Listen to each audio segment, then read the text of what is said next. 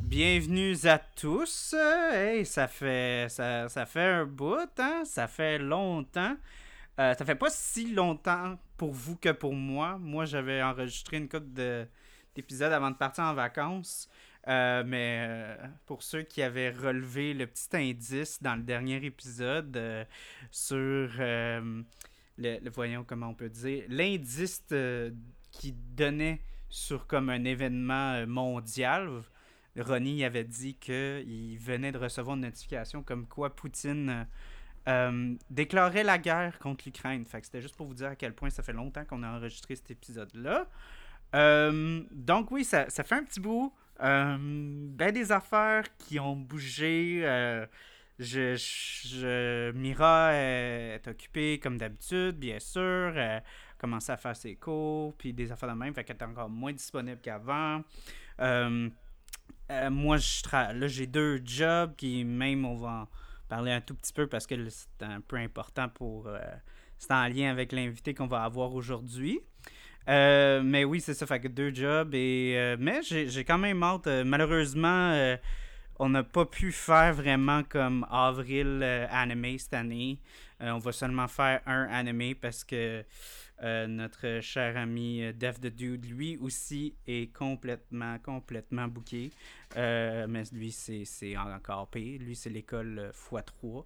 Fait que malheureusement, c'est ça.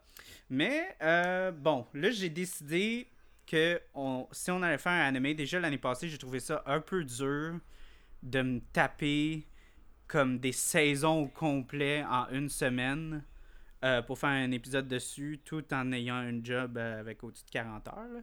Euh, fait que là, j'ai décidé qu'on qu'on ferait comme un épisode. Puis euh, l'invité que j'ai aujourd'hui aime beaucoup cette série. Ben, déjà là, c'est probablement un des animés les plus connus, euh, reconnus partout dans, dans le monde.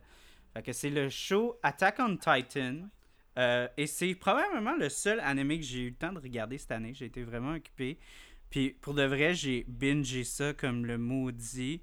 Euh, ben, avant, avant qu'on commence à en parler, j'aimerais introduire euh, mon, mon cher invité aujourd'hui. On a Jimmy Marcoux, qui est un cinéaste qui, en fait, qui a, qui a de l'expérience euh, dans l'industrie. En fait, si tu veux euh, parler un peu des projets que tu as fait, parce que là, on- j'ai dit qu'il y avait un lien avec toi parce qu'on est en train de travailler sur un projet ensemble. là. On peut pas en parler beaucoup, mais on est en train de travailler sur quelque chose ensemble. Fait que euh, déjà là, c'est assez prometteur. Ouais, ben, allô? Euh, c'est. J'ai. Ben là, ouais, comme on peut pas en parler du projet qu'on fait présentement, en effet, mais c'est sûr que j'ai beaucoup collaboré sur des plateaux de tournage avec euh, des. Ben, pas des big names, là, même si je name dropperais comme Sébastien Lafortune ou Luca Patry, tu sais, c'est. Fait que tu le fais, ont- tu le fais, tu drops des big names. Pas ben. Écoute, si, si Lou, si t'écoutes, Seb, si t'écoutes, euh, ouais, prenez le compliment pendant qu'il vient. Euh, c'est sûr que je- je- j'essaie encore de, de réussir à, à- à démarrer mes projets à moi aussi, mais c'est, comme tu dis, dans un time frame où est-ce qu'il faut qu'on travaille 40 heures, puis euh, dans un euh, contexte post-pandémique, des fois, c'est pas toujours facile. Non, Euh, non, ça c'est sûr.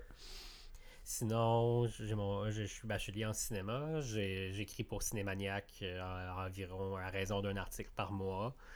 Euh, J'aime beaucoup ça. Je, me fais souvent approcher par des amis pour faire de la post-production. J'aime vraiment beaucoup ça monter. Puis c'est quelque chose que je peux faire chez nous bien tranquille. Puis c'est quelque chose que j'aime bien aussi. La même chose pour l'écriture. Peut-être pour ça que je tarde encore un peu à réaliser, mais c'est ce que j'essaye de faire. Puis aussi, moi j'ai été surpris quand, quand on jasait par rapport à faire un épisode ensemble. T'es probablement comme l'invité qui, oui, j'ai j'ai eu d'autres invités qui étaient dans, dans le monde du cinéma, euh, mais t'es es le seul qui est comme. D'habitude, j'ai souvent un invité qui est vraiment plus ancré dans le monde du cinéma, mais qui connaît rien au monde brassicole. Des fois, juste des invités qui connaissent vraiment le monde brassicole, qui sont vraiment dans le monde brassicole, mais qui connaissent un peu, pas beaucoup, le monde du cinéma. Fait que toi, t'es. tu- on jasait, puis j'étais comme, hey, tu- connais ça, toi? On, parlait de bière, puis j'étais comme, ok, ok. euh, Tu me fais pas juste me lâcher des, des, des Archibald puis des Unibrou. Euh, je dis ça, puis on va boire des Unibrou ce soir. mais... ça, te dérange plus que ça me dérange moi. Là. Je suis capable d'en boire des Unibrou, c'est bien bon. Non, mais c'est ça, ça c'est une affaire que j'allais dire quand on allait euh, quand on allait les ouvrir. Euh, je pense qu'on devrait un peu euh, lâcher le, le, le, le, certain snobisme qu'il y a dans la communauté du beer geek. Parce que faut, faut savoir d'où on vient.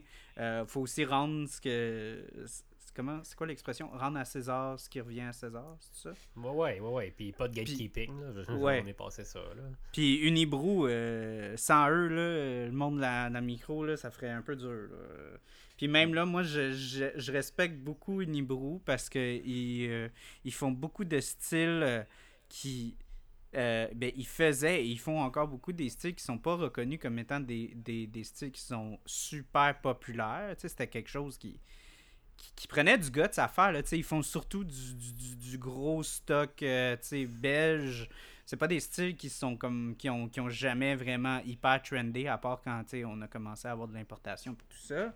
Mais dans le monde de la bière, là, avant, c'était pas ça. C'était du gros blanc, c'était de la grosse West Coast, c'était c'était ce genre d'affaires-là dans le micro au début début. Là, maintenant, ça, ça, ça a shifté. C'est rendu des, des sours, c'est rendu des smoothies, des, des New England IPA euh, à côté, là, euh, super hazy. Mais eux, ils ont rarement embarqué dans, dans le genre de comme on, suit la gang. Ils ont toujours fait vraiment leurs affaires. Puis le, celle qu'on a choisi aujourd'hui, c'est. Vous me connaissez, j'aime ça avoir un, lien. Puis là, j'étais comme, qu'est-ce qu'on fait? Parce qu'il n'y a pas vraiment de bière animée.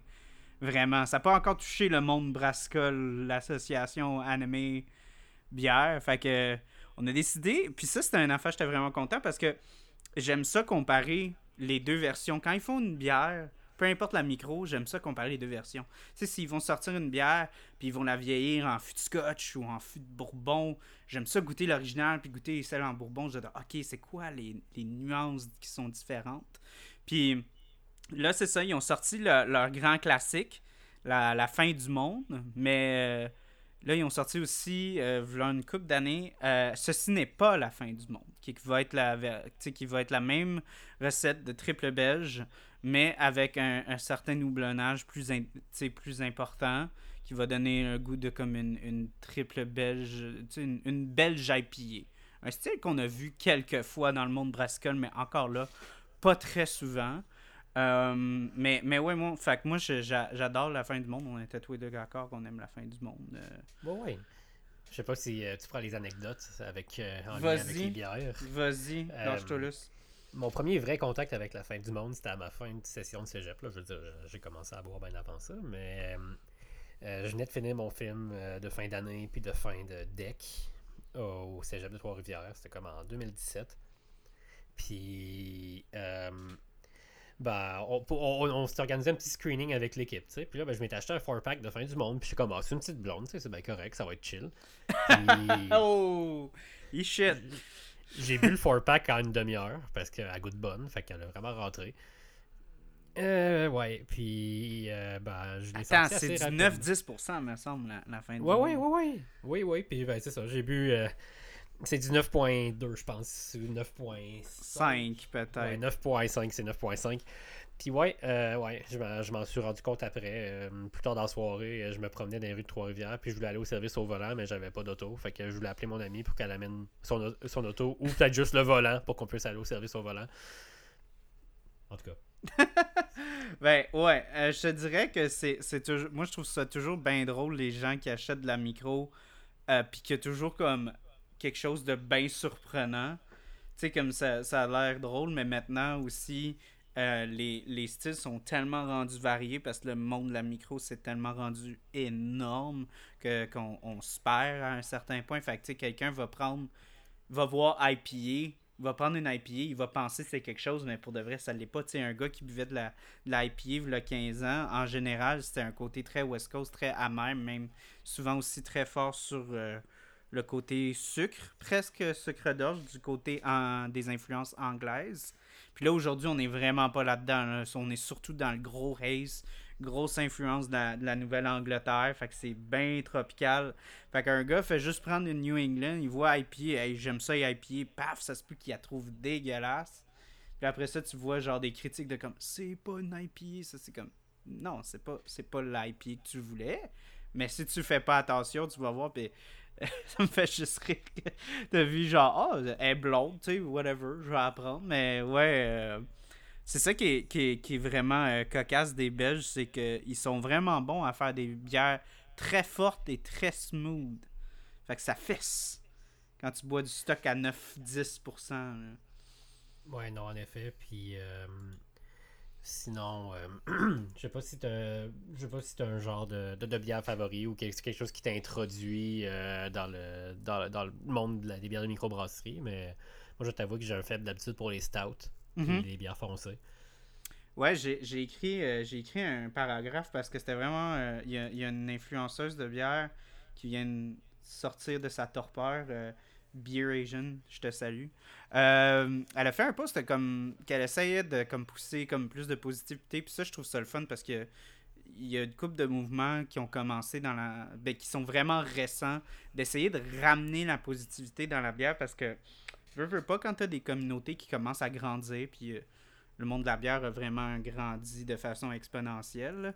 Quand tu as des fanbases qui commencent, tu vois beaucoup, euh, pas qui commencent, mais qui vont prendre l'expansion, tu vas voir beaucoup de saturation, puis beaucoup de comme d'élitisme, de comme genre, ah ouais, nous on est les OG, vous vous êtes les noobs, puis vous aimez tel genre d'affaires. tu vois ça dans tout, tu vois ça dans Star Wars, tu vois ça dans, plein d'affaires. Puis la bière est, très, très euh, victime de ça. Puis il y avait eu comme un mouvement euh, par plusieurs influenceurs qui était comme c'est juste de la bière. Il avait sorti un 4-pack. Puis c'était justement des, des styles de bière vraiment old fashioned, des West Coast IPA, des stout, des dry, une dry stout, pas une pastry stout, que, que moi je préfère personnellement, mais ça c'est un goût personnel. mais mais tu sais, puis ramener les choses back to basics de comme, hey, c'est juste de la bière, là. Arrêtez de faire comme si ce serait comme la fin du monde. tu sais, de, de comme, ah, euh, moi, j'ai. j'ai- Tu sais, ça, c'est pas des vraies bières. Ça, c'est des. Ça, c'est comme des faux styles. C'est comme, arrête, là, regarde. C'est juste de la bière, tu sais. Puis elle, elle a apporté. Je vais revenir à mon point. Elle, elle avait fait un feed sur comment, genre, on veut rapporter un peu plus de positivité. C'était quoi votre euh, première expérience? Puis moi, je vivais. Excuse, ça, c'est mon chat. Euh, je vivais à Chambly, moi. Fait que Unibrou, euh, oui puis non, dans le sens que comme ça a tellement été omniprésent dans ma vie que je j'avais comme la misère à voir ça comme étant le petit joueur, tu sais, comme la microbrasserie, puis c'était tellement gros dans ma tête que c'était dur pour moi de comme ah ouais, c'est ma première expérience de micro. Moi, je te dirais que c'était plus la microbrasserie Grimoire qui se fait vraiment critiquer maintenant. Euh, c'est un peu un meme, là, comme quoi, là, tu sais, comme que t'aimes de la bière du grimoire, fait que t'es pas un vrai beer geek. Mais pour de vrai, regarde, on va pas se le cacher. Beaucoup de gens ont commencé avec la grimoire. Moi, c'était la vie de château puis la désérable. Je sais pas si t'as déjà goûté euh, ces non, bières-là. non. Non, pas, pas encore. C'était, c'était, c'était comme. euh, c'était, comme. Il y avait un, un- un- Il y avait comme un kiosque euh, au, au Festibière. Puis. Il- il- moi, je me souviens qu'il me le remplissait bien fort, mon verre, comparé à d'autres. Tu sais, comme. Des fois, tu vas au Festivière, t'as le rempli à moitié, il donne un pouce. Eux, c'était comme Ah, pouf, regarde, t'as un demi-boc. C'est ça, des fois, tu trichais, t'amenais un plus gros verre que le verre qu'ils donnaient à l'événement. fait que tu trichais, le monde y allait t'en donner plus, là, tu sais. Mais Ouais. eux, euh, ils étaient pas gênés, ils t'en mettaient, là. Fait que euh, c'était bien le fun. Euh, mais oui, c'était fait que c'était ça, des grosses bières caramélisées, euh, très Ah, fortes au- sur le sucre, bien fortes en alcool. Ça, ça m'a vraiment fait commencer à triper. Fait que c'est pour ça que moi, comme toi, j'aime plus les bières foncées, les bières, euh, les stout, les scotch ale, les double buck. C'est tous des styles que j'aime beaucoup. Puis c'est pas des styles qui ont beaucoup d'amour dans le monde brassicole, malheureusement. Non. Ma première, euh, ma première microbrasserie aussi, euh, elle, se fait gatekeep maintenant parce qu'elle elle a été achetée par Coors puis elle est rendue super euh, mainstream, entre guillemets. C'est trop du diable? Ouais, j'ai commencé avec le trou du diable, exact. La, la première fois que je suis tombé dans avec une bière, une bière noire, c'était la sans d'encre. Puis euh, Mm. j- je repense encore à, la, quand je l'ai pris dans le du fût, puis justement, ma, mon premier contact avec la, la sardang, c'était dans le fût à Shawinigan. Fait que euh, c'était vraiment bon. Moi, je voudrais, juste, euh, je voudrais juste faire une petite, une petite, remarque, parce que les gens, justement, comme tu as dit, ils vont commencer à snobber trop du diable. Euh, puis c'est pas la première fois que j'essaye de défendre trop du diable sur le show, euh, parce que j'arrête pas de dire comme, yo, le deal qu'ils ont eu, c'est un deal incroyable. T'sais, ils se font pas influencer par Coors Molson. Ils, ils se font sont juste en, euh, responsables de la distribution. T'sais, fait qu'ils vont toucher un paquet euh, par rapport à la distribution, mais ils n'ont pas d'influence sur les recettes. De ce qu'on sait. C'est ce mhm. qu'ils ont dit. Maintenant, qu'est-ce qui se passe derrière, on ne sait pas. Mais en tant que tel, PA, euh, qui a le IP podcast, m'avait dit, de ce qu'il m'avait dit pour avoir jasé, il dit que le pub là-bas, c'est encore. Euh, ça, ça appartient aux propriétaires, c'est toutes des brassins vraiment très limités. Puis moi, j'en ai goûté des... quand je suis allé là-bas pour de vrai. Là, si vous êtes à Shawinigan, allez au pub. c'est La bouffe était cœurante. Il y a un chef qui qui construit le menu. C'était, ben, en tout cas, moi, quand j'étais allé, c'était super bon. Là, c'était pré-COVID. Fait que ça fait quand même un bout. Là. Mais, mon, meilleur ami est allé. Euh, excuse, excuse. Mon meilleur ami. Non, non, non, non, non, vas-y, vas-y, vas-y. Mon meilleur ami est allé la fin de semaine, puis euh, il me dit que la qualité n'a pas changé ben ben. Euh, Shout à Ced, euh, qui, me, qui a bien bien apprécié la viande et la bière au, ah, du diable la fin de semaine passée. Moi, j'avais pris quelque chose avec du canard, puis le canard était incroyable, de ce que je me souviens. Puis je conseille encore aux gens, moi, je trouve que leur brassin, leur brassin est plus exclusif, justement, je les préfère aux brassins comme plus classiques, tu sais, comme les sais, les, les, trous du diable avec comme un, un genre de, de, collant en or, là. Ça, je les mhm. préfère plus en général. Puis encore plus aussi les brassins que je goûte directement là-bas. Là. C'est, moi, je préférais bien plus ça qu'au au truc en canette, mettons. Ouais, ouais, ouais, ouais, non. Donc, c'est quoi le film qu'on va parler aujourd'hui, mon cher Jimmy? Ben, le film, la série, le anime. J'allais te reprendre. Euh, ben, aujourd'hui, je pense qu'on va décortiquer un peu la première saison d'Attack on Titan, comme tu l'avais plutôt mentionné. Euh, on ne peut pas parler des autres saisons. On ne peut pas. non, ça va être ça. Dit ça va être dur, mais faut pas. Faut pas. Faut vraiment se restreindre. Ouais, on va, on va faire ce qu'on peut. Je pense qu'on va être capable. Je pense qu'on va être capable. Il y a tellement de choses à dire là, quand même. j'ai aussi une histoire euh, particulière avec Attack on Titan euh, que j'ai commencé euh, quand j'avais. Mettre en contexte que j'ai présentement 27 ans en date du 27 avril 2022. j'ai commencé. La première fois que je l'ai écouté, ça fait. J'avais 19 ans, je pense, ça fait 8 ans. Ouais, c'était début 2014. Puis, la première fois que je l'ai écouté, j'étais comme. Le premier épisode m'a vraiment repoussé de l'anime. Puis là, j'étais comme, man, je peux pas écouter ça, c'est bien intense. Puis, ben justement, euh, mon ami que je te parlais deux secondes, qui a bien euh, enjoy euh, le, trou du diable la fin de semaine dernière, il m'a dit Ben non, regarde, on va. Ah, viens, chez nous, on va l'écouter. Puis, ben, il m'a comme walk through les neuf premiers épisodes. Puis, je pense que j'ai bouffé la saison une couple de fois après ça. Puis, ça, a été le début d'une histoire d'amour, je te dirais. Moi, c'est un petit peu plus cheesy que ça, mon affaire. C'est qu'on est allé à un get-together, moi puis ma blonde. Puis, il y a un couple qui nous a dit, il dit Vous c'est quoi la série vous regardez ensemble? Puis moi puis ma blonde, on a comme vraiment des goûts différents dans la consommation de médias en général. sais, elle regarde des trucs trash, moi je regarde des trucs artistiques. C'est pas vrai. Mais uh-huh. comme en, tant que tel, des fois on a de la misère à trouver euh, des trucs qu'on va aimer tous les deux. Fait qu'on s'est regardé puis on dit Hey, on est un couple puis on n'a pas une série qu'on s'assied puis qu'on regarde ensemble. Fait que, fait que là, on a fait comme. Mais semble, comme toi, je me souviens vraiment pas, mais je pense que j'avais vu comme un ou deux épisodes, puis j'avais comme semi-embarqué. Tu sais, c'est quand même assez. C'est un, un, show qui est assez intense, là. Tu sais, c'est assez graphique, c'est assez. Euh, tu sais, in your face, puis, puis tout ça. Fait que je pense que j'avais comme pas à 100% embarqué, puis là. J'ai redonné une autre chance. On a fait, garde, on se redonne-tu une autre chance? On regarde Attack on Titan. Puis elle, elle avait regardé, je pense, juste comme jusqu'à la moitié de la deuxième saison, puis elle avait lâché, je pense. Fait que on, on s'était tout clenché ça. Puis ouais, non, c'est.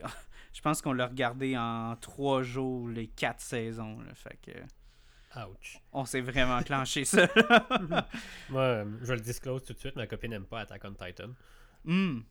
Y a-t-il une raison ou. Euh, je pense que c'est trop. justement, c'est trop tout le temps action-pack, puis ça regarde trop tout le temps au, bout de son siège. Je pense que quand, quand c'est le temps d'écouter un animé, elle aime quelque chose qui, qui, se pose un peu une fois de temps en temps aussi, ou que. Mm-hmm. le, pire, c'est que, tu sais, quand j'y pense, moi, je vois des moments où est-ce que l'action se pose un peu dans Attack on Titan aussi. c'est très, réflexif, là. J'ai écrit des, dans mes notes, tu sais, on regarde juste, euh, mettons, l'arc euh, où est-ce qu'on découvre que... Ben là, en passant, on, spoil toute la première saison, là, fait que... commencez pas à hate, là, mais... Euh, on va... pour l'écouter. Ouais, ouais, c'est ça. euh, euh, tu sais, quand, quand, on découvre que euh, Eren il, est un Titan, il y a comme tout ce arc-là, puis il, il, combat, puis tout. Puis quand il va, il va euh, prendre la grosse roche, puis il va bloquer.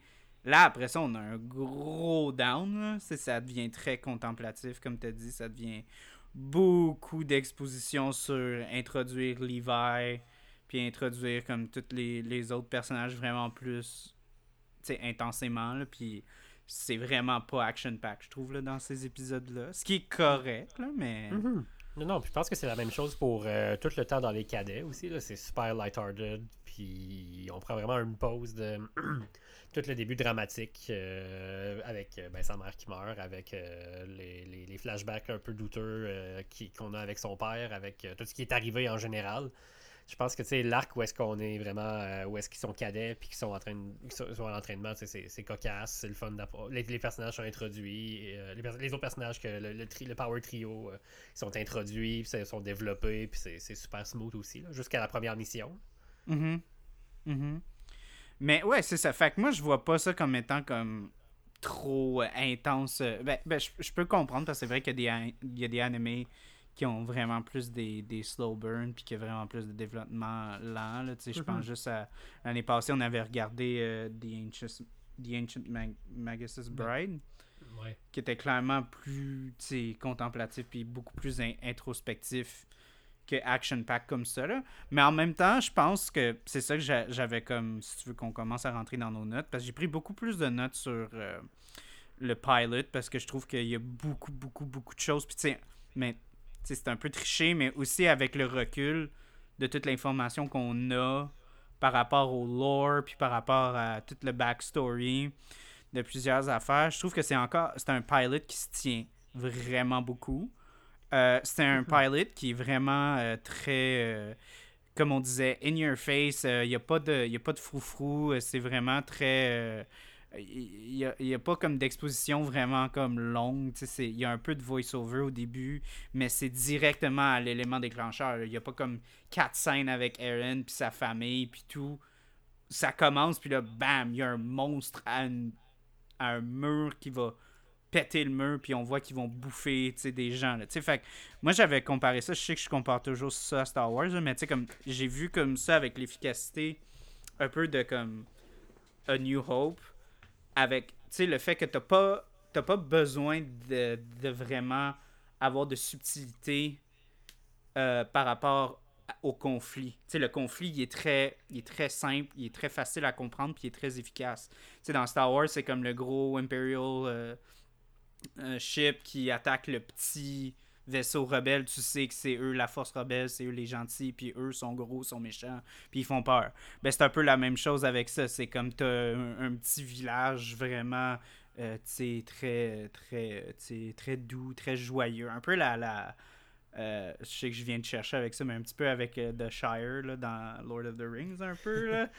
Euh, mais là, après ça, t'as comme le gros monstre qui défonce le mur. Puis tu sais, même là, tu vois le mur, t'es comme, Chris, qu'est-ce qu'est-ce pourquoi est-ce qu'on a un gros mur de même?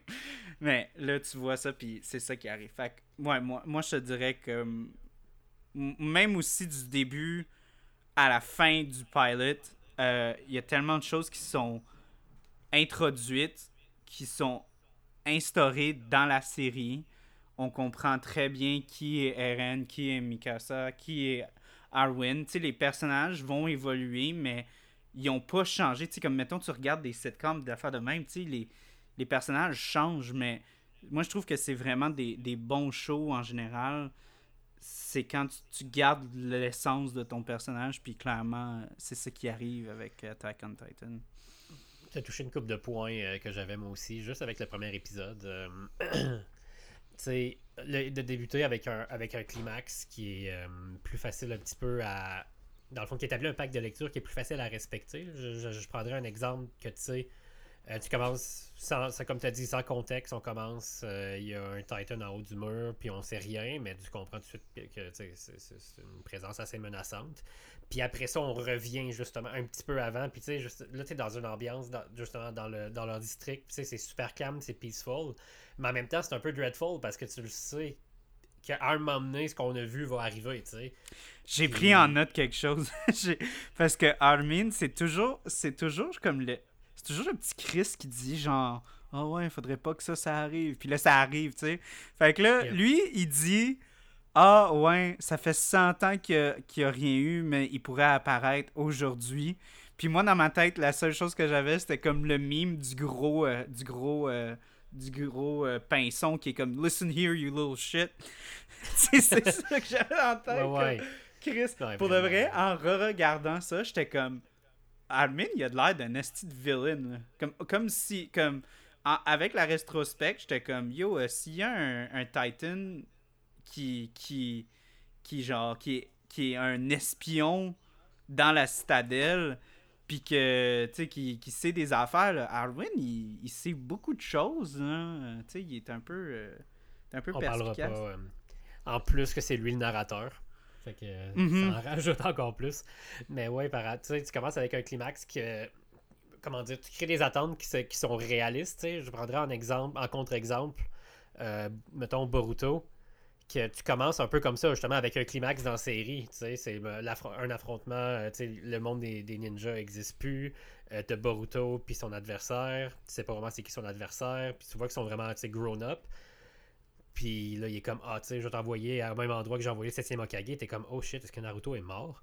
Puis là, ben après ça, gros flashback. Ben, gros flashback. En réalité, on revient au présent. Puis ben, selon si, si t'écoutes le manga, ben, Boruto, il, commence à l'académie. Puis si tu commences l'anime, ben, Boruto, c'est encore un kid qui est sur le bord de rentrer à l'académie. Fait que, tu sais, le pack de lecture que, qui t'offre à, ce moment-là, c'est, ah, tu sais, d'ici 10 ans, tu vas avoir le payback du moment qu'on t'a montré là. Mais tu sais, est-ce que tu es vraiment capable de, de contrer 10 ans d'attente alors que là, dans les 15 minutes, le gros climax qui était présenté, tu l'as, puis on tombe dans l'histoire, tu sais. Je mhm. pense qu'un équivalent au cinéma, ça serait Inception. Mm. Euh, que tu commences justement déjà avec une job que Cobbs il fait, tu sais, es dans un rêve, puis après ça il se réveille, puis après ça on t'expose un peu c'est quoi le concept, tu sais. Mm-hmm. Mais justement, tu, gardes ton spectateur en haleine, puis tu, donnes une promesse qui est réalisable, si on veut, pour acquérir la confiance mm. du, spectateur ou du lecteur, dans le cas où euh, tu as lu. Le, je sais pas si tu as lu le manga d'ailleurs pour Attack on Titan. non, c'est ça, euh, j'allais dire. Par contre, là, on va vraiment être comme. On va juste parler du anime, on va pas parler du live action en 2015. On va pas parler du manga parce que, tu sais, encore là, il y a des gens qui, tu sais, comme je m'attends pas à ce que tout le monde ait lu le manga euh, puis vu le show, là. Euh, puis moi, j'ai, malheureusement, j'ai pas lu le manga, là. Ça, ça m'intéresse quand même parce que pour de vrai, je suis. C'est un monde que, comme. Encore là, on va pas en parler, mais je trouve que quand le lore est développé dans ce show-là, surtout dans les prochaines saisons, je trouve que c'est un petit peu trop abrupt comme il y a des affaires, il y a comme un gros truc qui arrive, comme dans saison 3. C'est 3 Ouais, c'est 3.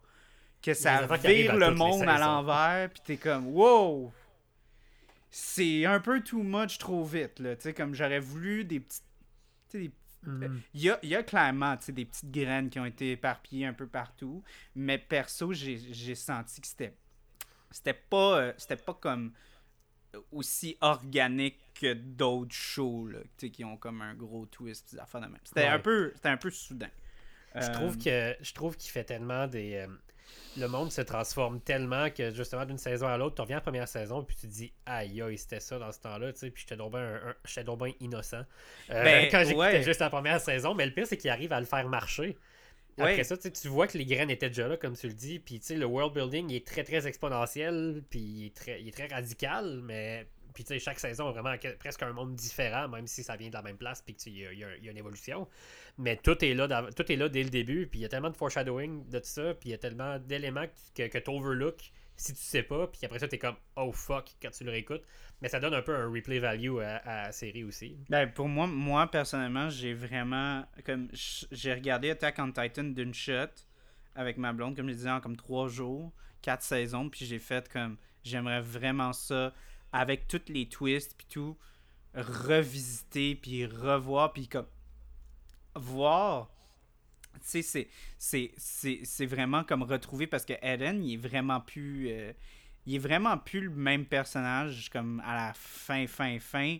Mais tu vois l'évolution qu'il y a. C'est un peu comme genre. Euh, euh, Mr. White là, dans Breaking Bad, là, comme quand tu as une évolution et tout, mais en même temps, l'essence était toujours là, là comme était, puis moi, une affaire que j'avais pick up aussi, je n'ai pas parlé dans, mon, gros euh, mes grosses notes de, début. Là.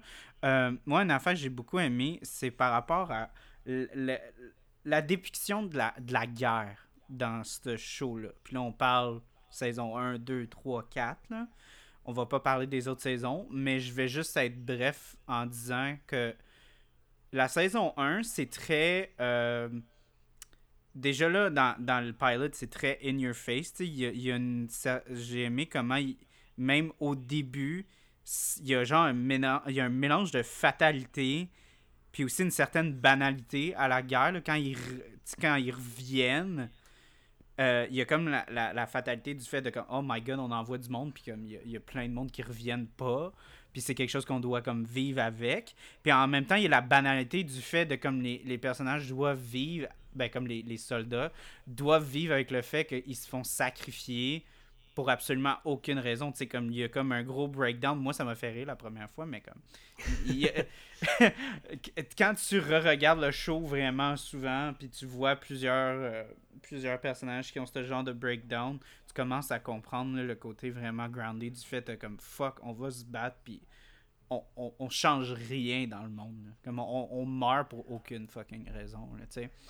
Non, ils, sont vraiment clueless par rapport au mal qui les afflige. Ils, euh, savent rien. Mm-hmm. Mais. Puis aussi, ce, qui était le fun aussi, par rapport à la guerre, je vais peut-être finir vite vite cette, parenthèse-là, puis après ça, on pourrait peut-être ouvrir une des deux bières. Euh, euh, c'est le côté, moi, ce que j'ai beaucoup aimé de ce show-là, c'est que tu parles de comment, genre, chaque saison est comme un monde différent. Moi, ce que j'aime, c'est l'évolution de la perspective on a sur la guerre. Parce que dans la première saison, on est vraiment dans comme la glorification de, du, soldat, du conflit. Tu sais, comme on est vraiment comme dans la vision d'Eren de comme, OK, les Titans sont méchants, c'est pas compliqué. Est-ce qu'ils mangent du monde? Tu sais, c'est pas compliqué de comme ah, le, le, le, paroxysme de, de, de comme euh, de ce qui est bien ou mal, le côté éthique est vraiment très clair. C'est comme on va pas se poser 46 000 questions. Est-ce qu'il y a du monde qui. Il y a des monstres qui mangent du monde. Fait que mhm. tu glorifies comme Eren les, les, les, les, les Survey Corps, puis tout.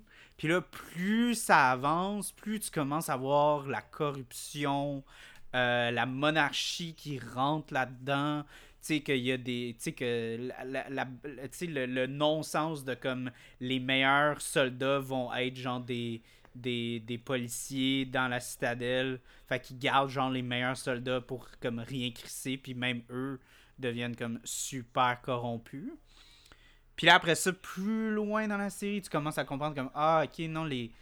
C'est beaucoup plus complexe que ça. Là. Il y a comme des structures sociopolitiques euh, y a, tu sais, comme, y a, ben, juste, juste avec cette saison-là, on commence à voir que, comme, hey, peut-être que les, les, les, euh, les, euh, les Titans, c'est des humains. Tu sais, comme, Eren brise toutes les perspectives qu'on a en étant genre un shifting Titan.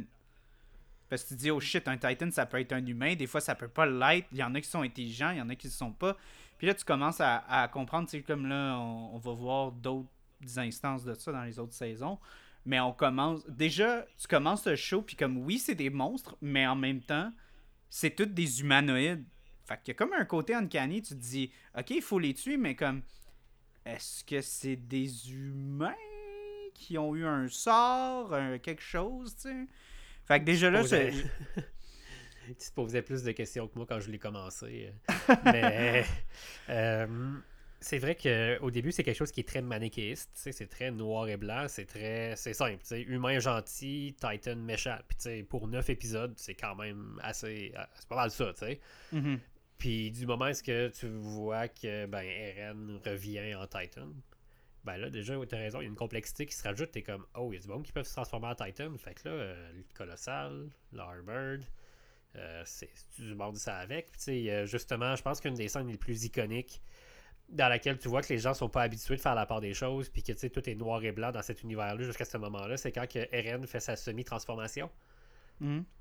quand que Armin fait un speech pour le défendre puis qu'il met sa vie en jeu pour le protéger puis que là euh, il reçoit quand même des boulets de canon fait que Eren se transforme euh, pour euh, dodger les boulets de canon mais sa transformation est partielle parce qu'il est pas encore euh, tout à fait euh, il maîtrise pas encore tout à fait ses pouvoirs puis là justement t'as la moitié d'un Titan puis avec l'humain qui dépasse de sa nuque puis là t'as le- les militaires qui sont comme est-ce que t'es humain ou t'es Titan? Puis là ben lui-même il sait pas vraiment qu'est-ce qu'il Ouais, ouais, est, c'est très, c'est très dire, dualité, là. C'est pas comme, genre, t'es un humain ou tu l'es pas, là. C'est tout. non là. non c'est c'est- Il n'y ouais, a, ouais, pas- exact. y a pas de complexité là-dedans. là. C'est comme, t'es un monstre ou tu l'es pas. Puis je pense qu'une autre affaire que j'ai beaucoup aimé en revisitant ce show-là, c'est l'emphase sur c'est quoi qui définit des bonnes personnes, des mauvaises personnes.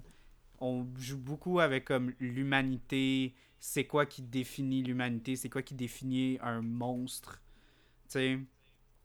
Euh, fait que, euh, on va parler de ça, mais on devrait s'ouvrir une bière, je pense. Parce que là, on Yep. a deux bières. Fait que c'est la fin du monde ou c'est pas la fin du monde? On va commencer par la fin du monde, moi je dirais. Ah, attends, non. Euh, non, contraire. On va commencer par ceci et pas la fin du monde. Parce que c'est la version houblonnée. Puis les houblons, tu préfères l'avoir le plus froid possible.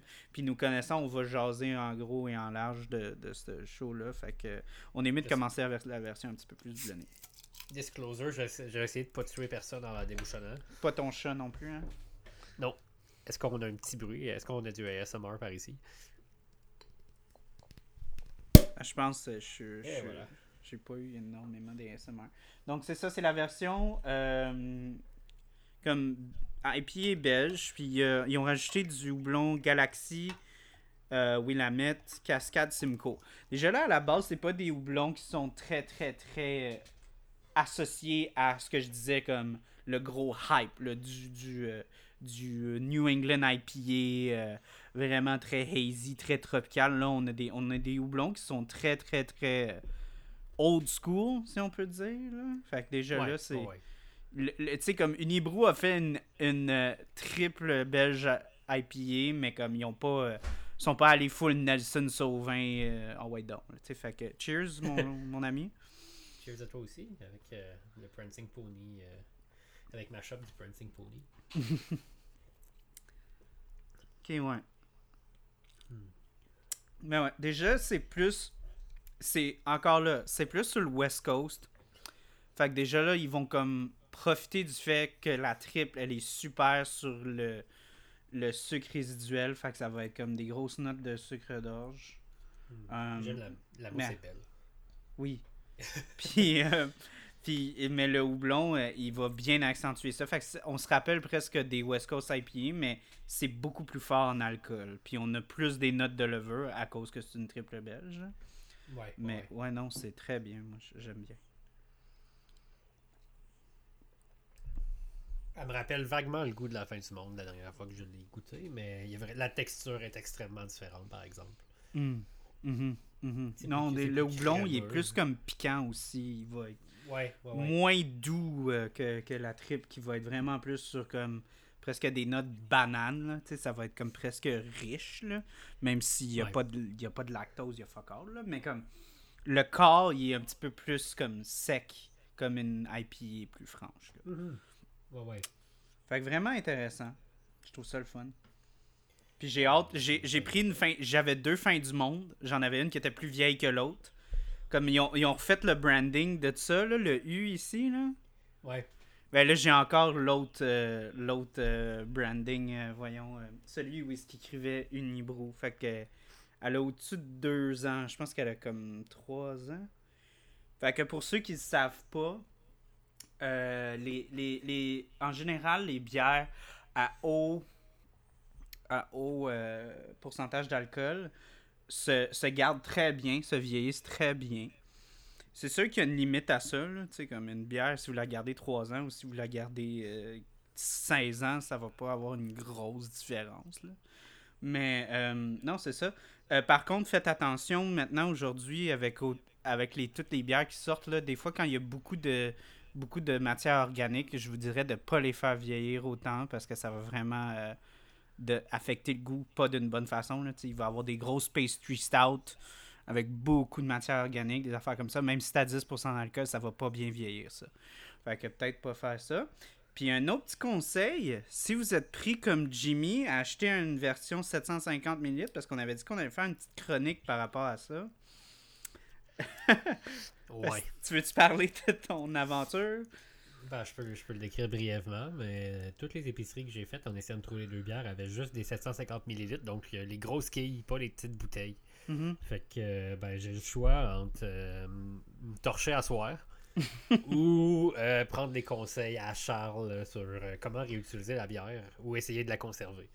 Donc, le premier truc que j'ai par rapport à justement, parce que beaucoup de gens vont jeter leur bière parce qu'ils sont comme ben flat. le premier truc, comme je disais à Jimmy, utilise pas le liège parce que tu, vas. Ça, ça marche pas.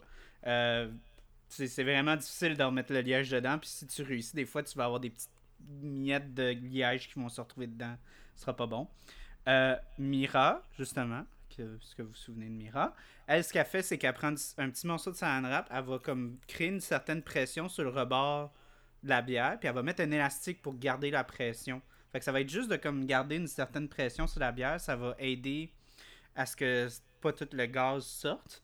Euh, si votre bière est flat, puis ça vous dérange pas, euh, il y a plein de recettes, au lieu d'utiliser du bouillon de poulet, euh, c'est sûr que c'est pas aussi passe-partout que du bouillon de poulet, mais il y a beaucoup de recettes que vous pouvez remplacer euh, de la bière avec du, du bouillon, là, ça, ça, se fait très bien. Il y a des recettes qui sont qui, que tu ils usent de la bière. Il y, a des, il y a des pains à la bière, il y a des. Il y, a des, il y a des pâtes pour comme faire des onion rings, des fish and chips. C'est souvent à base de bière. Fait que si vous voulez, gardez votre bière, puis faites-vous une pâte, puis faites-vous un fish and chip le lendemain. C'est fucking bon. Euh, puis un, autre recette que j'aime beaucoup, c'est du gumbo. Ça, s'il faut absolument avoir de la bière dedans, c'est essentiel, c'est super bon. Mais c'est ça, fait que jetez pas vos bières. Si vous, voulez, si vous êtes pris comme euh, Jimmy à, à pas être capable de finir un 750 ou même deux 750, là, c'est, c'est pas mal. Pas capable? je te euh, si tu rentres le même matin, c'est juste peut-être on devrait pas. C'est pas que tu peux pas, mais que tu devrais pas. Ouais. Donc, ok. Peut-être pour revenir, moi, une autre affaire que j'avais aimé aussi, euh, euh, c'était l'iconographie. Ben, je suis peut-être, comme je vais chercher ça loin, mais je trouve que c'est une belle continuation de ben, du kaiju en tant que tel, du Godzilla, tout ça. Parce que on apprend plus tard que c'est c'est un, un monstre qui nous ressemble plus. C'est un monstre qui est un petit peu plus. Euh, un petit peu. Tu sais, veux, veux pas, c'est un monstre avec notre visage dessus. Tu sais, fait que c'est. C'est quelque chose d'un petit peu plus développé, c'est quelque chose d'un petit peu plus. Euh, euh, comme. C'est indicatif d'un autre temps. Ou est-ce que, tu dans, dans, le temps de Godzilla, c'était vraiment comme, genre, c'était la bombe nucléaire, tu puis c'était un monstre, puis tout, c'était comme, c'était une force de la nature, mais ça avait pas comme, il y avait pas comme un sentiment d'appartenance par rapport à ça. Mais là, aujourd'hui, l'ennemi avec euh, le terrorisme, euh, puis, puis les, conflits euh, sociopolitiques, il est pas mal plus n'importe où. L'ennemi est pas aussi bien défini. Fait que le fait d'avoir un kaiju qui a comme notre visage dessus, mais en même temps qui est, qui qui est distorsionné en même temps, c'est comme t'as plein de t'as plein de il y avait un épisode de Black Mirror où est-ce que comme il y avait comme créé un programme euh, où est-ce que comme les, les, soldats voyaient comme leurs ennemis comme des monstres là puis ça les hmm. aidait à comme tuer d'autres soldats sans avoir de remords, tu sais, puis sans avoir de PTSD. C'était comme une technique pour qu'il y ait moins de PTSD puis moins de suicides dans l'armée, tu sais. Puis je sens que c'est quelque chose qui arrive souvent, tu sais, même d'une façon très subtile, on va déshumaniser l'ennemi. Tu sais, on va, on va exagérer. C'est, tu vois souvent de la propagande sur comme justement des groupes qui sont réduits à comme avoir des, des features qui ressemblent à des animaux, des choses monstrueuses. Tu sais, ils vont exagérer les nez, ils vont exagérer toutes sortes d'affaires. Fait que je trouve que c'est, vraiment... Euh, c'est très bien orchestré. Parce qu'en même temps, c'est comme... C'est un monstre qui est, qui est différent puis intéressant. Ouais, ouais, puis euh, ben, euh, ce qui était aussi dans la fondamentalement de la façon qu'ils sont faites, ils essayent pas particulièrement d'être terrifiants. C'est pas, pas une créature qui se plaît à faire peur, c'est une créature qui est très. Euh, très dans son. Dans, si on rentre un peu en psychanalyse, elle est très dans son ça, tu sais. Puis un, elle a une faim insatiable parce que justement, elle a pas besoin de manger, elle fait juste tuer pour le plaisir. Mhm. Euh, surtout, surtout dans le cadre, dans le contexte de la saison 1. Ouais, puis euh, aussi quand t'apprends le lore, t'apprends que tu sais comme il c'est basically c'est des plantes, tu sais, ils photosynthèse avec la lumière du soleil, puis ils sont pas capables de digérer, ils ont pas d'organes digestifs, fait quand ils mangent trop d'humains, ils recrachent, puis ils en remangent d'autres. Comme un oiseau. Ouais, c'est ça. Euh, mais il, il essaye pas, il essaye pas de faire peur, tu sais. Puis justement, quand tu vois des fois, des, il s'amuse tellement à faire. Il y a, il y a aussi une, fonction intertextuelle, c'est très, très référentiel, mais il s'amuse tellement à leur faire faire des pauses les plus connes qu'ils peuvent faire pendant qu'ils courent ou genre des choses comme ça. Puis pourtant, c'est très uneasy, ça rend vraiment. Tu sais, c'est. Moi, personnellement, c'est quelque chose qui est très inconfortable, tu sais. Juste voir. Euh, le moment où que la mère aérienne se fait manger, le gros cheese qu'elle a d'en face, euh, pas, la mère, mais le titan qui mange la mère. C'est. Puis tu sais, c'est tellement anodin, puis c'est tellement casual, puis c'est tellement inconscient, puis naturel pour le titan que ça fait peur, même si c'est pas quelque chose qui qui fait fondamentalement peur. J'écoutais euh, l'autre jour c'était le crew de Digital Corridor qui parlait oui oui, oui qui parlait de justement du fait de comme du fait que c'est comme uneasy, puis ça fait plus peur de même, genre, que s'il avait vraiment essayé fort de le rendre comme un monstre, genre à la Lovecraft un peu, genre. Oui, puis j'essaie de me rappeler, puis il parlait que c'est aussi, il avait trouvé qu'il y avait une influence picturale euh, de, des peintures. Euh... Ouais, ben déjà là, c'est ouais, ben, des, des peintures euh, de la Renaissance puis du Moyen Âge. Puis l'image qui ont sorti, je suis vraiment déçu qu'il n'y en ait pas plus parlé dans la vidéo. Parce que une des photos qui ont sorti, c'est justement c'est Chronos qui mange son enfant. Puis, tu tu vois la ressemblance, puis comme, en même temps, tu te dis, Calis, c'est des titans. C'est comme, euh, tu sais, c'est encore plus évocateur de ça, là, tu sais, comme, euh, justement, parce que cette, cette, peinture-là est, tellement terrifiante quand tu la regardes, là, puis, mais en même temps, c'est ça, tu sais, c'est je voulais qu'on le touche à un moment donné, l'aspect des titans, là, parce que c'est comme, veux, pas, c'est. C'est important dans comme juste la façon qu'on fait juste déclarer le fait que c'est des titans, c'est pas un hasard, là, euh, Ça mhm. évoque plusieurs choses. Mais ouais, c'est ça, c'est comme un aspect comme vraiment comme.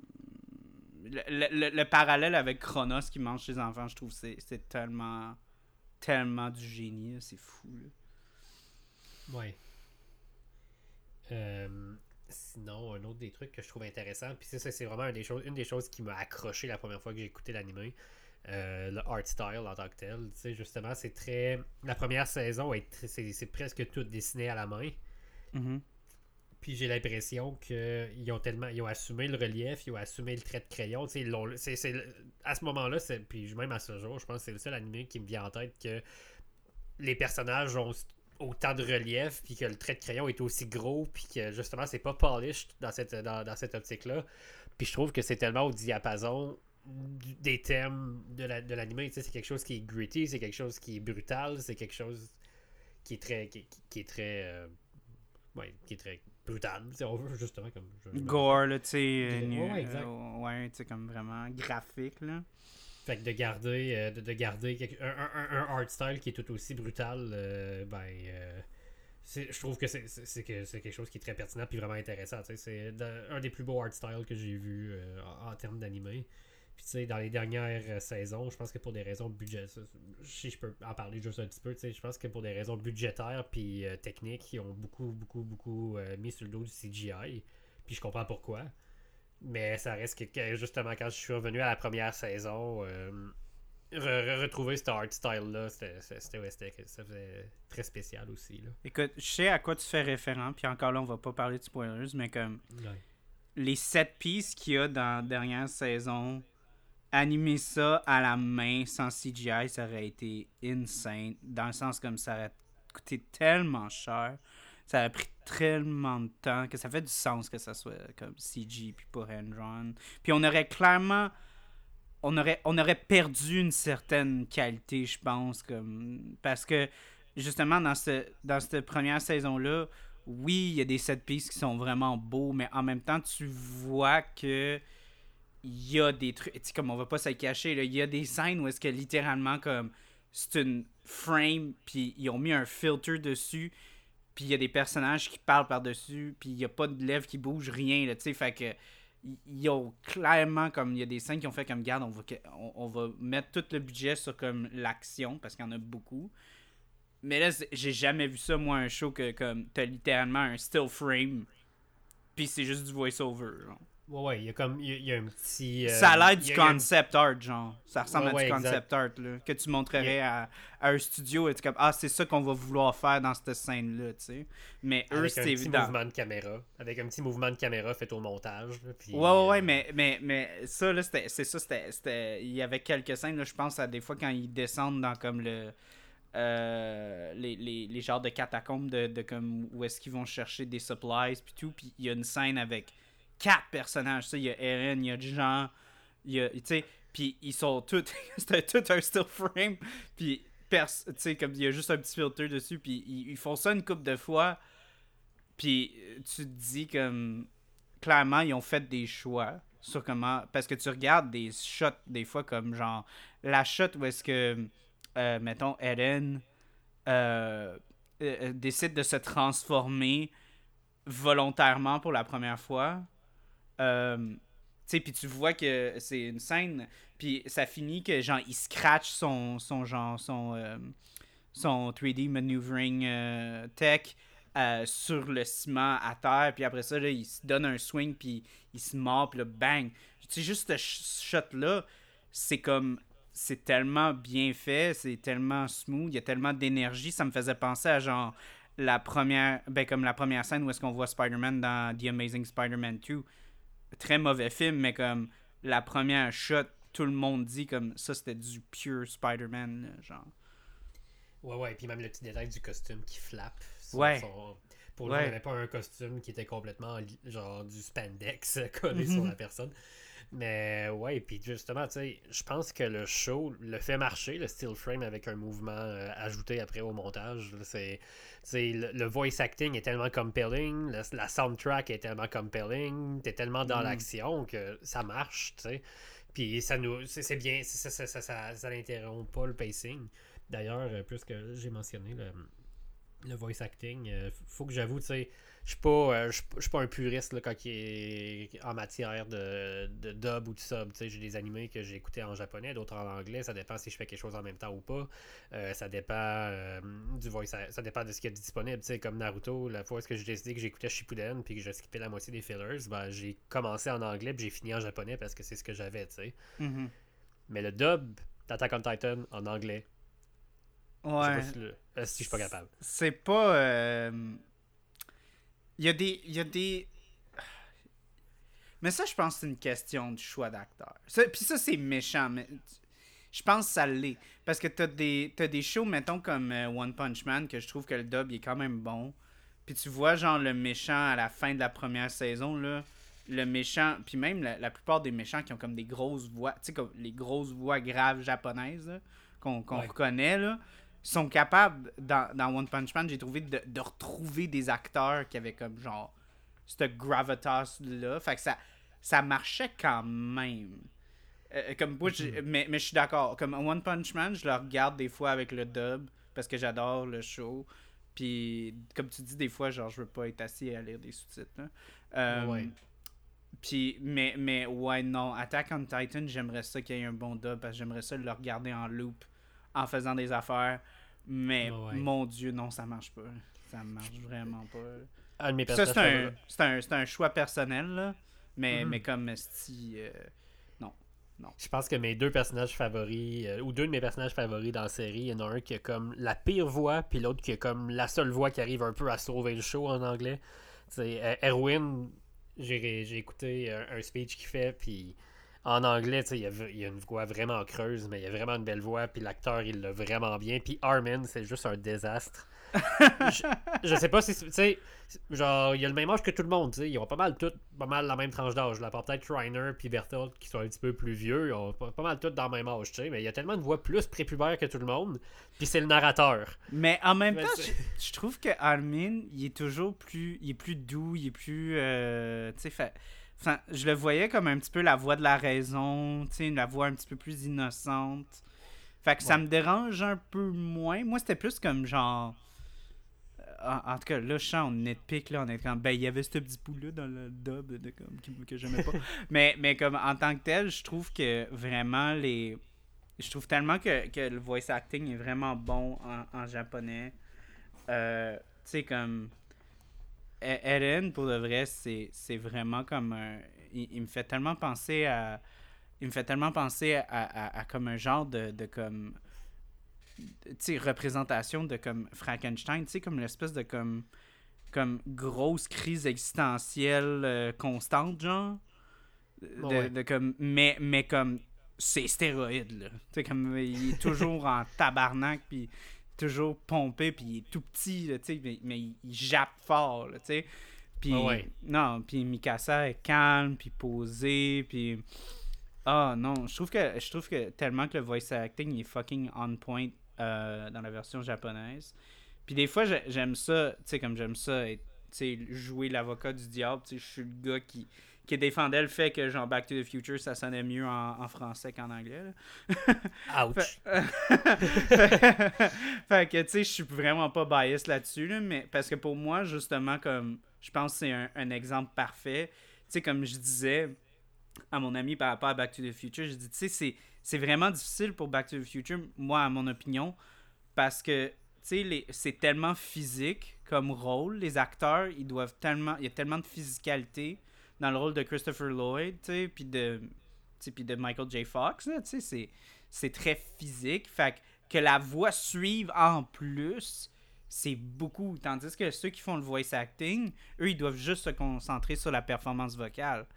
Fait que Ouais. moi, je trouve que personnellement, j'ai trouvé que c'était un petit peu plus efficace, mais tu sais, c'est sûr qu'il y a de la nostalgie qui va kick in. Mais je trouve que c'est c'est intéressant après ça, regarder des dubs, parce que justement, tu peux vraiment voir de comme, ok, non, la version italienne, ils, ont catché, ou la version française, ou la version anglaise, ils ont vraiment catché, ou ils ont vraiment pas catché. Parce que veux, veux pas, tu le doublage, c'est supposé être un art, c'est supposé être comme tu joues en même temps que eux.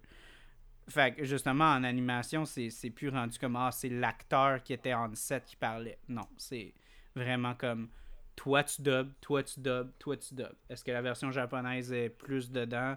Oui, non, peut-être. Fait que. Non, ouais. exact. C'est sûr que, c'est tu sais, le, le voice actor japonais va avoir le mérite d'avoir le, direct, le réalisateur, donc tu sais, la- Mhm, mhm, les c'est intentions originales, les directions. Mais je veux dire, ça, ça n'empêche pas que justement en animation, on a plus cette on, fait juste remplacer la voix sur un corps animé. Fait que c'est sûr que oui, il y a beaucoup plus de possibilités pour chaque langue de s'approprier le personnage ou de faire quelque chose d'intéressant.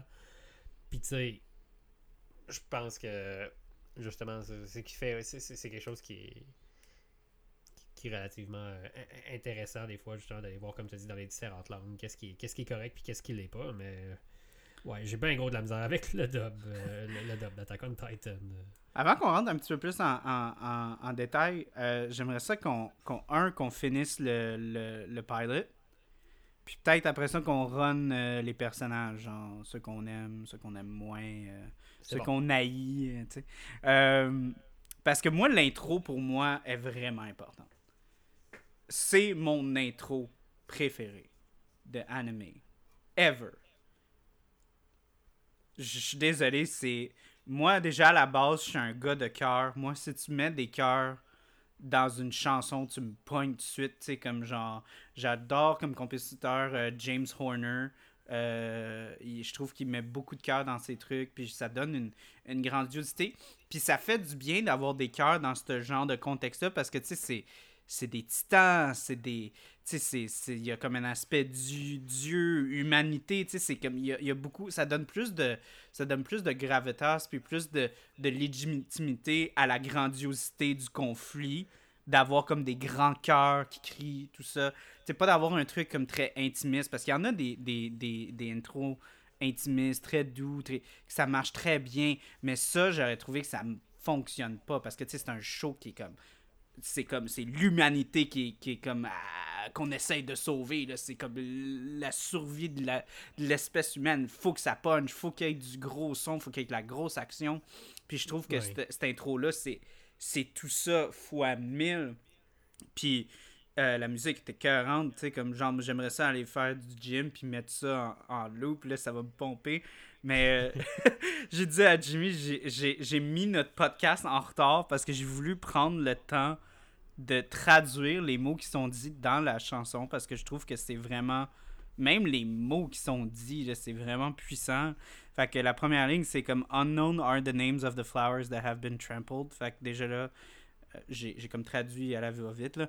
inconnus furent le nom des fleurs qui ont été piétinées birds have fallen to the earth and long for the wind, uh, have fallen to the earth and long for the wind. Donc les, les oiseaux se sont échoués sur la terre en quête du vent perdu.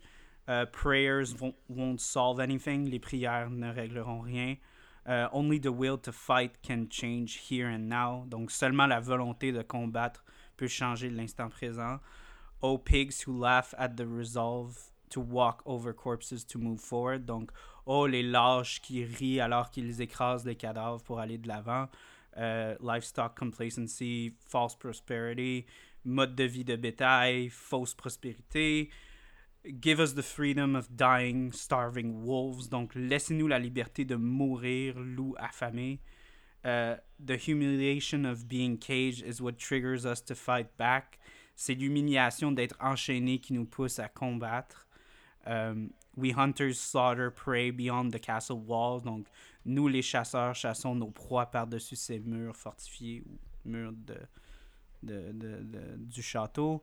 Uh, consumed with surging bloodlust. Donc, consumé par une violente soif de sang. As our crimson bows and arrows pierce scarlet holes in the twilight. Donc, alors que nos arcs lancent des flèches perçant la lumière du crépuscule. C'est C'est heavy shit, là. C'est du heavy shit, là. Puis on ressent beaucoup. Euh, ben là, tu as touché vraiment beaucoup de choses en même temps, mais pour revenir à quand tu parlais des cœurs, euh, je pense que les cœurs remplissent deux mandats différents. Tu le. T'as l'aspect, comme tu as dit, qui est plus grand que nature, c'est plus grand que l'homme, mais tu as aussi le, le ralliement de tout le monde à une cause commune. Tu sais. Donc, c'est à la fois quelque chose qui, qui dépasse l'humanité, mais quelque chose qui définit l'humanité, si on veut. Mm-hmm. Puis les paroles, ben, je veux dire, je pense que c'est suffisamment clair juste avec les premiers vers qu'on parle de, tu ou du moins ça peut être interprété comme étant euh, en allusion à tous les gens qui, justement qui font partie du Scout Regiment, qui sont qui partent à leur mort. Ouais, sont été écrits par eux, puis sont vraiment comme on sent la rage, puis l'outrance à, à, vouloir, tu sais, comme combattre. Puis ouais, non, c'est vraiment. Puis encore là qu'on a ça dans comme l'intro c'est fun. Tu sais, comme nous, on mm. comprend rien, c'est parce qu'on est, on est, on est des gaijin, on est white as fuck, là. Mais, euh, mais c'est fun de voir ça, puis comme, wow, c'est tellement fucking profond, puis ça n'a pas besoin de light, là. Tu t'écoutes les, écoutes les intros. Moi, un de mes intros préférés, ça a l'air stupide, mais c'est l'intro de CSI Miami, parce que c'est badass, là. tu sais, c'est genre juste avec cri, yeah! Puis là, après ça, genre, we won't get fooled again. That's it. C'est tout ce qui est dit. Mais moi, je suis comme, fuck. Moi, je suis. Que je suis down. Ça, je suis pompé. mais c'est rien. Il y a fuck all. Il y a rien là-dedans. Il n'y y, a, aucune substance, tu sais. Mm-hmm. Puis juste avec la musique, comme tu dit, juste l'aspect comme euh, esthétique de la chose, du fait de comme ah c'est des cœurs, c'est tout ça. On ressent tout ce que tu disais par rapport à comme c'est une cause qui est plus grande que nous-mêmes. Tu sais, comme... Fait qu'il aurait pu dire n'importe quoi, mais juste le fait de comme qu'ils disent des affaires aussi puissantes, je trouve c'est une autre couche de sens. Ouais. Puis ça fait appel à beaucoup de thèmes de la série, comme tu disais, les morts en vain, euh, aussi euh, tout l'aspect de l'humiliation puis de l'impuissance d'être confiné dans, dans, les murs, puis de vouloir aller au-delà de ça, ou de pas vouloir aller au-delà de ça, puis justement de... Il y a une grosse glorification du don de soi, puis euh, du, du sacrifice, de soi en, tant, en, tant, que soldat, tu sais. Mm-hmm. C'est quelque chose que je voyais beaucoup euh, quand j'avais écouté quelques, quelques vidéos, essais, puis après quelques recherches, quelque chose qui revenait beaucoup, la, la, la, glorification de la guerrier, si on veut. Mm.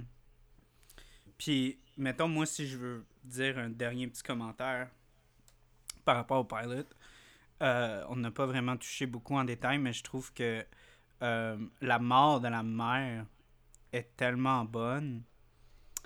Tu sais, ça, ça peut avoir l'air un peu cliché, puis un peu comme genre, ok, on met les stakes encore. Tu sais, qu'on a mis les stakes vraiment larges, puis là, maintenant, on met les stakes vraiment personnels. Tu sais, ça fait un peu comme presque. Tu sais, quelqu'un qui, qui, qui, regarde beaucoup de cinéma pourrait dire, ben là, il joue avec nos émotions. Mais en même temps, c'est comme, on voit le conflit, puis après ça, tu sais, on comprend qu'il faut euh, prendre place. Mais là, on met comme une autre petite couche de plus de comme. Euh, euh, de, mettre le, le, conflit d'une façon très personnelle. Puis c'est quelque chose qui va ébranler le personnage d'Eren. C'est ça qui va lui donner sa rage, qui va le nourrir pour des années. Puis qui va. Tu sais, comme Eren, il va passer à travers tellement de choses, tellement de, de sacrifices corporels. Tu sais, les choses qu'il va vivre dans les prochaines saisons, c'est c'est genre, il n'y a pas un esti d'humain la planète qui a vécu ça. Puis lui, là, il souffre à travers ça, puis il se voit comme un grand martyr. Mais il fait ça pour, justement, c'est intéressant après ça, plus tard, c'est le mini spoiler qu'on va avoir, là, euh, les autres saisons. Mais c'est intéressant que comme il y a une dichotomie entre, comme lui, il veut pas que ça arrive à personne d'autre qui a vécu cette journée-là. Fait que c'est pour ça qu'il y a cette rage-là. Puis son frère a comme une perspective très très similaire parce qu'il va avoir un frère. On dit pas c'est quoi, on sait pas, dit pas c'est qui. Mais il va avoir un frère qui va être introduit, puis lui, il a, a, comme la même idée, mais sa manière de, de, de, de dealer avec ce conflit-là est à, à l'opposé complètement. Yep. Euh, c'est tellement intéressant. C'est tellement comme, oh, wow, ok, lui, il veut faire ça, puis lui, il veut faire exactement le contraire. Ça fait un peu à la Daredevil, puis Punisher, un peu. C'est pour ça que j'aime beaucoup comme la façon qu'eux, ils gèrent. Ou même Daredevil avec, euh, avec euh, Kingpin. ils veulent. Ils veulent mm-hmm. Mais ouais, non, fait que de voir, puis moi, j'ai pleuré quand j'ai vu sa mère mourir. C'est tellement. Puis c'est tellement triste, puis en même temps, tu sais, on a aussi le bagage que le le, Titan qui va manger sa mère va être important plus tard. Fait que déjà là, c'est le fun de revisiter ça. Euh, mais on n'en parle pas parce que c'est vraiment plus tard. Là. Il va être important il va être important à plus qu'une place. Ouais, ouais, ouais. Euh, mais mais tu sais, puis aussi j'ai aimé comment euh, on a établi la relation avec sa mère du fait de comme la dernière fois qu'il voit sa mère, il avait crié quelque chose puis il était parti. Puis c'est souvent ça qui arrive quand tu perds quelqu'un. Tu, tu, tu, tu, leur dis pas que tu les aimes. Souvent, des fois, tu te pognes avec, puis après ça, tu n'as aucune autre chance pour te racheter. Là, tu dis, c'est complètement anodin.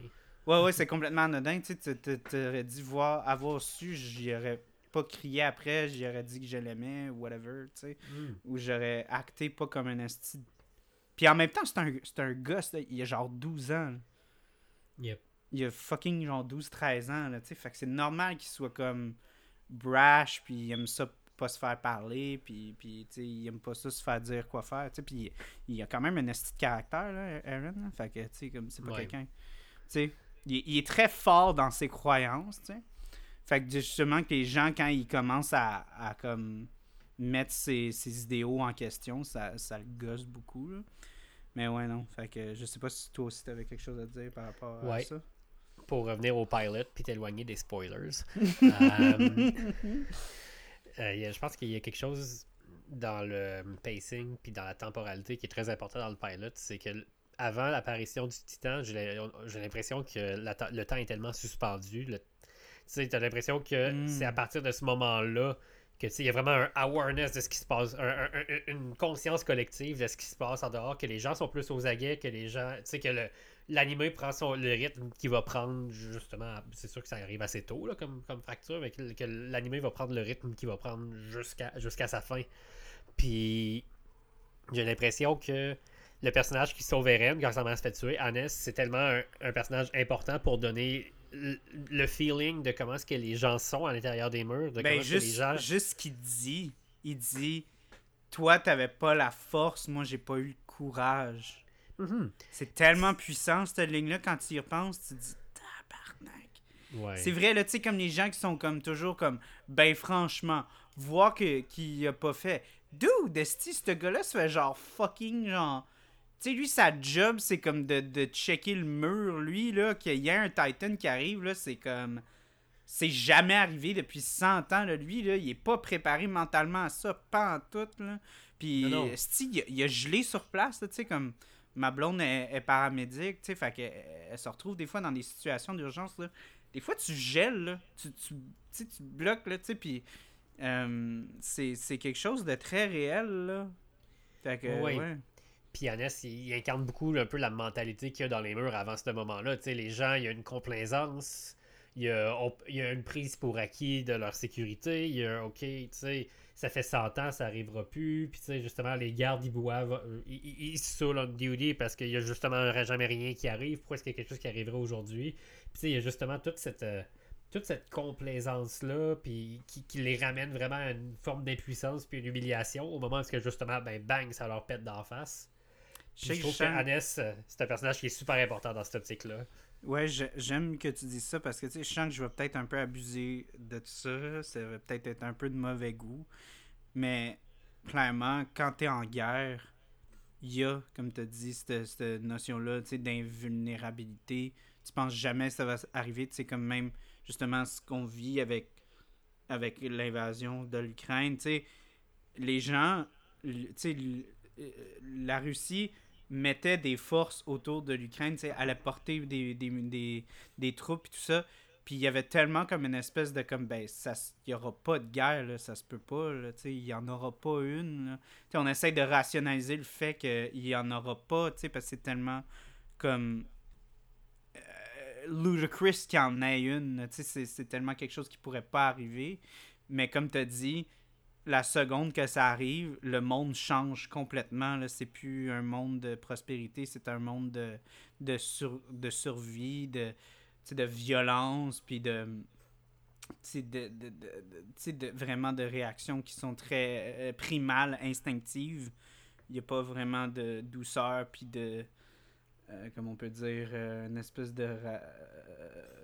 tu sais, les gens pensent euh, agit sans penser, tu sais. C'est vraiment... Ouais, Si un, euh, puis aussi, on, se rend compte dans les, prochains épisodes qu'il y a un gros un gros système classiste dans Attack on Titan mm-hmm. avec, avec la formation des murs parce que justement c'est un problème qui touche le, district le plus extérieur. Fait que, je veux dire, à l'intérieur des murs, le monde s'en crisse un peu. Le, roi, il joue aux échecs avec ses sujets, puis mm. ils sont bien chill. Puis, juste pour comme finir avec ça, je trouve qu'il n'y a rien qui aurait pu être mieux dit que dans, la, dans le deuxième épisode. Euh, je sais plus si c'est euh, Mikasa ou c'est euh, Eren, mais ils disent I can never go home. Ah, je pense que c'est Mikasa qui dit I can never go home. Puis c'est vraiment ça, c'est comme le statu quo peut pas. Peut pas euh, comme il n'y a, plus. Il a pas de retour à la vie normale dans ce genre de le monde a été brisé. Il y a, y a, des choses qui peuvent pas être réparées. comme... C'est la même chose avec Eren. Comme Eren, il peut. tu vois la tragédie dans, dans, dans, dans, sa rage, du fait de comme sa rage va jamais être assouvie, même s'il tue chaque. Euh, chaque euh, titan sur la planète, il va jamais être heureux, il va jamais être rassasié, il va jamais être, il va jamais se sentir en paix avec ça. Là, il va toujours avoir cette rage qui va vivre en lui. C'est comme un être qui est fondamentalement brisé. Puis je trouve c'est intéressant dans, la série comment on use de ce genre de personnes-là, puis on use justement de comme ce genre de message-là. Euh, on dit souvent de comme ah il faut perdre une partie de notre humanité pour affronter des monstres. C'est quelque chose qui ressort beaucoup. Euh, sais, comme il y a, il y a tout comme le. Il y a tout le côté avec Eren, mais il y a aussi tout le côté avec Erwin aussi. Puis mm. Erwin, je sens que c'est une des raisons pourquoi il y a autant de respect pour Eren. C'est parce qu'il comprend d'un point de vue, euh, structurel. Comme Eren, c'est des sacrifices qui sont très directs, c'est littéralement comme... Il se met sur, le- sur le front, puis il commet des sacrifices comme ça. Mais Erwin, c'est lui, il, il a comme tellement de sacrifices puis de vie humaine qui sont sous, sous sa garde. Puis lui, il faut qu'il vive avec ça, puis il voit à quel point, tu sais, que ça c'est néfaste pour, comme justement, le développement d'un adolescent puis d'un enfant, tu sais. Fait que c'est pour ça qu'il a autant de respect, parce que lui, il a de la misère à vivre avec ça. Puis là, il voit que E- Eren, il est capable de le faire à un si jeune âge, tu sais. Yep. Fait que C'est dur, dur de parler d'Erwin euh, juste dans la saison 1 parce que Hmm. ah, il, est il a tellement un beau développement. Ça fait un personnage qui a un beau développement. euh. Ben, écoute, moi, je vais te le dire, en partant, c'est le personnage préféré de ma blonde. C'était dans mon dans mes favoris moi aussi. de- probablement dans mes deux personnages favoris ou trois personnages favoris. Ma blonde dit euh, Erwin, c'est comme Captain America, sauf que Bucky est mort, tous les Avengers sont morts, toute la planète est morte, puis genre, il est sur une autre planète, puis il est comme encore Captain America, cette planète-là. Fait qu'il a vu comme des générations de ses amis qui sont morts, puis il est devenu comme vraiment euh, plus. euh, moins. euh, tu sais, comme. Il y, a- il y a comme. Puis c'est vrai, il y a, il y a un côté, tu sais, comme vraiment. ben, la, la façon de la figure d'autorité qu'il est, mais il y a un côté vraiment plus. Moins euh, wide-eye, si on peut dire. là. Vraiment un côté plus. euh,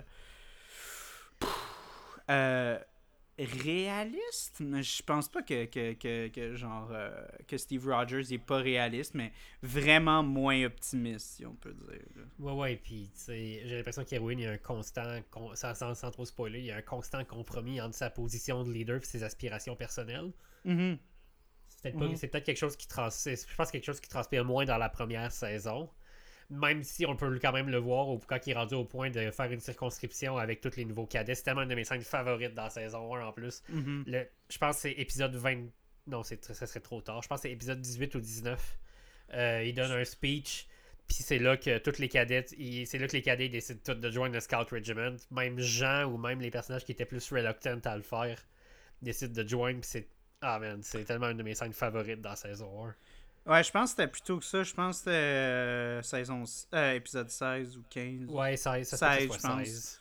parce que 18 sont déjà dans la forêt puis tout Fait que- Ouais, c'est ouais, juste avant qu'ils partent dans la forêt parce que Ouais. justement, ils recrutent le Mais- nouveau. euh, Mais oui, moi c'est moi j'aime que tu touches là-dessus parce que c'est ça qui un, un, un truc que, que que voyons, tu m'as fait perdre mon fil. Qu'est-ce que je vais te dire ça? Erwin Euh, parce que tu as parlé de cette scène-là, puis c'est vrai que c'est vraiment une bonne scène.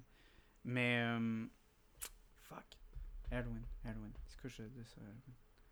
Tu parlais de comme scène. Mais tu parlais, tu parlais qu'il est très terre, tu parlais qu'il était très, qu'il était très terre à terre, puis c'est vrai qu'il l'est parce que il est tellement vrai dans sa façon de se présenter. Il dit, tu sais, si vous nous jouez. Ah, ok, non, c'est ça que je voulais dire. C'était comme une continuité de comme par rapport à comme l'homme qui doit. Tu sais, parce que tu parlais de ses aspirations personnelles, puis c'est vrai que c'est quelque chose qui va être développé plus tard dans les autres saisons, là.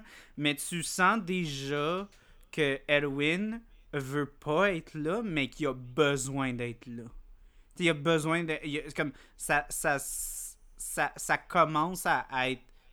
euh, tu sais, foreshadowé qu'il est comme le necessary evil, un peu, là, le genre de comme va prendre les décisions qui doivent être pr- prises malgré que c'est clairement pas la chose que comme sur papier ou que tu dis ça à quelqu'un puis c'est- difficile à avaler mais comme lui il est capable de dire non c'est ça qui doit être fait. Ouais, juste puis la façon qu'il se défend dans, dans le court pour essayer d'avoir euh, Eren chez les euh, Survey Corps c'est tellement drôle il dit on veut l'avoir parce qu'il va aider l'humanité en étant genre un Survey Corps puis il est comme that's it? Ouais that's it Ouais, ouais, puis tu sais, il est très, il est Très ouvert. Il est très ouvert d'esprit, puis il est très adaptif, tu sais. Mhm. Il s'adapte rapidement à la réalité de, ok, les- des, certains humains peuvent être des titans. On peut utiliser ça à notre avantage, tu sais. Il est très, euh, il est très, je pense qu'il est assez opportuniste, puis qu'il va vraiment utiliser tout ce qui est à sa disposition, puis comme tu dis, il va, il va les faire les calls difficiles s'ils ont besoin d'être faits, mais s'il les fait, ça va être juste. Ouais. Ben c'est ça. Puis comme tu dit, c'est quelque chose qu'on va voir plus développé puis plus extrême dans les autres euh, saisons. Mais déjà là, à la base, tu sais, comme ses plans mettent beaucoup de gens en péril, puis c'est des questions qui sont vraiment difficiles. Tu sais, comme, mettons juste comme, justement, la chase dans la forêt, où est-ce qu'ils vont sacrifier plein. Tu sais, il sait qu'il va sacrifier plein de, de soldats pour essayer de protéger Eren, tu sais. Puis justement, ça, ça passe à travers l'hiver, mais clairement, quand, quand tu lis un peu le subtexte, tu, ben, c'est dit dans, dans, dans, dans, la série, là, mais euh, c'est clair que ça, ça vient de, de Erwin, ça. Oui, oui. la, la notion de... Il y a des choses qu'il a faites aussi que c'est pas qu'un autre capitaine n'aurait pas fait. Tu sais, quand il fait la, la, la, juste le plan de la fin pour pogner Annie, genre, il, il, va, il fait face au, au, euh, au genre euh, fucking police, puis il s'en crisse. Il, il, est juste comme, il le regarde, puis il est comme, c'est ça qui va être fait, puis j'ai aucune excuse. C'est juste que je l'assume à 100%. bon, ouais, non, non, comme je sais qu'on je sais qu'il va avoir un haut niveau de casualties, mais c'est ça qu'il faut, c'est ça qui va être fait. Mm. Puis il y a le dos large dans, dans cette optique-là. Puis aussi, tu sais, il fait des choses que tu sais que ça vient de lui, là. C'est comme le euh, donner les mauvaises informations par rapport à la position des rennes dans leur, euh, dans leur formation. Euh, quand ils sont dans la forêt, justement, il a, donné un, il a donné un plan différent à tout le monde. Mm-hmm. Dans lequel Eren est, parce qu'il sait qu'il y a potentiellement un trait parmi eux, puis il, a peut-être pas tort. Puis, ouais, il, est fucking, il, est, fucking perspicace là-dessus parce qu'à ce point-là, il n'y a pas grand monde qui suspecte quelqu'un d'être un espion vraiment à ce point-ci. Non, non, non, non, exact. Tu sais, il, se base sur cette notion-là du fait de comme Eren est un titan, fait que ça se peut qu'il y en ait un autre. Mais à date, il n'y a pas eu d'autres titans qui se sont manifestés. Mais non, c'est là que ça arrive. C'est là, là qu'on découvre que le Female Titan euh, se, se mhm. présente pour la première fois. D'ailleurs, je me suis toujours demandé si le Female Titan pourrait. Euh, ah, je peux, non, je peux pas. Être un homme? exact, ouais, ouais, c'est. ben, c'est. J'ai vu des, des, forums des gens qui se demandaient ça aussi online, de faire comme genre. Euh, parce que clairement, si on suit la logique de comme.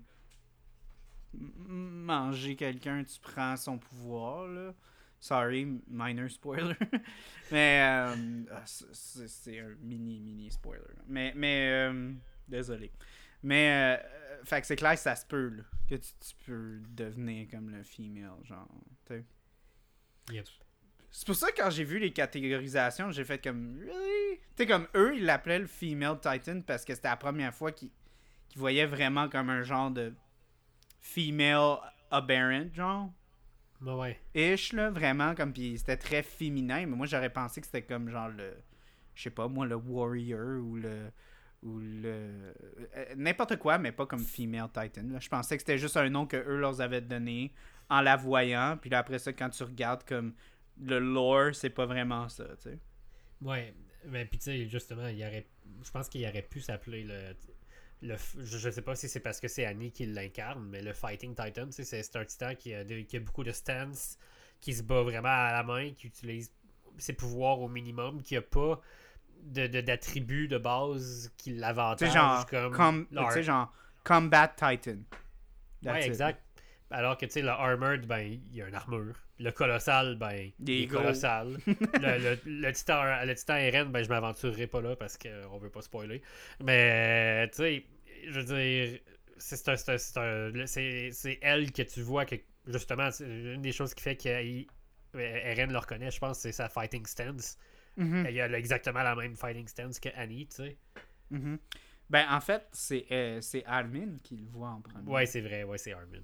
Parce que, of course, Armin, genre, l'a vu, puis il a figure out. Euh, euh, écoute, avant de continuer, je pense que j'aimerais ça comparer avec l'original. Fait que je sais pas si tu veux l'ouvrir tout de suite. Moi, j'ai pas encore fini mon 330 ml. Fait que je suis sûr que toi non plus, t'as pas fini ton. Non, non. Mais j'ai fini ma shop, par exemple.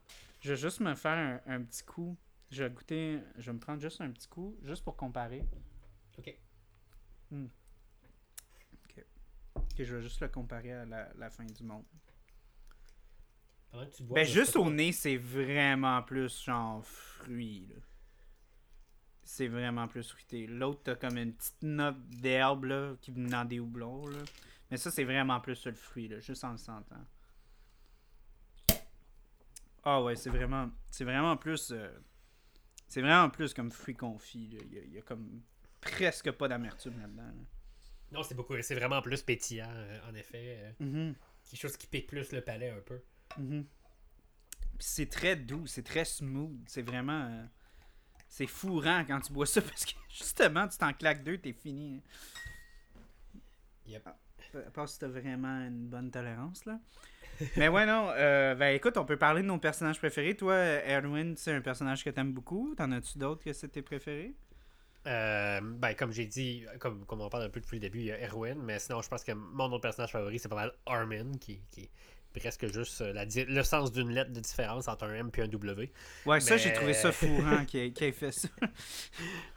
Mais tu sais, Armin, c'est un personnage qui a- j'ai vu qu'il a, eu- qui a reçu tellement de hate parce que tu sais, il a une petite voix, il, il freak out. euh, mais justement, il- je veux dire, s'il freak out, c'est parce qu'il est, su- il est tellement intelligent puis il y a tellement de, il a, tellement de foresight. Ouais, il y a tellement, il a tellement de. Il, comprend tellement le monde autour de lui qu'il il, il panique avant que tout le monde panique. Sais, il voit les choses comme 10 ans avant que tout le monde les voit. là. Oui, puis c'est tellement un bon stratégiste, puis ah, je, je sais pas, moi j'ai toujours vraiment, j'ai toujours vraiment aimé, tu sais. Aussi, c'est sûr que personnellement, j'ai une relation particulière avec l'eau, puis l'océan, puis Armin, ben son aspiration, c'est de voir la mer. Tu sais, ça, je t'avoue que c'est quelque chose que j'avais pas conscience de la première fois que j'ai Oh écouté l'animé, mais Quand j'ai revu la saison 1 puis il disait ça. Euh. Ça, ça, ok, peut-être tu vas me traiter de pleurnichard, mais j'ai pleuré encore parce que, tu sais, quand il va voir euh, Eren, parce qu'Eren, il est pas capable de se réveiller, puis comme. Puis une des. Parce qu'il est un peu dans sa transe, genre, qu'il est comme revenu dans son passé, il est comme clairement dans le coma. Puis Ouais, ouais. Il, il donne un coup d'épée pour le réveiller, puis ce qu'il dit, c'est comme. On, on va. Tu sais, on va aller voir le monde.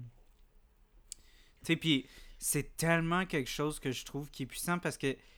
Comme tout, tout le background qu'on a dit là, depuis les derniers 25 minutes, là, comme la perte de- du statu quo, la perte de la vie, ils ont plus leur maison, ils ont la vie est complètement détruite pour eux puis même quand il y avait un statu quo qui était calme, ils aspiraient vers ça.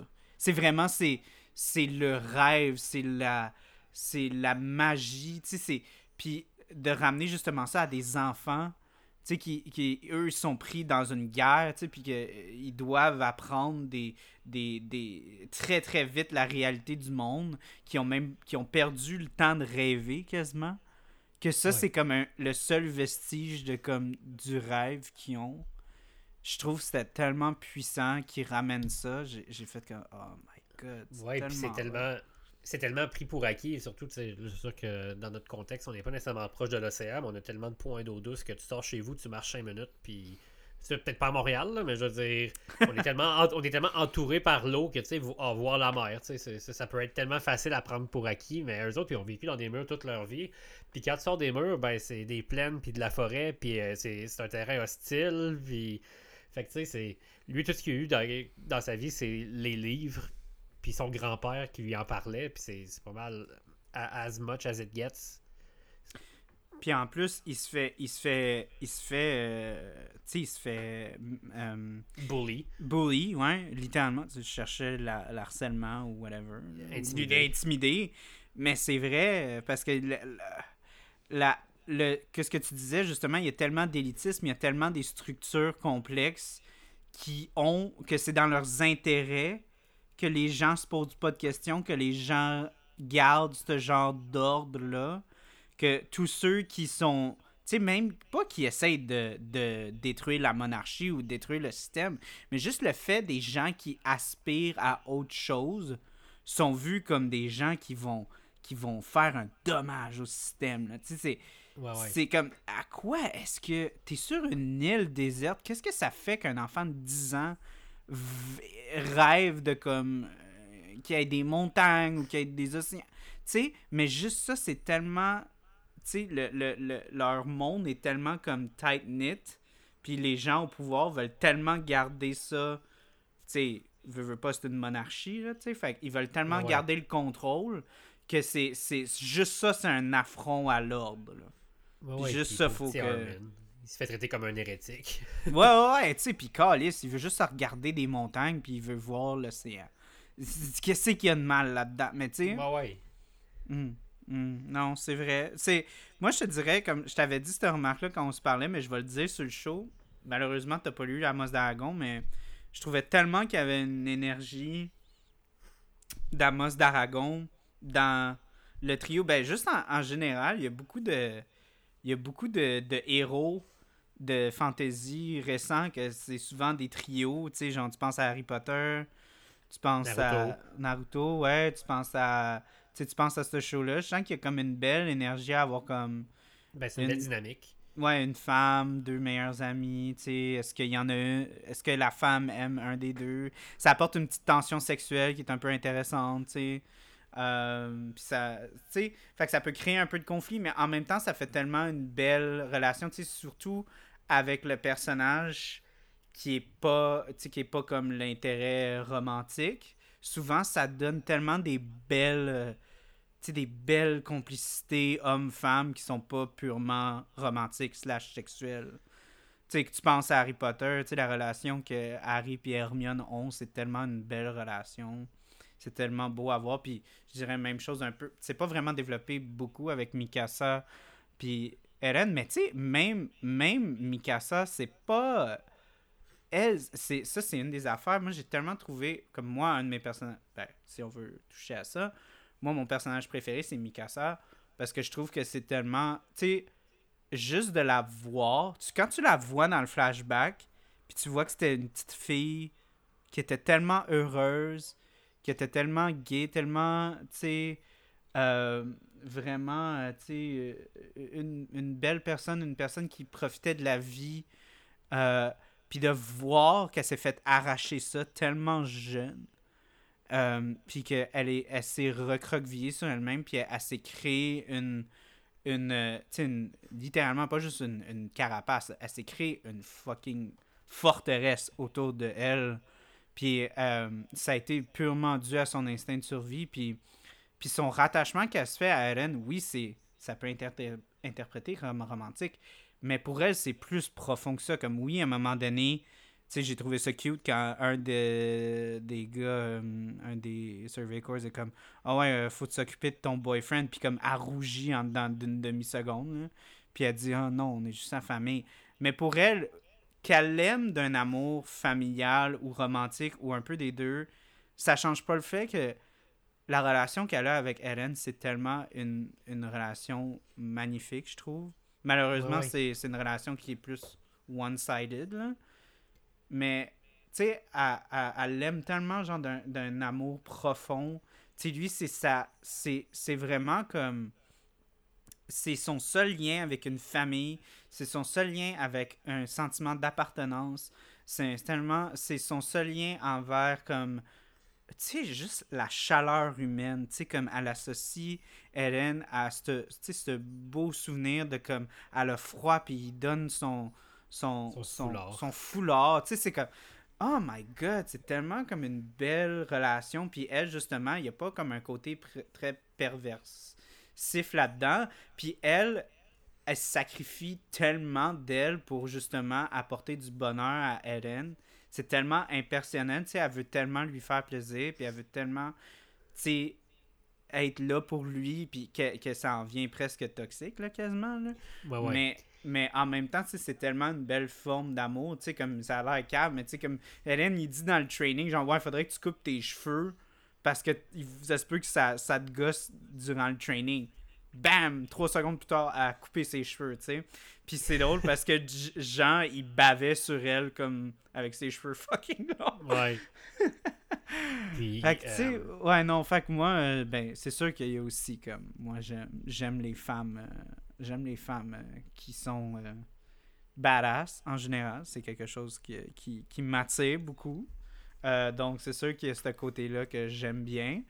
Euh, puis qui m'affecte, peut-être pas d'un point de vue très très rationnel, mais euh, ça change pas le fait que, genre, je trouve tellement qu'elle a comme une belle personne, puis justement qu'elle sacrifie tellement pour Eren, puis tout, c'est tellement. Moi, moi c'est quelque chose que j'aime beaucoup. La dynamique du trio est intéressante parce qu'ils ont toutes des aspirations différentes qui mènent à un même but. Mhm. Euh, Eren, lui, ben, il est dans un esprit euh, de vengeance, puis de, puis de se battre pour sa liberté. Fait que lui, il veut voir, il veut sortir des murs pour euh, voir le monde extérieur, mais essentiellement, annihiler tous les Titans qui se dressent sur son chemin. Euh, Armin veut voir le monde, il veut voir l'océan, puis ben Mikasa, elle, va juste suivre Eren peu importe où est-ce qu'il va, parce qu'il lui a donné une nouvelle raison de vivre, puis quelque chose à quoi s'accrocher, quasiment si on veut, tu sais. Mhm. Puis, ben, il y a du monde qui pourront dire que c'est réducteur pour un personnage, que son trait de personnalité. Ben, que, euh, que autant de sa, de, sa, de sa personne dépendent juste. Ben, gravite autour de quelqu'un d'autre. Mais j'ai l'impression que Attack on Titan l'utilise bien, puis que ça devient pertinent d'autant plus dans les saisons qui suivent, sans, sans, sans spoiler. Ouais, ben c'est ça. Tu sais, c'est encore pour rapporter, là, c'est.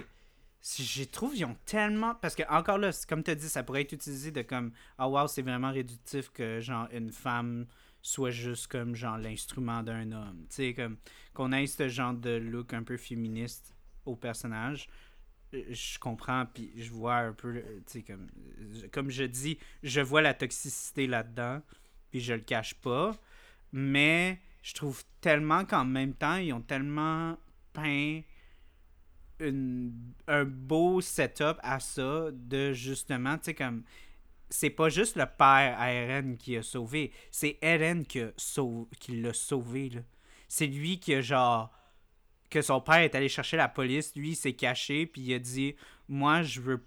Tu sais, je- c'est pas vrai que je vais attendre, puis que je prenne une chance que cette petite fille-là, elle, elle puisse mourir je vais rentrer là en tant que genre petit garçon de fucking 8 ans puis je vais tuer ces gens-là parce que c'est tu sais c'est c'est pas correct tu sais c'est des tu sais puis il dit tu sais comme il dit à son père il dit c'était pas des humains c'était des monstres cachés tu sais maquillés en humains tu sais lui il, est tellement tu sais comme l'injustice ça l'affecte tellement que tu il est prêt à, à- à mourir, là, même à un... Tu sais, n'imp- n'importe qui dit un enfant de 8 ans va pas commencer à essayer de tuer deux, deux grown-ass men avec des couteaux pis tout. Puis même là, c'est, c'est, tu le vois encore quand il est jeune, puis ça arrive souvent. Mais ça, c'est une autre beauté d'Eren, c'est qu'Eren, il se fait tellement tabasser, mais il lâche pas le morceau, tu sais, comme encore là, tu il, il- a de sauver euh, Mikasa, puis il arrive pas en 2-3 temps mouvement, il se fait ramasser, il en tue un, l'autre le ramasse, puis il est en train de l'étrangler, puis tout. Puis il est en train de dire à, à, à Mikasa, c'est comme, c'est quand, je pense que c'est là qu'il dit, genre, c'est quand tu, tu fais rien, tu sais, c'est là qu'il gagne, ou whatever, euh, que- quelque Ouais. chose comme ça, là, tu sais. Fait que même là, tu sais, c'est- euh, c'est pas juste comme, ah, euh, tu sais, elle est tombée en amour avec lui, fait qu'elle le lâche pas. C'est comme, non, dans sa tête, genre, Hélène n'existe pas, elle serait morte, là.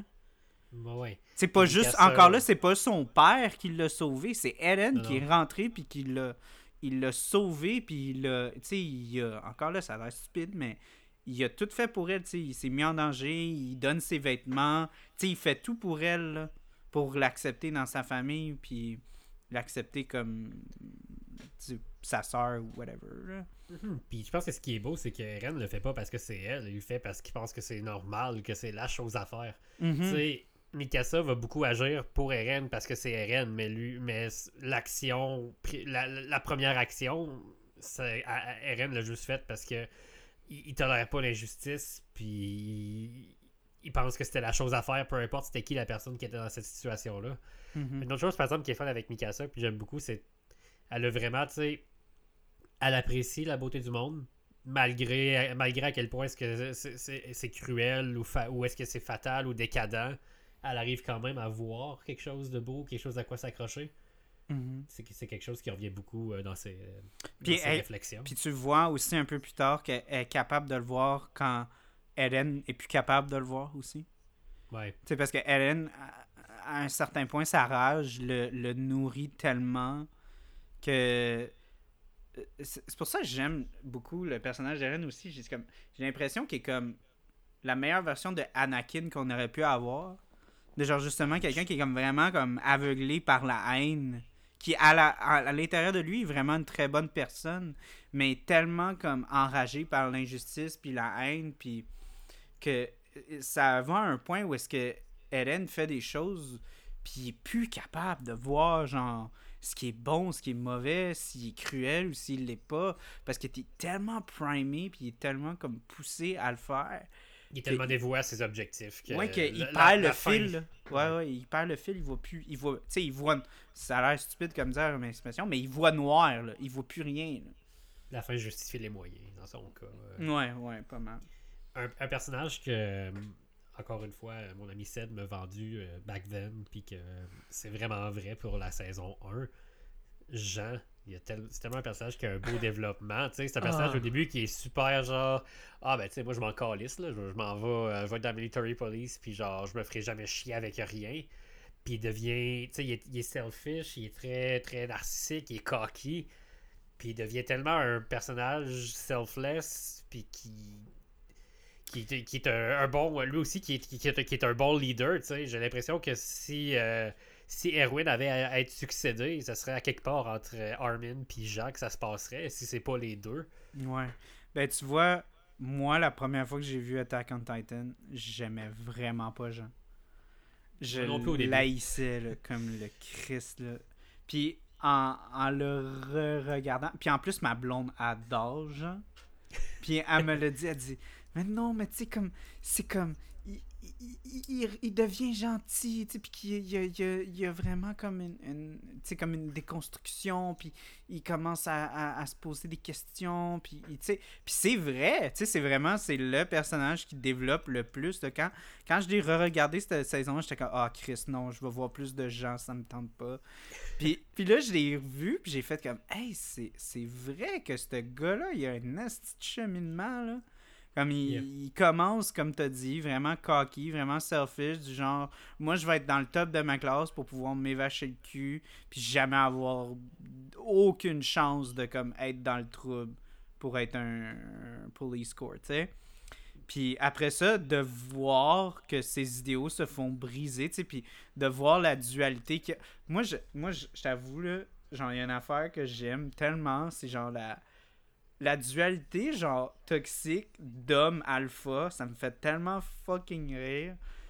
Genre, je trouve ça tellement le fun. Les animés, genre, mon autre animé préféré, Food Wars, il y a ça aussi avec, euh, avec euh, voyons, euh, Ok, mais il y a genre Aldini, puis genre le, le personnage principal, là, comme Aldini, c'est comme un, un- chef italien qui, qui, qui, qui a toujours été praisé comme étant comme le meilleur chef euh, en Italie. Puis là, il arrive là, puis il y a genre ce petit genre cook de casse-croûte qui est comme genre un petit cook prodige. Fait qu'il il réussit tout, puis là, il est comme Oh my god, je vais tellement le battre, puis je vais le battre, puis c'est comme. Puis ils deviennent genre meilleurs amis. Mais en même temps, genre, il est comme je vais te battre pareil, puis je te déteste pareil. Puis il, se crée une amitié. Mais en tout cas, moi, j'aime. Ça, c'est une affaire, j'ai commencé à, à vraiment me rendre compte que j'aime beaucoup. Je voyais les, les, affronts qu'il y avait avec Jean, Ellen, puis j'étais comme oh my god, I love that shit. C'est tellement le fun. C'est tellement le fun, tu sais. Puis non, ouais, ça, j'ai vraiment aimé ça. Mais sinon, à part Jean, euh, c'est sûr qu'il y a beaucoup de personnages qui ont pas encore beaucoup de, de, de, de- chair autour de le reste. là. Je veux dire, J'avais, j'avais juste un mini point que je voulais faire sur Jean avant qu'on finisse sur Jean. Là. vas-y, vas-y. Jean, c'est le Han Solo de Attack on Titan. Oh wow. C'est le gars qui veut pas être là, qui est genre bad boy, genre attitude qui se crisse de tout le monde, mais au fond de lui, euh, he actually cares. Ben, c'est comme c'est quasiment comme Han Solo qui deviendrait Luke. Si on veut. Genre, parce que, ouais. parce que, ouais, il, il trouve son sens de purpose, puis. Ben, Han, il, il trouve son sens de purpose quand même, là. Ouais, ouais. Puis il a sa petite coupe de cheveux cute avec euh, son euh, two tones, euh, puis ça, ça, ça, ça plus long sur le dessus, puis.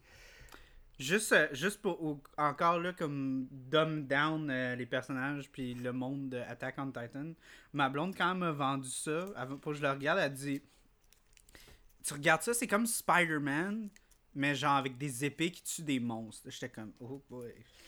Spider-Man avec des épées qui tue des monstres. Parce qu'il oui. c'est, euh, c'est genre Spider-Man, comment il vole, puis tout. Puis comme C'est vrai, là, quand tu regardes ça, c'est comme. C'est vraiment ça. C'est comme Spider-Man avec des épées dans les mains, genre. Elle aurait pu te dire, euh, c'est, du monde euh, en, crop en crop top coat avec des épées, avec des exactos géants qui tuent des, euh, des gros monstres qui mangent des humains. Ouais, ben, tu sais, en même temps, je pense que le côté humain, c'était. Moi, je pense que juste, me cherchais avec le Spider-Man avec des épées dans les mains, j'ai fait, ok, ok, ok, c'est intéressant. c'est intéressant. Juste visuellement, je veux voir ça. Et en plus, avec le. On n'a vraiment pas parlé de ça, mais comme le contexte euh, fantasy aussi, un peu, là, tu sais, c'est comme. La technologie est un peu comme ancrée dans le comme 16e siècle, 16, 17 c'est, un peu anachronique. Oui, c'est, une architecture allemande qui est très très de ces années-là. T'as des canons, t'as, des, les chevaux puis les chariots. Il n'y a pas de voiture. Il y a peut-être euh, des machines à vapeur. Mais euh, même, même là, non, parce que quand ils, ont des espèces de. le bateau, il, ils marchent avec des, ils marchent avec des, des moulins. Ouais, ouais, ouais. ouais. Mais tu sais, oui, c'est sûr qu'ils sont limités du côté développement technologique, mais ce, ce, qui est intéressant, c'est que j'ai l'impression qu'en imaginant sa créature, Isayama, il a vraiment pensé à comment est-ce qu'on peut combattre cette créature-là, puis il est arrivé avec des, des technologies qui sont vraiment propres à la série. Tu sais, le 3D MG, c'est pas quelque chose qui vient d'ailleurs. L'idée que mm. c'est des. Les armes, c'est des, des, des, lames vraiment fines qui cassent, comme un exacto, mais qui après ça, t'en gardes d'autres sur toi, puis que t'es capable de reload ton épée. Euh, c'est tout. Je veux dire, c'est sûr que si se confronte ça aux lois de la physique du vrai monde, peut-être que tout ne, ne marche pas, mais ça reste que c'est. Dans la logique de ce monde-là, c'est fucking imaginatif, c'est vraiment subversif.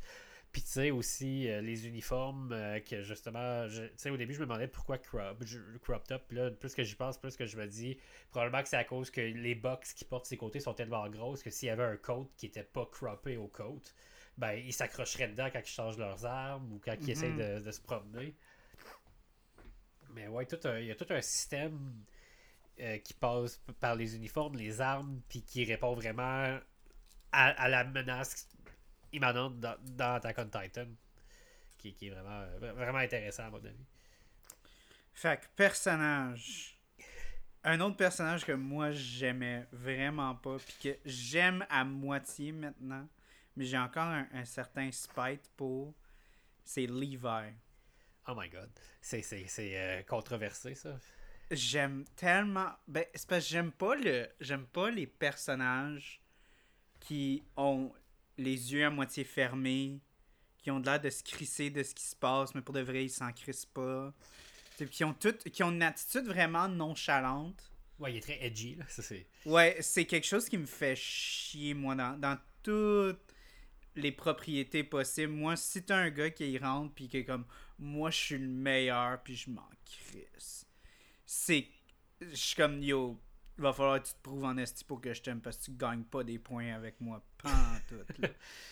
Mais mais il en gagne des points parce que tu vois plus tard dans la série tout ce qu'il fait puis tout puis même tu le vois un peu dans, dans la saison 1 parce qu'il bat il, il bat fucking Eren, puis il l'envoie chier à tout bout de champ.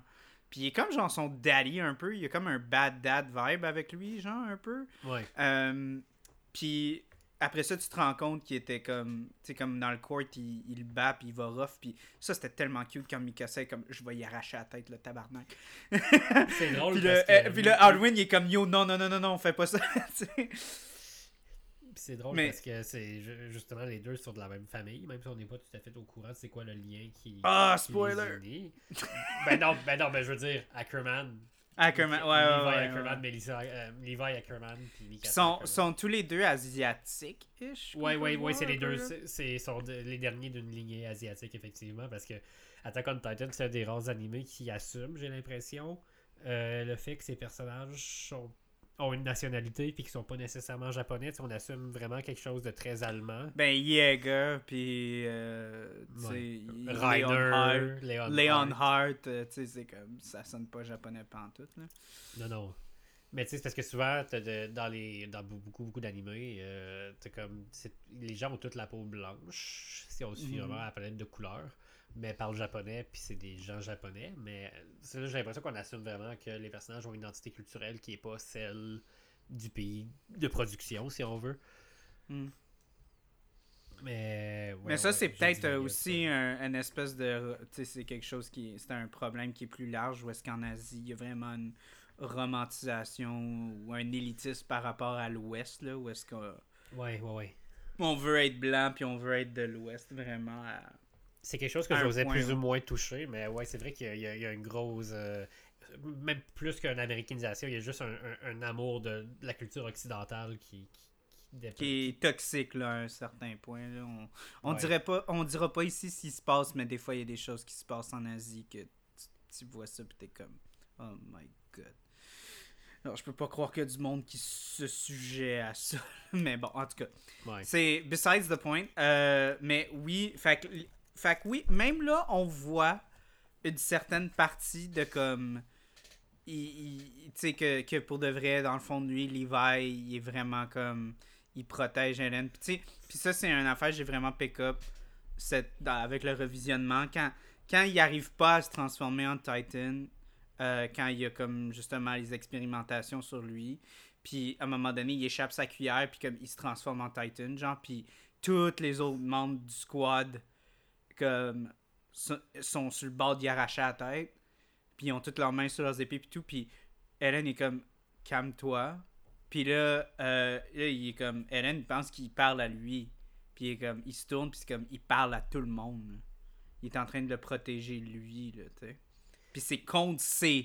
Tu sais, c'est contre ses compagnons, c'est ses camarades, c'est du monde avec qui il s'est, battu, là, puis il a créé des liens très forts avec eux.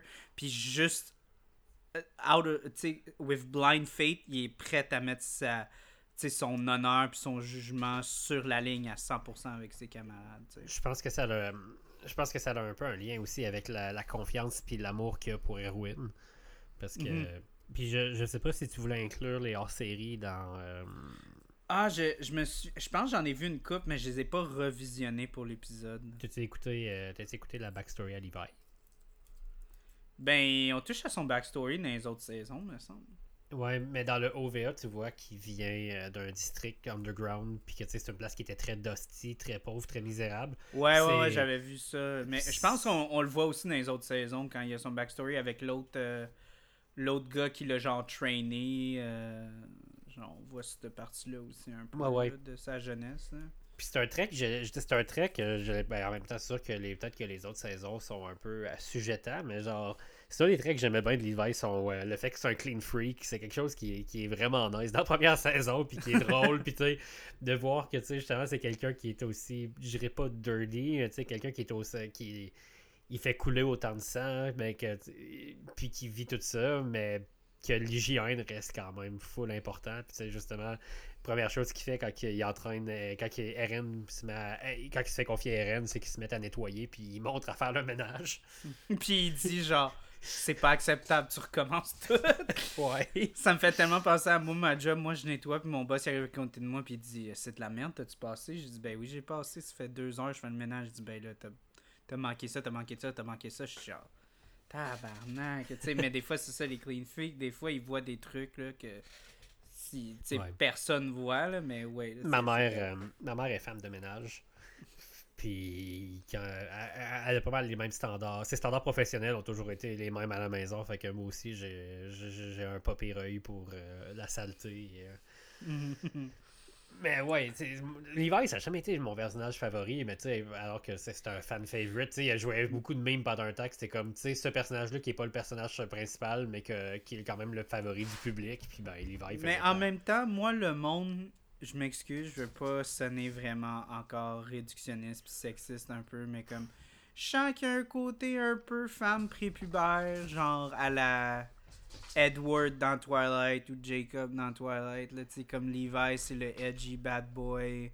Un peu female gaze- un petit peu female gazing. Ouais, un petit peu female gazing. Fait que, tu sais, moi, j'a- j'avoue à 100% que mon attraction envers le personnage de Mikasa part d'une place qui est très, comme, tu sais, primale, sexuelle, mais que je suis capable d'apprécier le reste du personnage, mais qu'une sais, qu'une fille qui a un crush sur Levi puis qui a dit que c'est son personnage préféré puis après ça qu'elle me dise ah ben là c'est pas pour pour l'attirance je suis comme non Tu dis, non ça commence là puis après ça tu développes là arrête là parce que il est, il est fucking haïssable, là, ce gars-là. Puis, en même temps, genre, je l'ai vu, quand, quand il arrive, euh, je sais plus si dans, euh, je l'ai noté, euh, parce que je l'ai mis en caps lock. Oh my god, Levi!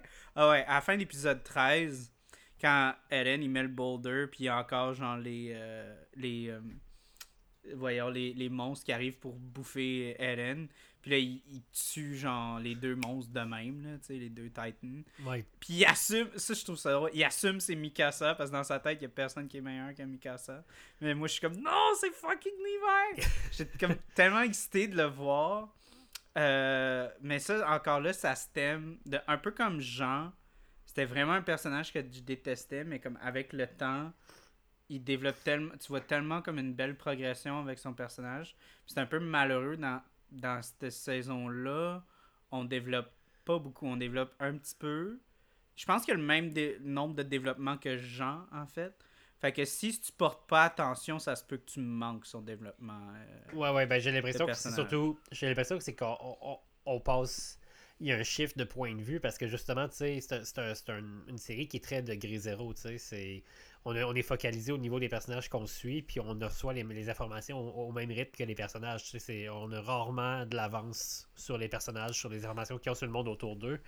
Puis, puisque le début de l'histoire est très focalisé, puis ben, l'histoire en général est très focalisée avec Eren, ben, au début, tu as un regard très extérieur sur Levi parce qu'il il connaît Captain Levi, tu sais, quand, il, quand il est enfant, puis qu'il le voit revenir de mission avec Erwin, tu sais. Ils savent c'est qui, puis ils savent que tu c'est un, un, un- grand, un, grand atout, c'est un, grand- c'est un guerrier, euh, qui, c'est, un soldat qui, qui a son mérite. Puis c'est l'idée qu'on a de lui, mais après ça, c'est quand, que Erwin- quand que, euh, euh, Eren se ramasse dans sa squad, on se ramasse fait le vraiment- ménage.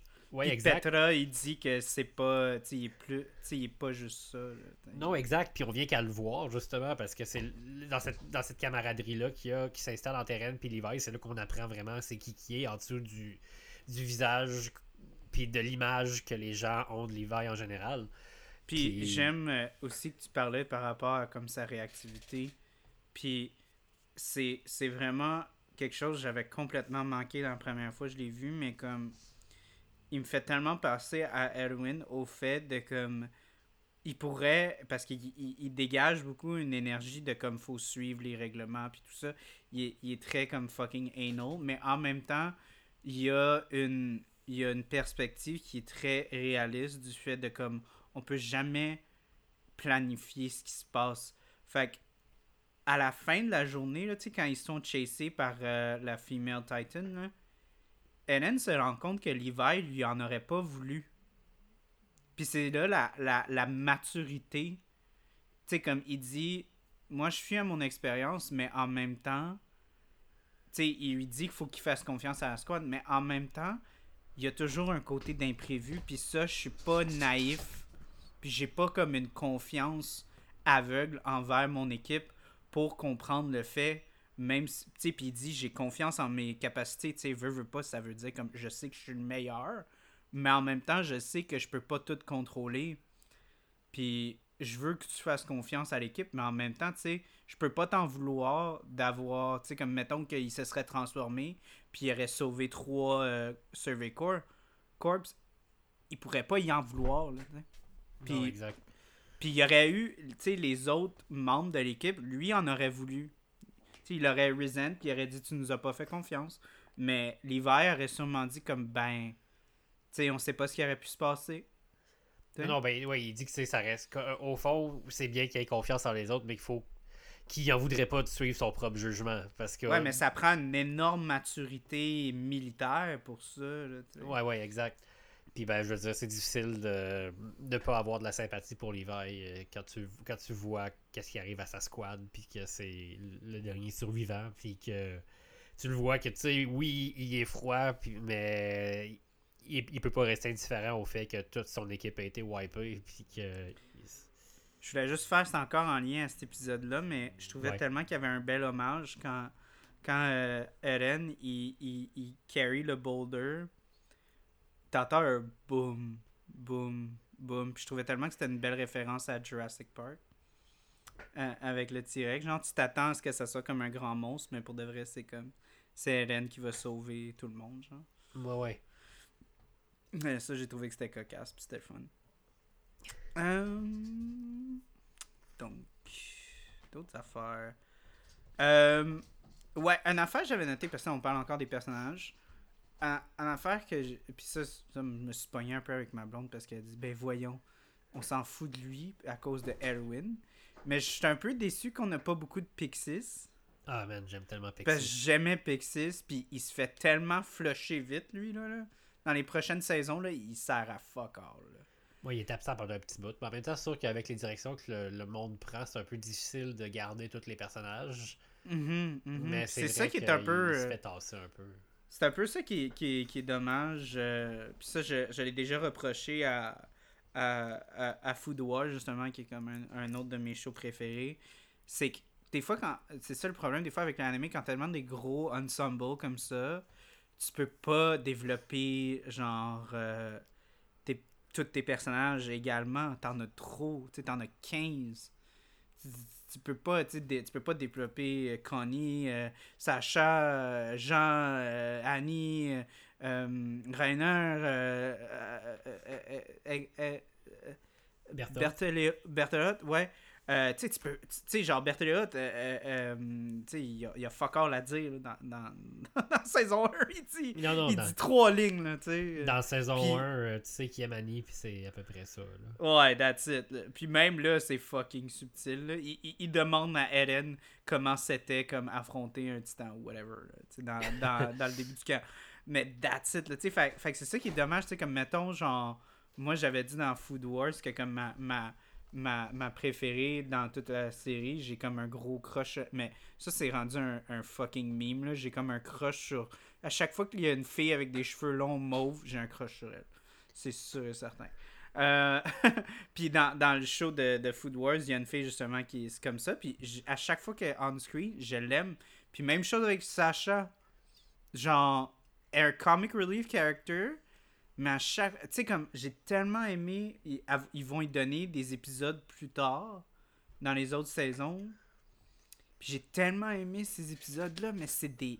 C'est tellement minime, c'est comme il, il, donne un épisode pour explorer son backstory en tant que chasseuse, puis sa famille, puis son village. That's it. Il n'y a rien d'autre, là, tu sais. Puis après ça, on la voit un petit peu plus tard, mais même dans. Moi, je me souviens, comme j'ai dit à, ma blonde, quand, on l'a vu la, première fois, puis elle mangeait sa patate, j'ai dit, That's my favorite character. Ah, moi aussi, je l'aime beaucoup. j'ai dit, That's my favorite character. Sacha, favorite character. Juste le fait qu'elle mange une patate genre dans un. And she does not care. She does not care. Son amour pour les patates et pour la nourriture en général la rend très, très attachante pour moi aussi. Euh, j'aime tellement beaucoup Sacha, moi, avec. Euh, Sinon, un autre personnage que j'aime. Puis une autre affaire avec Sacha qui est comme. Attends, je veux juste comme dire ça avant qu'on change à un autre personnage. Mais Sacha, quand Mikasa l'utilise, quand il y a comme une, un argument avec Eren puis Jean, puis là, le, le, le, le, le, commandant rentre puis il dit Hey, qu'est-ce qui se passe ici? Puis là, personne ne sait quoi dire. Mikasa dit Ah ouais, c'est Sacha qui a pété. Puis genre, on a juste, tu sais, ce que je t'avais dit, les steel frames, genre. On a juste un still frame de genre Sacha qui capote, puis le deuxième still frame, c'est Mikasa qui donne sa portion de pain qui crisse dans la gueule. Oui, c'est vrai. That's it.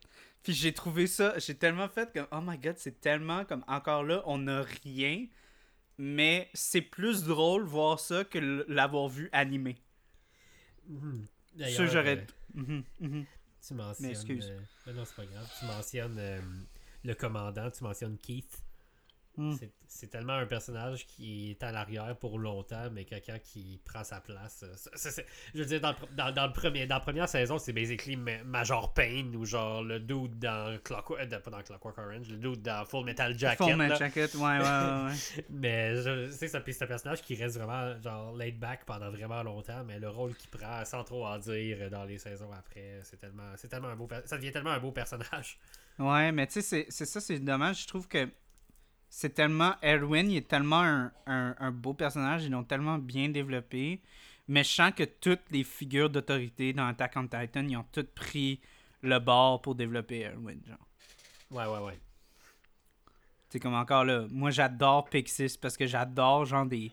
Les fucking. Tu sais, les, les, les leaders qui sont fous dans la tête puis qui ont des plans malades puis qui sont pas- traités comme des excentriques, un peu à la Jack Sparrow, là, un peu là, comme ils font n'importe quoi, puis ça, ça mène à quelque chose, puis en fait, c'est comme la chose la plus intelligente qui aurait pu arriver à, ce moment-là. Je trouve ça brillant, là, je trouve ça tellement le fun. Oui, puis en plus, Pixis, tu sais, il est pas. C'est plus inusité. Tu sais, Erwin, c'est un peu à s'attendre de lui parce que c'est le, le chef euh, du. euh, c'est le commandant du Scout Regiment, mais Pixis, c'est le, le, chef de garnison, tu sais. C'est pas la personne à qui tu nécessairement besoin. de qui tu t'attends nécessairement, genre, autant de d'excentrisme. Puis, ben, pourtant, c'est, il est tellement cool. Il passe en dehors de la boîte. Il vient avec des bonnes idées. C'est. Ah, man, moi aussi, je l'aime vraiment beaucoup, Pixis. Euh, Puis, ben, sa, petite moustache est glorieuse aussi, là. Ouais, puis il est aussi, il il est- genre, il est tellement aussi doux avec le monde, puis après ça, il change quand il se met à crier à tous les leaders, puis tout, là, tu sais, il, il se transforme presque comme une version intense de Elwin, mais même Elwin aussi est intense, là. Ben ouais. Mais euh, comme il y a comme une complète transformation, tu te dis, coudon, y a-tu un dédoublement de personnalité, ce gars-là, genre? c'est vraiment, euh, ouais, non, c'est vraiment, euh, non, c'est dommage, c'est c'est dommage qu'on en voit pas beaucoup. Puis ça, un, un autre personnage que moi j'adore. Puis je pensais pas, j'avais oublié. J'avais fait comme, es-tu vraiment dans cette saison-là où on la tease juste un petit peu, mais pour de vrai, elle là à partir du arc où est-ce qu'on commence à, à développer, euh, tu sais, euh, avec le court puis tout. Hanji, man. C'est là que je m'en allais, j'aime- moi, avec. Que j'aime Hanji, man. Oh Ben, my god, que je l'aime. Parce a- que là, on parlait d'excentricité, puis d'énergie, puis oh my god. C'est peut-être mon Le autre personnage favori après Armin. Le scientifique fou, c'est tellement le fun. Ouais, ouais, puis ben ça fait, tu sais, justement, puisqu'elle a une approche très scientifique, puis très euh, dans une logique d'observation, puis surtout vraiment, vraiment beaucoup dans la première saison où est-ce qu'elle capture littéralement des titans. euh, ça fait qu'elle a. Elle aussi, tu sais, elle a une vue qui est tellement en dehors, de la, en dehors des murs, mettons, pour euh, être full thématique avec moi, avec l'expression. Tu sais, Mhm. les titans, elle les déteste pas, puis j'ai l'impression qu'elle elle a une conscience de leur de leur propre inconscience, si on veut, que tu sais, puis elle, elle- elle- les traite comme, elle, les aime, tu sais, ces deux titans qu'elle capture, puis qu'elle étudie, puis quand ils se font tuer par euh, un- une certaine personne qui préférerait pas que, que dans qui c'est dans l'intérêt qu'il y en a qui en apprennent pas plus sur les titans, ben, elle est super triste, puis elle est tellement weird, obsédée, mais passionnée, puis Ben, elle me fait penser, mettons, à comme des, des- quand j'étais à l'université, j'en avais des amis, tu sais, comme genre du monde qui sont comme dans des fields, genre fucking profonds. Puis c'est souvent comme dans un monde organique. Tu sais, mettons quelqu'un qui va faire une thèse sur comme genre l'avancée des champignons va comme se mettre à parler à leurs champignons puis comme capote. c'est c'est ça puis elle est tellement le fun puis comme tu dit mais en même temps elle a, un, elle a un beau moment avec Ellen parce que tu sais Ellen justement il pourrait justement avoir une espèce de comme euh, haine pour sa perspective mais en même temps Ellen il essaye de comprendre un peu tu sais il essaye elle- il essaye aussi d'y dire tu sais comme pourquoi est-ce que tu détestes pas les les, les, les- les Titans. tu sais, comme, il dit pas, mais tu sais, comme moi, les titans, ils ont mangé ma mère, toi, t'as pas perdu des amis, puis elle a dit, oui, tu sais, j'ai perdu des amis, mais tu sais, en même temps, faut, faut vivre par-dessus ça, parce que, encore là, une approche tellement mature de comme, il faut apprendre à comprendre, parce que sinon, on va jamais avancer, tu sais Ouais, ouais. c'est tellement le fun de voir qu'il y ait des gens aussi éclairés dans des positions de pouvoir dans une société aussi corrompue. Tu te dis, c'est quoi les fucking chances, tu sais, que ces Ouais, ouais. gens-là qui sont tellement éclairés ont comme des positions de... de, comme de... Parce qu'ils sont pas comme des sous-commandants, c'est des commandants, là, tu sais, c'est... Ouais, exact. Les seuls qui les affrontent, c'est genre ceux qui sont dans différents volets de la société. tu sais, Ils sont euh, au top de, de leur champ. Ça pourrait justement être comme des, des, des sous des sous-commandants, puis les commandants sont comme fucking corrompus, puis tout. Mais non, c'est vraiment comme des beaux personnages là, qui, Ouais, qui ouais. sont mis là. Hmm, Puis Angie, ça en est un autre qui a, qui a vraiment un beau développement aussi dans les, euh, dans les saisons après. là. Oui. C'est un peu, un, Oui. peu, un peu douloureux, mais elle a, Ouais. vraiment, elle a vraiment un beau développement. Hostie que j'aime Angie. My God. Je l'aime tellement. Ok. Moi, je pense que avant de finir, on pourrait un peu parler. On n'a pas beaucoup parlé de comme euh, ce qui se passe, mettons. euh, post euh, un peu. On a beaucoup parlé du début, là. on n'a pas beaucoup parlé de après.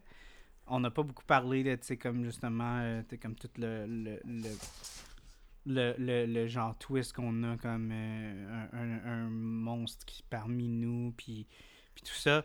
Puis moi, je, je voulais juste, avant qu'on empiètre sur, euh, sur la deuxième partie, parce que veux, veux pas, euh, il y a, y a comme deux arcs là, qui sont très bien établis par euh, Ouais, ouais. la meilleure intro de l'univers qui se fait changer par une autre intro, puis ça ça m'a tellement fait chier. Wings je- je- Mettons là, qu'on se donne une petite seconde, là, puis qu'on on, on met tous les openings des quatre saisons un à côté de l'autre. Je pense que Wings of, Fre- of Freedom, sans être mauvaise, c'est probablement de ceux-là que j'aime le moins. C'est la pire. C'est la pire. Moi, je trouve que c'est la pire. Tu sais, comme même.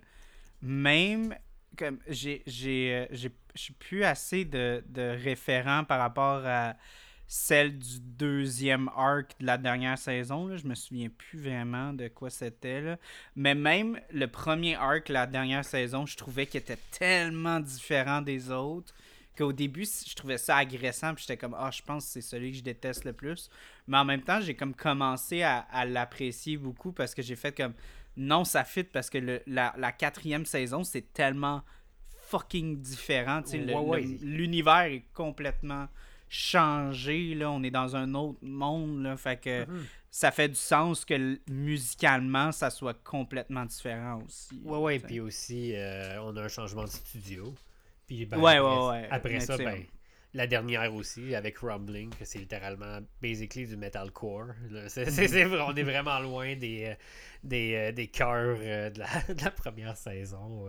Mais tu vois, tu sais, ça fit, mais ça. Ah, que ça, c'est pas. Moi, j'ai fait comme. Puis ça, en même temps, ils ont fait la même affaire avec Food Wars. Parce que j'aimais beaucoup le, le premier intro de, de Food Wars. Le deuxième, pour le deuxième arc de la saison 1, il change. J'étais comme. Ah, si! Genre. Ouais! c'est tellement gossant. Pourquoi vous faites ça? Genre? Yep. Comme la première saison, tu sais, le premier arc de la première saison, c'est fucking solide. Le, dans la première saison, il y a un deuxième arc. Le thème, il, est, il accote même pas le premier. Il est loin de ça. Là, t'as les autres thèmes dans les autres saisons qui commencent à devenir meilleurs. Il y en a jamais un qui est meilleur que le premier. Mais les autres, tu te dis, ah, c'est pas si pire. Ouais, ouais. Mais par exemple, euh, ah, to be fair, euh, le ending de la deuxième euh, de la deuxième partie de la saison 1 est quand même est quand même vraiment solide avec la, la- je sais pas si tu te rappelles mais c'est celui avec la petite noix qui roule puis qui traverse les personnages puis euh, il, est Mhm. quand, il est quand même vraiment bon l'ending c'est rare que je m'attarde sur les endings là mais aussi il est très spoiler packed puis très Mhm. foreshadowing packed là mais Ouais, ouais, ouais. C'est pour ça que moi, j'ai de la misère. C'est souvent ça qui arrive dans les, dans les ending euh, dans, dans les ending credits. Souvent, ils mettent tellement de, de hints des fois là, dans les animés. Je suis genre, hostie, il faut même plus que je regarde genre, ouais, les, les endings parce que ça spoil quasiment toute la saison. ouais des fois c'est dangereux là. Mhm. Mais ouais, non, j'avais juste une petite commentaire à faire sur Wings. J'ai mis en caps lock. I hate the, the theme. I only care cause of Mikasa titties. That's it. Tabarnak. je me rappelle, ben, je me rappelle pas. Je sais pas si c'est moi qui est trop pur, mais je me rappelle pas. Je t'enverrai un screenshot. Calice. Euh, Non, mais, mais oui, on, on peut parler un petit peu de ça. Mais je voulais que je voulais le lancer dans l'univers. Désolé, je suis vraiment macho. Euh, Puis c'est vraiment pas correct, mais mais non, c'est que. désolé. Désolé. Euh, Mais elle est tellement pas sexualisée, là, que Chris, euh, faut que je m'accroche à quelque chose. euh, Tu sais, genre, Ellen se fait plus sexualiser que Mikasa, câlisse. Ben là, les Fucking Armin se fait plus sexualiser que Mikasa. là. Ils deviennent fucking cut aussi, là. Ils- Ah ouais, ils deviennent fucking beef, là. Des fois, je regarde ça, je suis comme, hmm, nice. Une des choses que j'aime beaucoup dans. Ben déjà, il y a deux choses dans l'écriture qui sont vraiment bold. Là. Mettons quelqu'un qui est vraiment. Tu sais, imagine là, quelqu'un qui a écouté Attack on Titan à la semaine ou qui a lu le chapitre à la semaine ou au, ou au mois, là, peu importe sur quel modèle que c'était release. Mhm. Quand ça fait six épisodes que t'es in, puis ton protagoniste se fait bouffer, Puis Oui. tu sais pas qu'il y a une chance de revenir. Moi, ma blonde, elle me regarde, puis elle m'a regardé, puis elle dit Moi, il est mort. Moi, je la regarde, puis j'étais comme Écoute, c'est le fucking protagoniste du show. Ça m'étonnerait bien, gros, qu'il soit mort. Il y, a, il y a un plot armor, mais imagine s'il était pas revenu, tu sais. Ah, moi, moi- ouais. Ça, moi, je l'ai écouté. ouais. Je l'ai Puis écouté. ils font, ils, font, ils font quoi? Ouais. Deux épisodes sans lui, je pense? Trois, peut-être trois, je pense. Je pense que c'est. il quand à même, l'épisode là. 6, puis il y avait l'épisode 9. Fait que, tu sais, quelqu'un qui a écouté le show, là, il a, pendant presque un mois, il a pensé qu'il était mort, là. c'est fort. non, ça, j'avoue, ça, j'ai été fucking surpris. J'ai dit, est-ce qu'ils ont des couilles en tabarnak? Puis aussi, ça. Veux, veux pas, c'est. Tu sais, j'ai- écrit dans mes notes, c'est comme, c'est comme la définition d'un esti cliffhanger. C'est genre. C'est plus juste comme, ah, il se tient sur le bord, il s'est fait bouffer. là. Ouais. Il est mort, c'est fini. là. Puis, tu sais, en plus, ben là, je vais le dire. Puis pas juste ça, il s'est fait arracher le bras, là. Tu sais quoi, tu te dis, même s'il leur crache, il manque un bras, là, tu sais. euh, Eren, il est fini, là. Comme il peut plus, il peut plus combattre. là. Exact, exact. Ouais. Puis, je vais le dire encore pour la troisième fois, mais c'est Armin le narrateur. Fait que tu te dis, tu sais, Armin, il y a peut-être un peu un plot armor d'une certaine façon parce qu'il faut bien qu'il raconte l'histoire. Il est à quelque part en train de raconter l'histoire, tu sais. Mais euh, il n'y a pas de protection, là. Puis, je veux dire, le show est tellement rootless depuis le début que ça il, est- il est- il est- ouais, il est tellement hot-headed, esti, que tu te dis, Carlis, il va se faire tuer quand il saute dans le tas, lui, là. Malheureusement, c'est Thomas qui gagne euh, le Thomas Wagner qui gagne le prix du First Blood. Mais euh, ça aurait ouais, ça aurait pu être Eren aussi là, pauvre Thomas. Mais tu vois, ça, c'est. Tu vois, c'est. C'est quelque chose. Ce show-là tue du monde. Puis ils font purement pour le shock value. Puis ils font. Tu sais, comme. Ils font d'une manière que, genre, c'est un peu cheap, mais en même temps. Asti, je le sens pareil. Tu sais, comme, comme. On va comparer ça, mettons, à J.K. Rowling. Qui va introduire des personnages. Puis on, on les voit presque pas. Puis à un moment donné, bang, genre, Deathly Halls, il crève. Yep. Puis t'es comme, ah, ben, tu sais, il meurt un peu pour shock value, tu sais. Ouais, Puis ouais, c'est un peu la même chose, tu sais, comme à un moment donné, il y a un couple de, de Survey Corps qui, qui, que tu vois avant la bataille. Puis là, à un moment donné, esti, genre, euh, euh, je pense que c'est Arwen qui les voit, puis elle est est en train de faire le fucking CPR. Ouais, Esti, ouais, ouais. C'est tellement venu me chercher, j'ai fait comme... Puis c'était encore là l'espèce de comme grosse désespérance, tu sais, comme lui, il, a- il- tu sais, il venait de voir euh, Eren mourir, puis il était comme votant. Tu sais, puis elle était comme non, non, va chercher quelqu'un, va chercher quelqu'un. Puis là, tu sais, Erwin, il est tellement intelligent qu'il il, il peut pas, il dit à la fin, mais il va dire, il y a rien à faire. là. Il, il est Non, mort, là, c'est- c'est c'est tout. Là. Puis même chose avec Marco. Euh, Marco. Marco, genre, je trouvais tellement qu'il était trop fin, puis, puis trop, euh, tu sais, goody two shoe. Ce monde-là le un- méritait pas. Ce monde-là le méritait pas. Ouais, ouais, mais j'étais comme, oh, quand ils vont le tuer, là, ça va rien me faire. Puis là, il meurt, puis c'est tellement pas. c'est- Je pense que c'est le fait que c'était tellement une mort dégueulasse, puis comme. tellement banal. Puis froid, c'est tellement froid. Puis froid, c'est tellement froid comment il dessine. Il a l'air d'un mort-vivant. là. Il est en train de, de se décomposer là, à terre, puis il est coupé en, en deux. Pauvre Puis c'est comme, c'est un, c'est un goody to shoot. Et, puis tu vois Jean qui était comme, qui essayait d'être fucking macho, puis tout. Puis tu vois que c'est- ça, ça, c'est, ça, c'est genre, c'est le mother moment à Jean par rapport à Eren. là. Ouais, Eren, son monde est complètement détruit quand il voit sa mère qui meurt. Jean, lui, il voyait Marco, puis il était comme, ça, c'est comme genre le meilleur gars ever. Puis il est mort sans froufrou, sans fuck all, sans personne. Personne n'était là pour lui. Tout le monde s'est crissé de lui. Puis il est juste mort de même. Puis il arrive pas à. Tu sais, quand, la fille. Puis ça, c'est aussi, j'ai trouvé que c'était une belle scène. La fille essaye de comme. C'est quoi son nom? Dis-moi-les. Chris, on n'a pas toute la journée. Là. Ah ouais. Puis il est pas capable de comme être proactif. Puis comme être comme justement un bon soldat. Puis de dire tout de suite sans, sans respecter. Il est comme. Il a quasiment le goût de l'apprendre. Puis de dire Chris, c'est une vraie personne. Là. On va pas comment. Tu sais, c'était mon, c'était mon chum. C'était c'était quelqu'un qui, qui se battait avec moi, tu sais, tout. On... c'est pas juste un numéro, c'est pas juste un nom, tu sais. Puis elle, elle, elle doit vivre la, la réalité de comme, hey, garde, on a un tas, là, j'ai besoin de passer au travers. Là. Ouais, ouais, vraiment. Puis. Oh man, pauvre, pauvre Marco, pauvre Jean. Ouais. ça fait mal. Ouais. Puis tu sais, après ça, là, là tu vois, tu sais, que moi je trouvais ça petty quand Jean il arrêtait pas de confronter Hélène. Mais tu sais, quand tu le vois dans cette perspective-là, tu comprends un peu que Jean il est comme, dude, on n'est pas tous comme Mikasa, nous on va pas comme genre se pitcher dans le tas pour toi, là, juste pour le fun. Tu sais, faut que tu nous donnes. Parce qu'on va le faire. Mais Chris, au moins donne-nous une raison pour le faire. Tu sais, qu'on le fasse pas en vain. là. Ouais, exact. Euh... Il y avait quoi que je voulais dire par rapport à ça? Euh... guerre, euh, tout. Ben, ça, moi, je trouve que ça a vraiment fait du bien, cet épisode-là. Parce que c'est tellement action-pack, là, tu sais, avec Ellen pis tout. Justement, tu sais, t'avais dit que ta blonde aimait moins parce qu'il n'y avait pas comme de moments contemplatifs. Moi, je trouve que cet épisode-là, c'est juste de la contemplation. Ouais, ouais, De quand, ils justement, comme, quand ils font le ménage prendre- après, c'est... Ouais. De prendre le temps de, comme, mourn tout le monde, puis de vraiment prendre un break, de comme, ah ouais, là, qu'est-ce qu'on fait pour le, le, le prochain problème? C'est comme, non, Chris, laisse-nous ramasser les corps. Yep. Euh, un des trucs que je trouve vraiment intéressant avec Attack on Titan, puis qui, c'est sûr que c'est d'autant plus fort dans les saisons à venir, mais qu'il y a déjà un peu dans la, dans la première saison, c'est les time-lapse. Hum.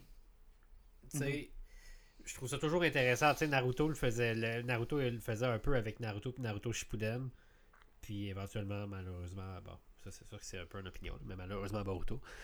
Euh, mais les time, le fait que les personnages vieillissent, c'est quelque chose qui, tu sais, au sein même de la première saison, t'as déjà vraiment, tu RN enfant en RN pré-ado parce que tu, tu on nous le coupe, mais il passe plusieurs années avec les cadets. Mhm. Puis ben, je trouve ça tellement intéressant de justement passer ces personnages euh, genre en dehors d'un seul time frame. Puis c'est un peu l'antipode de Ash Ketchum puis de Pokémon que ça fait comme euh, 24 J'adore Pokémon, mais ça fait comme 24 ans qu'Ash il a 10 ans là. C'est- je- C'est comme emmener, ton personnage peut pas, peut pas développer ben ben si, lui aussi il a besoin d'évoluer dans le temps, mais si tu fais si, si tu figes son temps, il est un peu stock là, tu sais. Puis Ouais, mais ça, c'est dans pas mal toutes les sitcoms. là, tu te fais prendre. Ben, pas sitcoms. Ben, je dis pas que Pokémon c'est un sitcom, là, mais tu sais, c'est comme un peu l'espèce d'aspect comme épisodique, Ouais, ouais, un pas évolutif, là, pas narratif. C'est que ça marche dans ta formule de pas faire évoluer tes personnages, tu sais. Non, exact. Dans chaque épisode, Ash. C'est comme de- Simpsons, tu veux pas qu'il évolue. Family Guy, tu veux pas qu'il évolue. Tu sais, ben, pas mal toutes les sitcoms en général, tu veux pas que les personnages évoluent. C'est ça- pour ça que j'aime tellement It's Always Sunny in Philadelphia parce que c'est tout le contraire. Comme plus le temps avance, plus ils sont horribles, là, les personnes. Ouais, ouais, c'est ça qui est a- drôle. Dans, dans, dans les Simpsons ou dans, dans Pokémon, il y a little to no consequences aux actions des personnages. Hmm. Puis ça, c'est bien l'inverse d'Attack on Titan où est-ce que je- tout ce qu'un personnage va faire va. Tu achum, puis il y a quelqu'un qui meurt. Exactement. Quelqu'un qui tombe en bas du pont, puis genre, la bourrasque a été trop forte.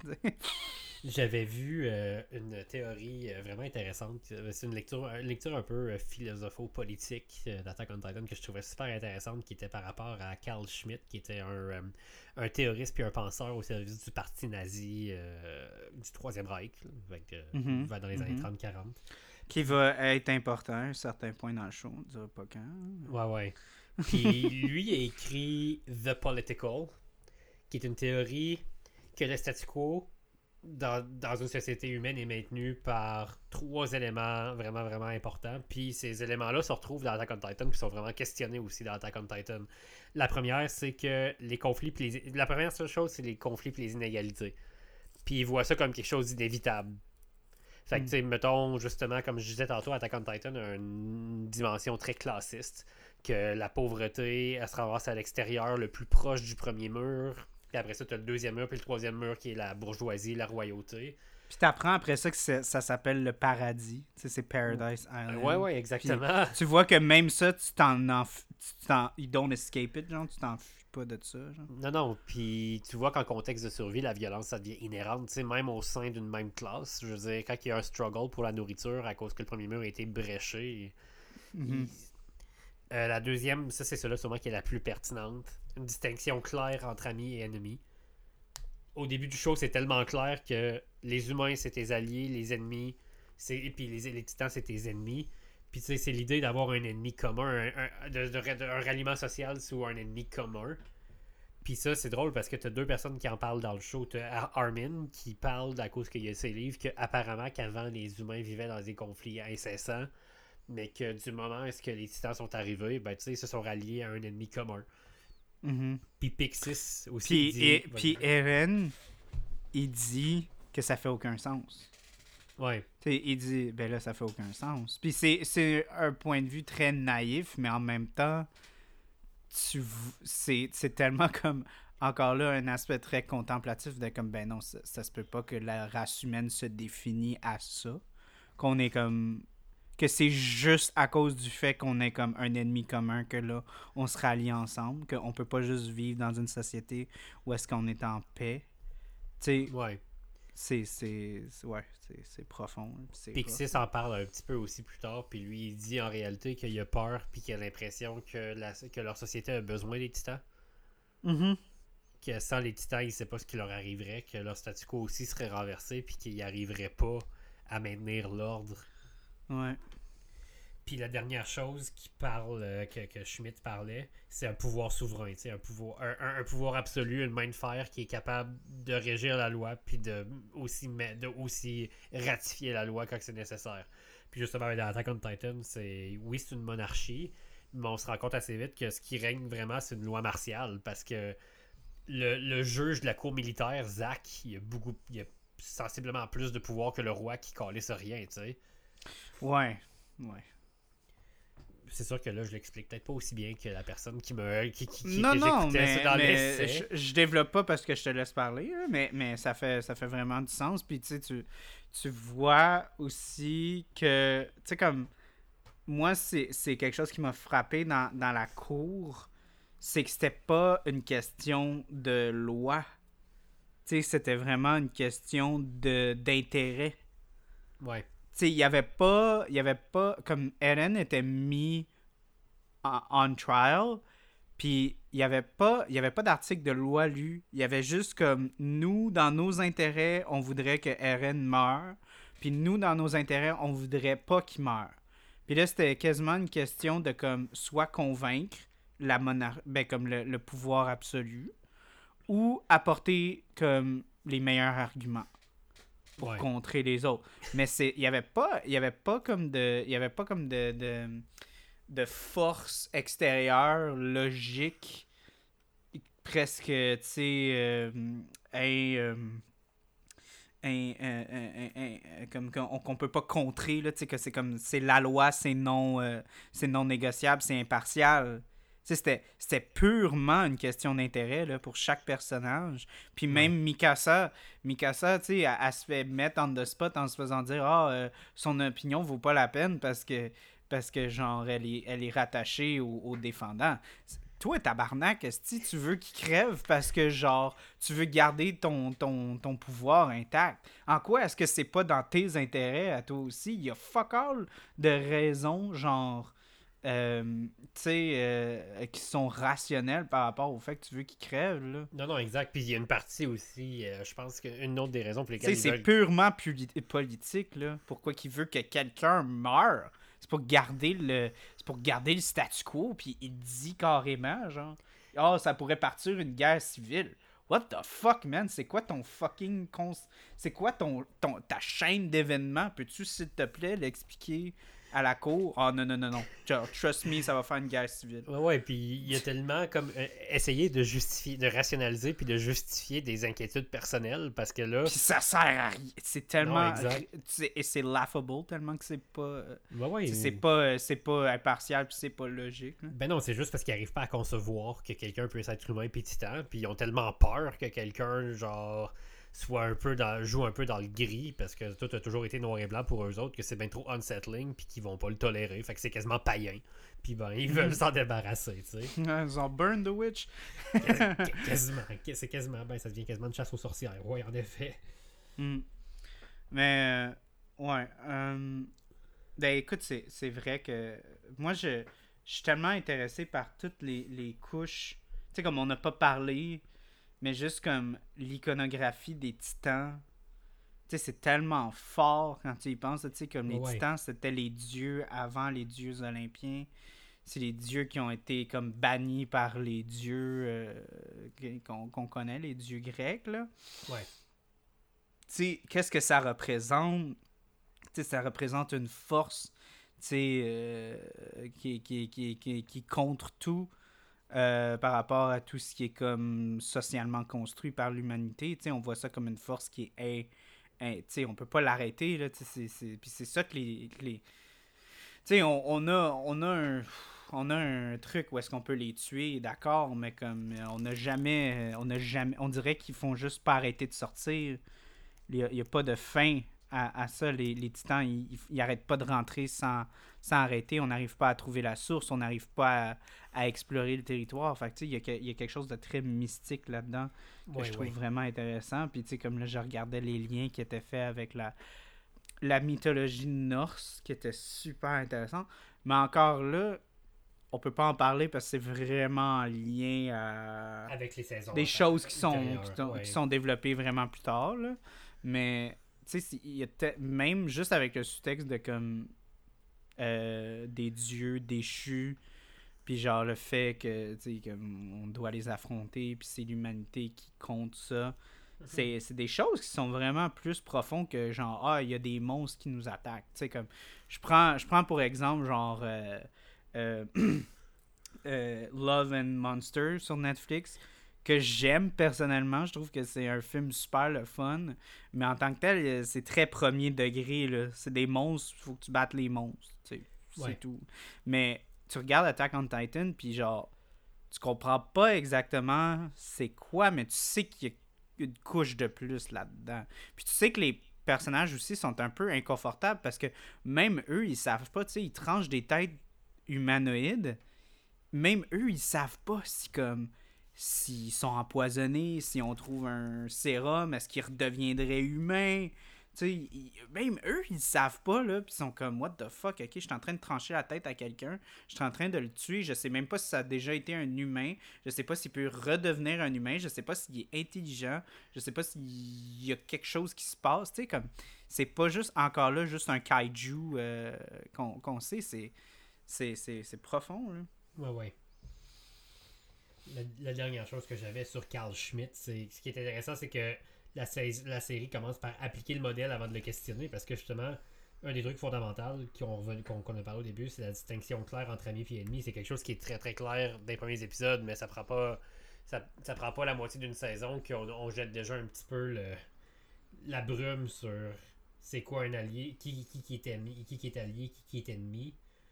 Puis après ça, justement, avec tout le y a une fusion sociale qui se fait entre la classe moyenne, la basse société. Il y a... Mais il y a aussi par, rapport au fait de comme il n'y a pas de questionnement. c'est ça qui est vraiment efficace par rapport à comme l'aspect euh, ami ou ennemi. Il peut pas avoir, tu sais comme la seule personne qui apprécie les Titans d'un point de vue comme semi-jovial, c'est Henji, puis c'est genre une passion qui est purement scientifique. Il y a comme aucune façon de pouvoir comme interpréter les, les titans comme quelque chose, quelque chose qui est comme pas un antagoniste. C'est comme tu peux pas arriver genre dans la dans la, structure la structure sociale puis déclarer les titans ne sont pas nos ennemis, ça ne fonctionne pas. Non, exact. Puis on se rend compte assez vite aussi que le vrai pouvoir, le pouvoir le, monarque, euh, il est très symbolique. Puis il y a à peu près autant de pouvoir que la reine d'Angleterre au final. Qui est... Ben, en même temps, c'est ça, c'est ça qui est, qui, est, qui est le plus réaliste. C'est ça que je trouve qui est vraiment intéressant. C'est que c'est comme les systèmes. Encore là, je. Je vais c'est une autre affaire avec It's Always Sunny in Philadelphia, mais c'est vraiment drôle où est-ce que comme il y a comme un. T'as-tu regardé It's Always Sunny in Philadelphia? ou, Non, euh, non, non, non. Je Ok, ben il y, a- il y a comme un, un personnage, il y a son fils puis son père, puis son fils, est euh, son père est vraiment comme tout croche, mais tu sais, il est comme un businessman puis tout. Puis tu sais, comme lui, il s'arrange pour comme faire plein de manigances pour comme faire de l'argent sur comme le, le dos du gouvernement puis tout. Puis là, son fils, il rentre dans le bureau puis il est comme... Puis là, son père est en train d'y expliquer ses schemes puis tout, puis il est comme... Non, non, moi, je veux, je veux pas que tu m'expliques ça. Moi, je veux l'illusion du pouvoir. Je veux pas les conséquences. tu sais, puis... Puis clairement, notre société, c'est ça, tu sais, comme on, euh, les, les gens au pouvoir sont pas vraiment au pouvoir. C'est très symbolique, il y a, beaucoup de corruption, il y a beaucoup de, de structures où il y a certaines personnes qui sont placées, mais il y a beaucoup d'autres, il y a des corporations, il y a des, y a des, y a des euh, formations criminelles qui dictent beaucoup de choses. Il y a, y a des, y a des structures qui sont vraiment très complexes. Fait que, tu sais, comme comme tu as dit, les figures d'autorité, c'est plus symbolique qu'autre chose, là, presque, là, dans la vraie vie. Là. Ouais. Tandis que pour de vrai, c'est vraiment les gens qui sont comme sous le terrain, qui peuvent prendre une décision de quelqu'un va mourir ou pas. C'est eux qui sont vraiment en pouvoir. Bah ouais. Puis tu le vois, le- le côté déchirant de tout ça, parce que, tu sais, comme les gens comme Edwin, puis tout, c'est pas dans leurs intérêts de voir, tu sais, comme les gens se faire tuer, puis perdre des gens, mais en même temps, euh, ils sont pris à devoir prendre ces décisions-là, parce que les gens qui sont vraiment au pouvoir veulent que ça ne soit pas sur leur, leur main. Ils veulent pas avoir les mains sales. Non, exact. Ou, Puis- ou, ou en pire que ça, ils sont tellement détachés de ça qu'ils sont comme, ben, Chris, euh, c'est à ça qu'ils servent. Tu sais, comme il y a une couple de fois, les scènes, les, les monarques sont comme, hey, c'est des fucking euh, survey corps, c'est à ça qu'ils servent, d'aller se faire tuer, là.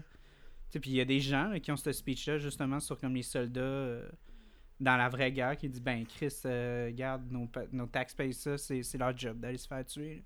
Puis moi, c'est ça, c'est un, un aspect que je savais pas comment j'allais pouvoir introduire ça, là, mais comme moi, quand j'ai joué au football américain pendant six ans, je pense, puis j'ai vraiment aimé l'aspect vraiment de camaraderie entre les personnages. C'est quelque chose que moi, j'ai vraiment vécu euh, beaucoup. Fait que quand j'ai vu les scènes de comme d'entraînement puis les, liens qui se faisaient entre les personnages, c'est quelque chose que je m'identifiais beaucoup. Puis c'est quelque chose de très, très réaliste. Comment les gens, on est vraiment tous vraiment différents. Puis souvent, il y a beaucoup de tension qui se fait euh, parce que, tu sais...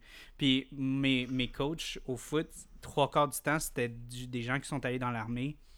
Puis mes, mes, mes coachs me disaient, tu sais, le foot, c'est l'armée, pas de gun. C'est la même chose. Tu sais?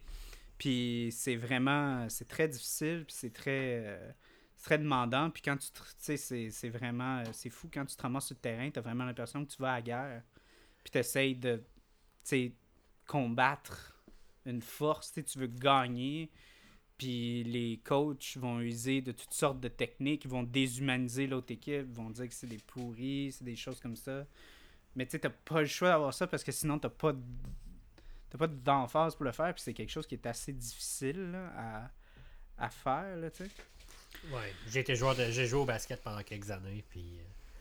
C'est sûr que les coachs sont peut-être un peu moins ruthle- ruthless, mais c'est vrai Ouais. niveau de la Nous, camaraderie euh, qui s'installe euh, avec les autres joueurs, euh, c'est vrai. que Nous, les c'est- coachs, c'était armée, police, puis anciens joueurs de football.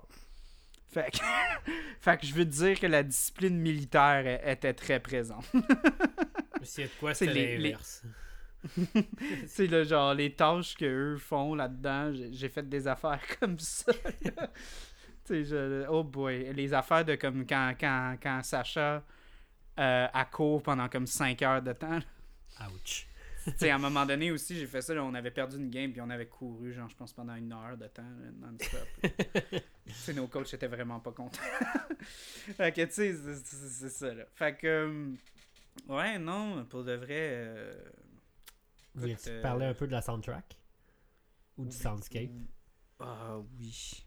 Ben, le, les, le- j'ai déjà parlé, tu sais, comme tout le praise que j'ai donné par rapport à l'intro, je pense que ça, ça c'est pas juste dans l'intro, là, c'est quelque chose qui est, qui est très présent. Tu sais, on a encore là, beaucoup de cœur, on a beaucoup de comme. euh, la, la- la musique dans ce show-là est fucking solide. là Ouais, ouais, les, thèmes qui sont apportés sont vraiment bons. Puis euh, sont très efficaces. Puis en même temps, des fois, ça peut sonner un peu manipulateur, mais comme en même temps, t'as as des thèmes qui sont vraiment upbeat. Puis c'est c'est pas quelque chose de très facile à, à, manager, là, tu sais, comme avoir. Tu comme un rythme qui se crée, là, tu sais, le rythme, il est vraiment très, très, très, très serré dans ce show-là. Ouais, ouais, puis c'est fou comment est-ce que les thèmes reviennent, il y, a des variations des thèmes, justement, tu vas avoir comme quelque chose qui est comme dans les chœurs de violon, qui est plus, encore une fois, qui est plus grand que nature, qui est plus grand qu'humain. Mais après ça, les motifs de ce thème-là reviennent dans une autre version qui est genre juste au piano, puis qui est très, très, très euh, réflective, qui va garder un peu la même fatalité, mais qui va être beaucoup plus réflectif que, plus grand que nature ou euh, plus par rapport à l'humain qu'au titanesque, si on veut. Mm-hmm. Il y a aussi, beaucoup, il y a une espèce de. C'est sûr que pour. à la justesse de l'espèce de comment dire, à quel point est-ce que ce monde-là est un peu un monde chaotique. Euh, tu as, justement le, un gros mélange des instruments orchestraux, électriques et électroniques. Il y a un gros, c'est un gros blending de, des instruments qui viennent de plusieurs endroits différents et de plusieurs natures différentes. Beaucoup, beaucoup d'utilisation de, la dissonance. Il y a beaucoup de dissonance aussi. pour J'ai l'impression qu'il faut vraiment semer l'inconfort puis montrer à quel point est-ce que les Titans ont quelque chose de organique mais pas naturel en même temps. je, je le Puis ouais, ouais, ça me faisait un peu penser euh, aux affamés quand j'avais parlé de ça. Puis j'avais écouté un podcast euh, qui avait parlé de ça justement, à quel point que juste comme le son dans les affamés, c'était comme un personnage en tant que tel. Dans ce show-là aussi, je trouve tellement que des fois, il y a tellement d'emphase sur, comme dit justement, des fois, comme on va trancher la tête à quelqu'un ou juste quand Ellen, on pense qu'il meurt, là, c'est tellement silencieux. on va tellement mettre de l'accent sur comme le son de, de, comme son bras qui se fait comme crush par les dents du titan, puis c'est tout, là. Puis, euh, ouais, non, il y a, vraiment... Ben, c'est sûr que les sound effects sont fucking bons, mais, tu sais, je pense juste à des affaires qui glacent le sang, tu sais, comme la... la... Quand euh, Annie, euh, a crie aux, au au titans de comme venir la manger, là, tu sais. Ouais. Parce qu'ils veulent pas. Euh, parce qu'ils veulent pas. Euh, elle veut pas qu'ils découvrent que c'est elle, tu sais. Ouais, ouais, exact. C'est un cri qui glace le sang, c'est pas naturel, là. Puis, puis la, la, la, justement, Sacha a dit, a dit ça, c'est genre un, un son d'animal qui a, qui a plus rien à perdre, Ouais. Un, un, animal qui, qui, qui, qui, est comme, qui est désespéré, puis tout, c'est dangereux d'entendre ça. Ouais, c'est sûr et certain que moi aussi, j'avais noté le silence. Mais je pense que le silence, je vais me le garder pour si jamais on parle de d'autres saisons parce que, my god, ouais, c'est pas, c'est pas... bien utilisé. Ouais, ben surtout dans celui-là, c'est comme, c'est ça un peu, c'est encore là, c'est un petit peu la même affaire. Encore là, je vais utiliser l'exemple de Star Wars. Cette saison-là doit être comme A New Hope. Il doit comme accrocher, il doit être plein d'action. Il doit être comme vraiment, euh, tu sais, engageant. Euh, puis il faut qu'on introduise tous les personnages, puis tout ça. Mais les autres saisons, c'est un petit peu plus. On prend plus de temps pour développer des choses. On, prend plus du temps pour développer la, la, logique, les règles de l'univers qui est établi. Mais dans ce show-là, tu sais, comme dans la première saison, c'est quand même une longue saison, là, 25, 25, épisodes. Tu sais, c'est comme ils veulent te vendre le show. Là. Ils veulent te faire comprendre comme ok, c'est ça qu'on veut faire. Puis si vous aimez pas ça, rendu là, on sait plus quoi faire. Non, non, exact. C'est parce qu'il faut qu'ils gagnent la confiance du spectateur, mais aussi du producteur, de l'investisseur. Mm-hmm. Mm-hmm. Euh, moi, j'avais aussi pris. Là où toi, tu as pris beaucoup de notes sur le début, j'ai l'impression que j'ai pris beaucoup de notes sur la fin. Ben, moi, j'avais juste un truc comme je voulais pas qu'on finisse sans que je dise ça, mais moi, là, tu sais, j'arrêtais pas de parler de comment, ah, il y a des trucs qui sont faits pour le shock value, que ça pourrait sonner cheap, mais c'est tellement bien exécuté, là. Euh, tu sais, comme, je vais comparer ça, mettons, à la mort à, Cédric Diggory dans, Harry, Potter. Euh. Moi, quand Cédric Diggory meurt, là, je m'en crissais, mais comme, ça a pas de crise d'allure, puis c'est quand même un personnage qui est secondaire. Puis on n'a pas comme 20 personnages dans Harry Potter comme dans. dans. dans. dans. dans. dans, là Mais quand Pietra meurt. Ah, mais quand Petra meurt. Euh, puis quand son. Puis ça m'a fait de la peine. J'ai pleuré quand Pietra est morte. Mais c'est. Il y a encore là. C'est. c'est on, on saute dans l'action, mais c'est pas fait d'une façon cheap à la genre Michael Bay, genre au sang Christ, On le fait parce que c'est comme c'est comme ça la guerre. C'est comme ça, genre. Faut pas que tu t'assises puis que tu pleures. Tu peux pas. Tu sais, c'est réactif, là. Il faut que tu fermes les yeux puis que tu pleures un autre jour. Ben, quand ils reviennent, tu sais, je suis genre, ah, shit, là. on- Ils ont, ils ont, ils ont tout perdu. Puis, tu sais, puis j'ai trouvé ça déchirant encore, les, les gens qui hurlaient à Erwin.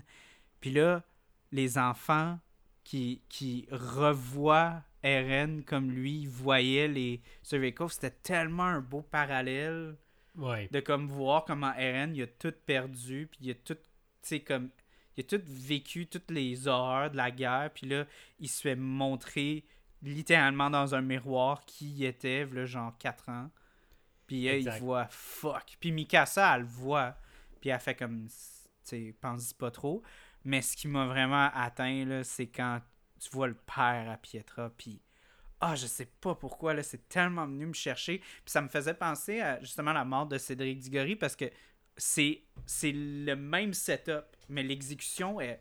Je trouve qu'elle est vraiment mieux, est vraiment mieux exécutée. Parce que tu sais, tu vois, genre, le. Tu vois, genre, le, père de Cédric Diggory qui Oh my god, c'est mon enfant. Puis il pleure, voit le gros violon. Puis là, genre, dans cette scène-là, c'est juste comme son père qui est qui tellement fier de sa fille, puis qui est, qui, qui veut, qui veut, qui est tellement content qu'elle soit là, puis que, puis que, tu sais, il, fait, c'était tellement réaliste, il faisait le papa qui, genre, clairement Pietra a un crush sur Levi, puis genre, lui, il est comme, tu sais, je sais que ma fille a un crush sur vous, puis je sais que vous êtes son supérieur, puis tu sais, moi, j'aimerais ça qu'elle se marie, puis whatever, fait que, tu sais, des pensées. Puis là, genre, je vois la face à genre, oh my god. Même lui, là, il est comme. Hostie, je peux rien faire. Puis moi, ça me fait. Je, je broyais, je broyais comme. Je pleurais plus que quand elle est morte. Parce que je trouvais que c'est comme. Quand est-ce qu'on va y dire au père qu'elle est morte, là? Puis en plus, tu l'as vu qu'ils ont même pas de corps à ramener parce que son corps, ils l'ont abandonné en chemin. Ouais, ouais, ouais. Mais tu sais comme. si tu te rappelles, ils dompent les corps parce qu'ils ils peuvent plus les traîner. Puis tu vois que Levi, il tourne un œil, puis il regarde derrière lui, puis il Puis voit même là, il n'y a rien à donner. Il n'y a rien à donner.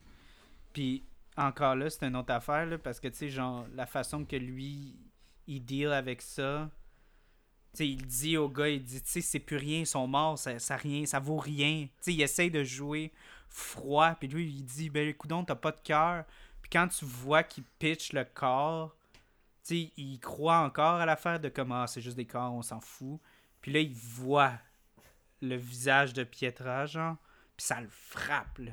Ça le frappe encore, de comme l'espèce de comme carapace qui se crée, arrête pas de se faire comme ramasser, pis t'es comme tabarnak. Ah, c'est rough, là. Ouais, ouais. Puis en plus, ben, quand rough, t'écoutes là. l'OVA, tu sais que c'est pas la première fois que Levi perd tout le monde autour de lui. C'est que c'est- une constante dans sa vie. Mais, mais tu vois, moi, je trouvais justement que la façon que ça avait été exécuté, cette scène-là, c'était c'était tellement plus. C'était tellement plus efficace parce que justement, t'as pas besoin d'avoir lui qui se met à pleurer à genoux, puis à, à hurler avec le gros violon. T'as juste besoin de montrer à quel point qu'il aime sa fille, puis qu'il joue, qu'il joue le papa, là, tu fier, puis tout. Puis toi, en tant que téléspectateur, tu le sais déjà, le résultat, tu sais ce qui va arriver, mais en même temps, tu veux pas voir ce père-là là, qui, est- qui est fier de sa petite fille, puis que, genre, euh, tu il est tellement fier de elle, puis qu'il est un peu en train de tâter le terrain pour qu'il se marie avec l'hiver. Ah, j'ai trouvé ça tellement, genre...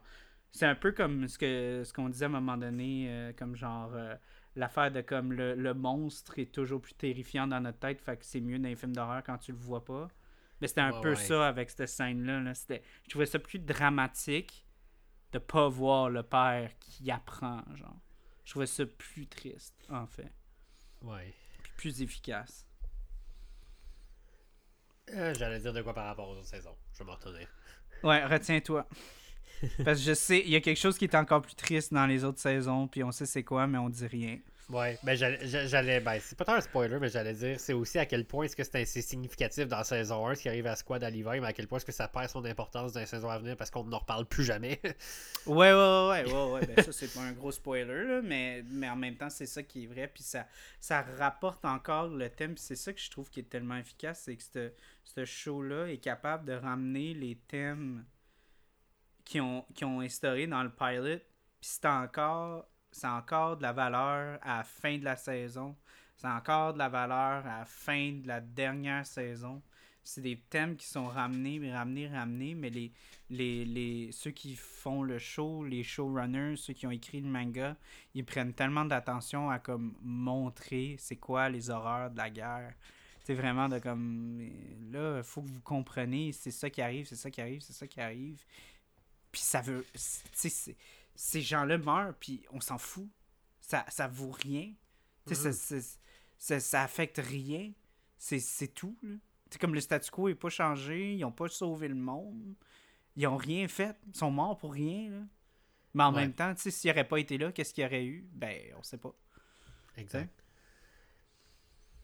Euh, la fin de la saison est sûr que là, maintenant que je l'ai revisité avec mon. Euh, ben, premièrement, mon presque 10 ans de, de vie. Puis mm. aussi euh, l'évolution du monde. Puis moi qui ai réécouté les autres saisons sans nécessairement réécouter la première depuis vraiment longtemps. La, première, la fin de la première saison, je la trouve tellement belle. C'était toute le, la conversation entre Jean et Armin que tu sais Jean il dit fait qu'est-ce qu'il faudrait abandonner notre, notre est-ce qu'il faut abandonner notre humanité pour réussir à vaincre des monstres? Puis si on le fait est-ce qu'on est est-ce que c'est vraiment une victoire pour l'humanité? Puis là t'as Armin qui qui est comme il sait qu'il a un peu raison puis tu sais tu le vois qu'il regarde un peu au loin puis euh, à, terre puis il est démoralisé parce qu'il sait que Armin que, que Jean a probablement pas entièrement tort.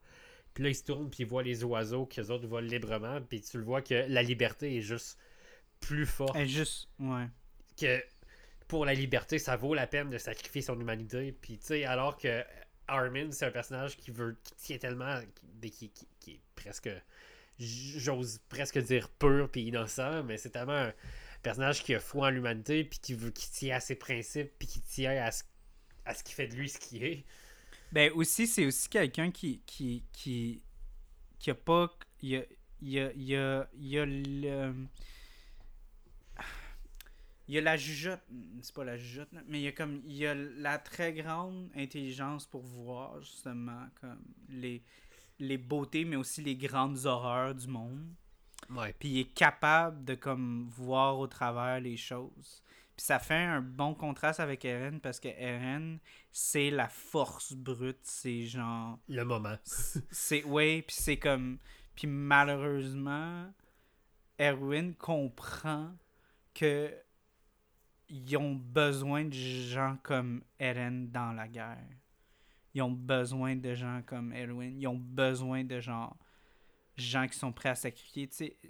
des gens qui sont pas trop cons pour comprendre que ce qu'ils font c'est mal, mais comme qui sont tellement aveuglés par la rage, puis sont tellement aveuglés par justement leur, leur but. Ouais, ouais, ils sont pris par leur but.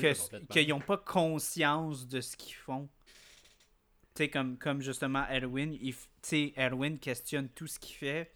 Puis malheureusement, tu vois dans le show que souvent, ça, crée, ça crée de la désolation, ça crée de la mort, ça crée des, des instances où est-ce que quand il hésite, ben ça cause des dommages. Puis il se rend compte, er, euh, Armin, à travers la saison, que malheureusement, ils ont besoin de gens comme Eren. Parce que si ça serait juste des gens comme lui, ben il gagnerait pas. Puis une chose que je trouve beau dans le dernier épisode aussi, puis on parlait de la musique, c'est le thème Reluctant Hero qui joue, qui est le thème de, de, de Levi puis sa squad. Mm-hmm. Mais c'est des moments sur lesquels on était avec Mikasa, on était avec Eren, on était avec Jean, on était avec Armin. Puis ça me donne tellement l'impression que justement, tu sais, la squad, à, la squad à Levi a été wipe, ils sont morts, c'est correct. Puis là, on, on a la relève. La prochaine gang de Reluctant Heroes qui, qui va, prendre le, qui, va prendre le flambeau. Puis mhm. justement, tu as tellement cette espèce de montage-là de Erwin qui, qui accepte la, la, complexification du monde, qui accepte que certaines personnes sont, sont peut-être des titans, puis que ça peut être un, danger, mais que c'est aussi un atout, puis qu'il faut qu'il l'utilise. Puis là, pendant qu'il donne son discours à la cour, ben t'as juste genre fucking Eren qui mange son pain comme un acide animal. puis genre, j'étais comme fuck, man, c'est tellement ça. ouais, mais ouais, c'est ça. Puis c'est ça qui est, qui est dommage un peu avec, tu sais, comme tu, tu dis, my god, Eren, est-ce que, tu sais, comme est-ce que c'est Eren le problème? Est-ce que c'est des gens comme lui qui font juste comme. Sais, comme accentuer les problèmes, mais tu te dis, mais merde, si on n'aurait pas des gens comme Eren, qu'est-ce qu'on ferait? Sais, comme justement, Jean. Euh, j'avais vraiment aimé le, le, speech que, que, Marco y avait dit. Que Jean, il, il disait que, que Jean était comme. était faible. Fait que ça lui donnait le pouvoir de comme bien reconnaître les situations puis bien comprendre c'est quoi qu'il faut pour comme vraiment euh, arriver à la meilleure solution mettons. Je me souviens pas exactement ce qui a été dit mais c'était vraiment bien formulé puis tu sais c'est vrai, tu sais, mais en même temps, c'est dommage, mais c'est toute la, la, synergie de tout ce qu'ils ont sais, comme bon côté, mauvais côté de tout le monde dans cette gang-là, c'est malheureusement ça qui va aider à comme vaincre les titans. L'autre chose, qui, ah, l'autre chose que j'ai vraiment aimé avec la fin, puis là ça me fait chier parce que j'arrive pas à me rappeler c'est qui. Je peux ça si c'est Erwin dans son speech ou si c'est Armin en voix off ou Armin quand il parle avec Jean. Mais il dit qui accepte que ça va prendre du temps avant qu'il découvre c'est quoi les vraies limites de ce qui les détient. De, les vrais, le vrai confin de, quoi qu'ils sont prisonniers puis de qu'est-ce qu'ils subissent. Puis là, mm-hmm. ben, pendant qu'il dit ça, t'as juste un push-in sur la clé qu'Eren porte à son mm. cou pendant qu'il dort. Je pense que c'est Erwin. Ouais, je pense, je pense aussi. Parce qu'il dit ça au tribunal. justement euh, les, les, les, titans, puis euh, comme, parce qu'il y a tout son speech par rapport au fait qu'on a des gens qui sont des titans, puis il faut comme les utiliser, puis on sait pas c'est quoi les limites. Euh, ouais, non, t'as raison. Qu'est-ce qu'on est, qu'est-ce qu'on est affiché. Ben, même là, je suis pas sûr, là, moi non plus. Là. Mais ouais. Non, c'est ça, c'est. Écoute, t'as-tu d'autres affaires que tu voudrais runner? quand, euh, tu connais quand tu avais une connaissance de l'existence de la clé puis du basement mais que tu savais pas ce qu'il y avait dedans, à quel point est-ce que tu pensais que ça allait être important ou gros ce qu'il allait trouver là? Mettons, mettons, mettons qu'on s'en remet dans le contexte que tu as juste de, écouté saison 1, 2 ou tu sais en fait t'as écouté Ben juste saison 1 même. Ouais, juste saison 1. D'après à, quoi tu t'attendais pour le basement? Chris pas à ça. Tabarnak. Genre, pour de vrai, je voulais pas qu'on rentre en spoiler. On rentrera pas en spoiler. Non, mais, non, Euh, honnêtement, excusez, j'ai un petit sac. Euh, un petit sac. Euh, un petit sac de bonbons. Mais. Euh, ah, non. Ça, ça, pour vrai, je, je m'attendais en plus à ce que ça devienne un peu cliché de comment, ouais, le secret, c'est que tu les frappes dans le dos, puis pour de vrai, ils explosent. Quelque chose de même genre. Euh, un espèce de truc là, qui va tout expliquer, là, mais oh mon dieu, euh, c'est. Ouais. Mais, mais ça me fait rire parce qu'en même temps, c'est. c'est euh, Ça me fait tellement rire parce qu'il y a tellement une grosse critique. Parce que moi, je suis tellement. Comme je suis un gros fan de Star Wars, fait que je suis tellement exposé à genre J.J. Abrams, puis genre son, son, son obsession envers la, la Mystery Box, genre. Ouais, ouais. Puis comme quoi, tu sais, lui, euh, tout, dans, tout dans tout ce qu'il fait, c'est comme, c'est Mystery Box, puis c'est comme, c'est le mystère qui pousse le, qui pousse le, tu sais, qui pousse le, le désir de, de, savoir ce qui va se passer. Puis ça, ça en vient une obsession. Puis tu sais, les gens critiquent J.J. Abrams parce qu'ils sont comme, sais, comme, il est pas capable de comme, de, de, délivrer quelque chose qui est pas un mystery box. Non? Il est pas capable d'apporter quelque chose qui est satisfaisant. Puis, honnêtement, ce show-là, c'est tellement un gros mystery box. mais la clé, c'est tellement on the nose, mais comme en même temps, c'est le fun d'avoir ce genre de motif-là. Ouais, Genre la clé du basement qui va découvrir tous les secrets. Puis mais je, pense qu'une chose qui est intéressante dans le cas d'Attack on Titan, c'est qu'il n'y a pas de promesse. Non. Tu sais, t'as beaucoup de trucs que c'est comme Ah, c'est la Pandora Box. Tu sais, toutes les réponses sont là. Là, il n'y a aucune promesse. Tu sais pas si c'est quelque chose qui va être important. Tu le sais Puis pas. C'est... Minor spoiler. Il ouvre la porte puis ça règle pas tous les problèmes. ça règle pas- quelques problèmes, mais pas tous les problèmes. fait que non, ouais. Puis, puis c'est ça qui est- c'est ça aussi qui est encore un peu réaliste. On, on aime ça. On aime ça euh, rationaliser, apporter puis catégoriser les choses comme il va avoir une seule solution à un problème. Puis on a un confort là-dedans. En tant qu'humain, on aime ça avoir le comme le truc qui va faire perdre du poids ou comme le, la, le truc qui va te faire faire gagner de l'argent. Ouais, ou qu'un problème comme- ou que un, un truc dans- un problème dans ta vie soit associé à un seul facteur. Ouais, c'est ça. C'est comme, dude, la vie, c'est beaucoup trop complexe pour que comme il y ait une solution miracle. Mais on- Ouais. on, a un confort là-dedans. Puis ça pogne, là, tu sais, comme c'est des... Tu regardes les sites internet, puis comme c'est la même chose. Tu vois des clics genre « The problem with this thing ». Tout le monde regarde ça, puis c'est comme « Ben, c'est ça le problème ». C'est comme « Non, il y a beaucoup plus que ça, là. c'est- This will make your cock three inches longer. Ouais, ouais, c'est ça. mais, mais ouais, non, fait, fait, fait c'est pour ça que je trouve ça super intéressant aussi, parce que c'est comme. Ce film-là, euh, ben, ce film-là, cette, série-là arrête pas d'apporter comme des aspects très réalistes par rapport au fait que les, les relations sont hyper complexes, puis les problèmes sont hyper complexes. Ouais, ouais, mais ça a été que- présenté dans un contexte qui est très, comme tu as dit, très noir et blanc, là, très, euh, très fort sur la dualité. Ouais, on part de quelque chose de degré. super simple, puis on s'en va vers quelque chose de super complexe. Mais quand c'est développé, c'est tellement plus que ça. Mhm. C'est énorme. ouais. Puis je, je sais ouais, pas, je, je sais pas, euh, je sais pas à quel point je peux dire ça, mais j'ai l'impression que c'était le fun peut-être. J'ai l'impression que je, je suis arrivé au bon moment dans la vie pour, pour écouter Attack on Titan. Je veux dire, dans, considérant le moment où est-ce que je suis né, considérant le moment où est-ce que je l'ai découvert, c'est quelque chose qui m'a accompagné de mon entrée à l'âge adulte. Ben oui, puis non. Moi juste- je, moi, je te dirais, moi, je l'ai je l'ai découvert beaucoup plus tard que toi. Puis je Ouais. je pense que j'ai une très grande appréciation pour euh, Mhm. le show aussi. Puis j'ai pas comme une grosse nostalgie pour ça parce que je l'ai pas découvert il y a 10 ans. J'ai découvert très récemment, mais je suis capable d'apprécier beaucoup euh, Ouais, ouais. Tout ce Mais- que ça apporte. là. Je voulais plus dire dans l'optique où, tu sais, justement, au début, t'as des personnages qui ont comme. Ils sont très pris par leurs ambitions, comme tu l'es dans le début de ta vingtaine, puis le monde Mm. t'appartient. Puis là, ben, plus que ça va, plus que t'es confronté aux réalités, puis là, j'essaie pas d'être. euh, j'essaie pas de, de, de, de- rabattre personne, tu sais. Mais plus que ça va, plus que t'es conscient que, tu sais, de, de tes propres limites, puis plus que le show. Tu aussi, tes parents, euh, tes parents ont, acheté une maison, puis toi, c'est pas vraiment une réalité qui va. Non, exact. je sais pas, je, je sais pas. J'ai l'impression que tu sais, les personnages ont grow puis évolué en même puis ben, c'est sûr que moi aussi en même temps, c'est sûr que les, personnages, comme je l'ai dit tantôt, il y a, des timelapses puis les personnages peuvent évoluer. Fait que c'est sûr qu'on a évolué moi puis eux autres. Mais je sais pas, tu sais, je veux dire, la première saison était dans le début de ma vingtaine, puis là, ben, je m'approche de la trentaine, puis je sais pas, il y a un mood, j'ai l'impression, qui suit, je, je, sais pas. Ouais, puis, puis comme t'as dit, là encore, on rentre pas en spoiler, mais comme les.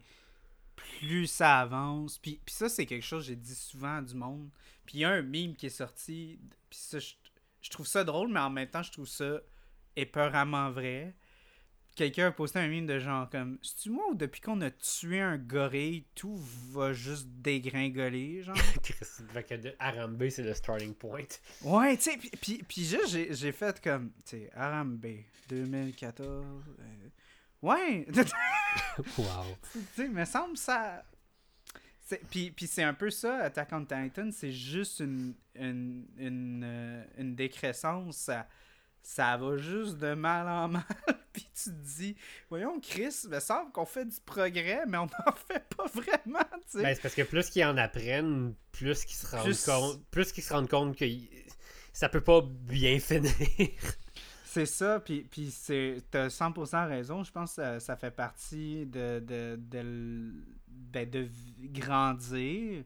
C'est quelque chose qui est très important dans le cheminement. Puis je trouve que c'est tellement beau parce que tu vois justement ce qu'on disait par rapport à comme. Juste dans saison 1, le parallèle de voir Eren quand il avait genre 13 ans, puis les, idéologies qu'il avait, puis tu sais, comme l'admiration qu'il avait pour les Survey Corps, il était complètement détaché de, l'horreur de...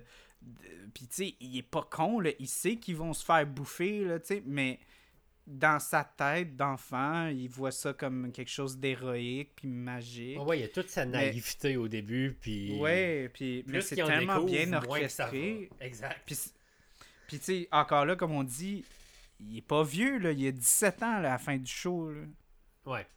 Il est jeune, jeune, jeune, là. Tu sais, il, il a encore le temps d'apprendre. Puis même juste, tu vois l'ascension que ces personnages-là ont fait en dans trois ans. Ils ont mûri beaucoup, là. Ils, ont, ils ont compris les affaires beaucoup. Puis ouais, non, fait non, c'est c'est clair que c'est un show qui, qui, qui, qui doit être sûrement le fun à revisiter. Puis les projections que tu as fait par rapport justement à ton cheminement. Puis tout. C'est clair qu'il y a plein de monde qui se retrouve là-dedans. là. Puis qui- Ouais. Puis je pense que c'est pour ça que ça résonne autant. euh, Tu sais, fait. Je l'ai pas dit, là, mais cette, cette série-là, c'est la série la plus. C'est le animé le plus populaire au monde. là, c'est. Ça, ça, ça avait été. euh, ça a brisé le livre des, des World Records euh, pour être le, le show international le plus en demande aux États-Unis. Euh, tu sais, c'est.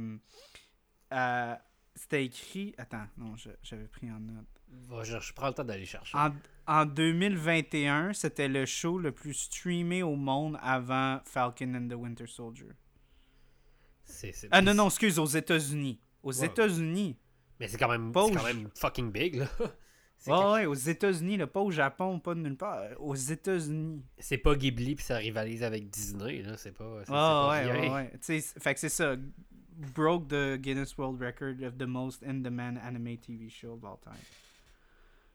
Puis, ouais. Non, c'est huge, là. Mais ça commence à être intéressant aussi. euh, une chose que, la je pense que la dernière chose que j'avais dans mes notes qu'on n'a pas, pas parlé, c'est que j'ai l'impression qu'Attack on Titan arrive à un moment où est-ce qu'on commence à questionner le modèle de, de release. Je veux dire, ça se faisait déjà depuis un moment, mais je veux dire, les années 2000 étaient prédominées par un modèle dans lequel on avait des saisons avec euh, genre countless episodes, puis t'avais pas de time-lapse parce que t'avais des fillers, puis là on commence à arriver avec un autre modèle qui est vraiment d'avoir un modèle avec moins d'épisodes, pas nécessairement de fillers, des hors-séries qui sont quand même relativement pertinents. Mhm. Puis, Puis j'avais vu, j'ai pas vu toutes les hors-séries, mais les hors-séries, ils développent vraiment soit un personnage mieux, mais aussi ils flesh out beaucoup euh, la mythologie aussi de... Ouais, exact. Moi, je pense que j'avais vu un show, je me souviens plus si c'était en saison 1 ou 2, qui était hors série, puis c'était comme justement un, un carnet d'un Survey Corps qui avait été retrouvé, puis c'était comme la fille avait commencé à parler, à être capable de parler à un Titan, genre. Wow.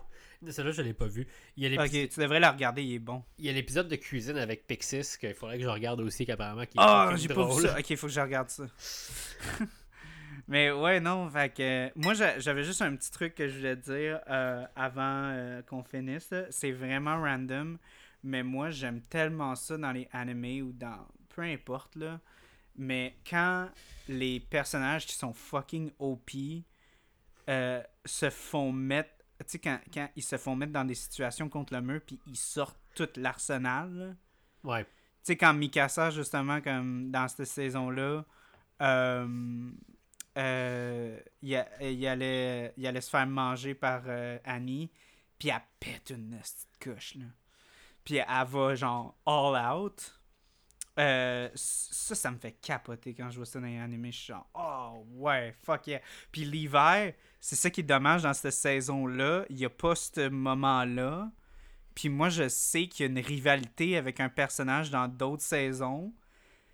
Puis arrête pas de teaser, genre, le fait qu'il va pas all out sur ce personnage-là dans les autres saisons. Puis ça me fait chier. Je comme, je veux voir, genre, l'hiver à son fucking max, le genre, maximum overdrive, comme, Écoute no filter. Écoute, Hein? son, écoute son OVA dans ce cas-là. Ok. Ok. Tu m'en donneras des nouvelles, mais son OVA, euh, si tu veux le voir, euh, c'est sûr que tu sais, aller all out, il faut, faut mettre en contexte le moment où est-ce qu'il n'y avait pas d'entraînement militaire. Ben, c'est ça le truc, c'est que Mais- c'est- ça, c'est une autre affaire. C'est- C'est, moi aussi, j'aime ça quand les, les personnages sont genre à top of their game. Ouais, il est- c'est Genre sûr quand que ils sont vraiment comme hyper fucking entraînés, puis... euh, Levi, c'est un mercenaire dans, dans, dans l'OVA. Fait que c'est certain que tu il n'y a pas encore euh, tout l'entraînement Mm. militaire puis le background qu'il y a là. Mais il y a un moment où est-ce qu'il va all out avec le, le sommet de ses capacités à ce moment-là, mettons. Non, mais tu sais, mettons, on va prendre comme pour exemple, mettons dans Infinity War, quand genre. euh, quand. euh, euh, tu sais, Iron Man, il se bat contre Thanos, il sort tout, là. Ouais, ouais. Puis, puis même chose avec Spider-Man quand, dans No Way Home, quand il, quand il combat Goblin, il, il pull pas ses punches, là. Puis il Non, va non. fucking hard, là, puis tout, là. Ça, ça j'aime ça, j'aime ça. Je suis peut-être vraiment maniaque, mais j'aime ça voir mes personnages comme comme ils ont plus rien à perdre, Non, non, mais il y a quelque euh, chose de. Tu sais, puis surtout qu'un Mhm. personnage comme Levi, tu sais, un personnage que justement, il est cocky. Ben, il est pas cocky, mais il est edgy, mettons. Puis tu sais, il a. Ben, il est cocky, il est, il est très overachiever, là. Il est comme, ah, je suis C'est parce que l'affaire, c'est que c'est des personnages que tu le sais qu'ils en ont en réserve puis qui vont pas all out parce qu'ils ont pas besoin d'eux. Mais là, cette situation-là les met au pied du mur, comme tu dis, puis là, ils ont pas le choix d'unleash tout ce qu'ils ont. Puis c'est là que tu vois qu'ils prennent quelque chose au sérieux, qu'ils sont sincères, puis que c'est là que le vrai d'eux autres sort un peu parce que je veux pas. Si, s'ils agissent cocky, s'ils vont pas all out, c'est- il y, a une- il y a une partie de ça que c'est de l'ego aussi. Mhm. Mais là, justement, c'est qu'il y a quelque chose en jeu qui est tellement important pour eux autres que, genre, fuck l'ego, c'est fuck my pride, genre, on y- all in. Ouais, c'est ça. Fait que moi, j'ai encore hâte parce que pour moi, l'hiver a toujours pas été 100%. Je sais, je sais qu'il y y, a une scène, encore là, on va pas te dire c'est quoi. Je sais qu'il y a une scène que les gens disent comme Ah ouais, non, ça c'était l'hiver à son 100%. Puis moi, je suis comme Non, non, non, non, non. Moi, je suis sûr qu'il peut aller plus fort que ça, là.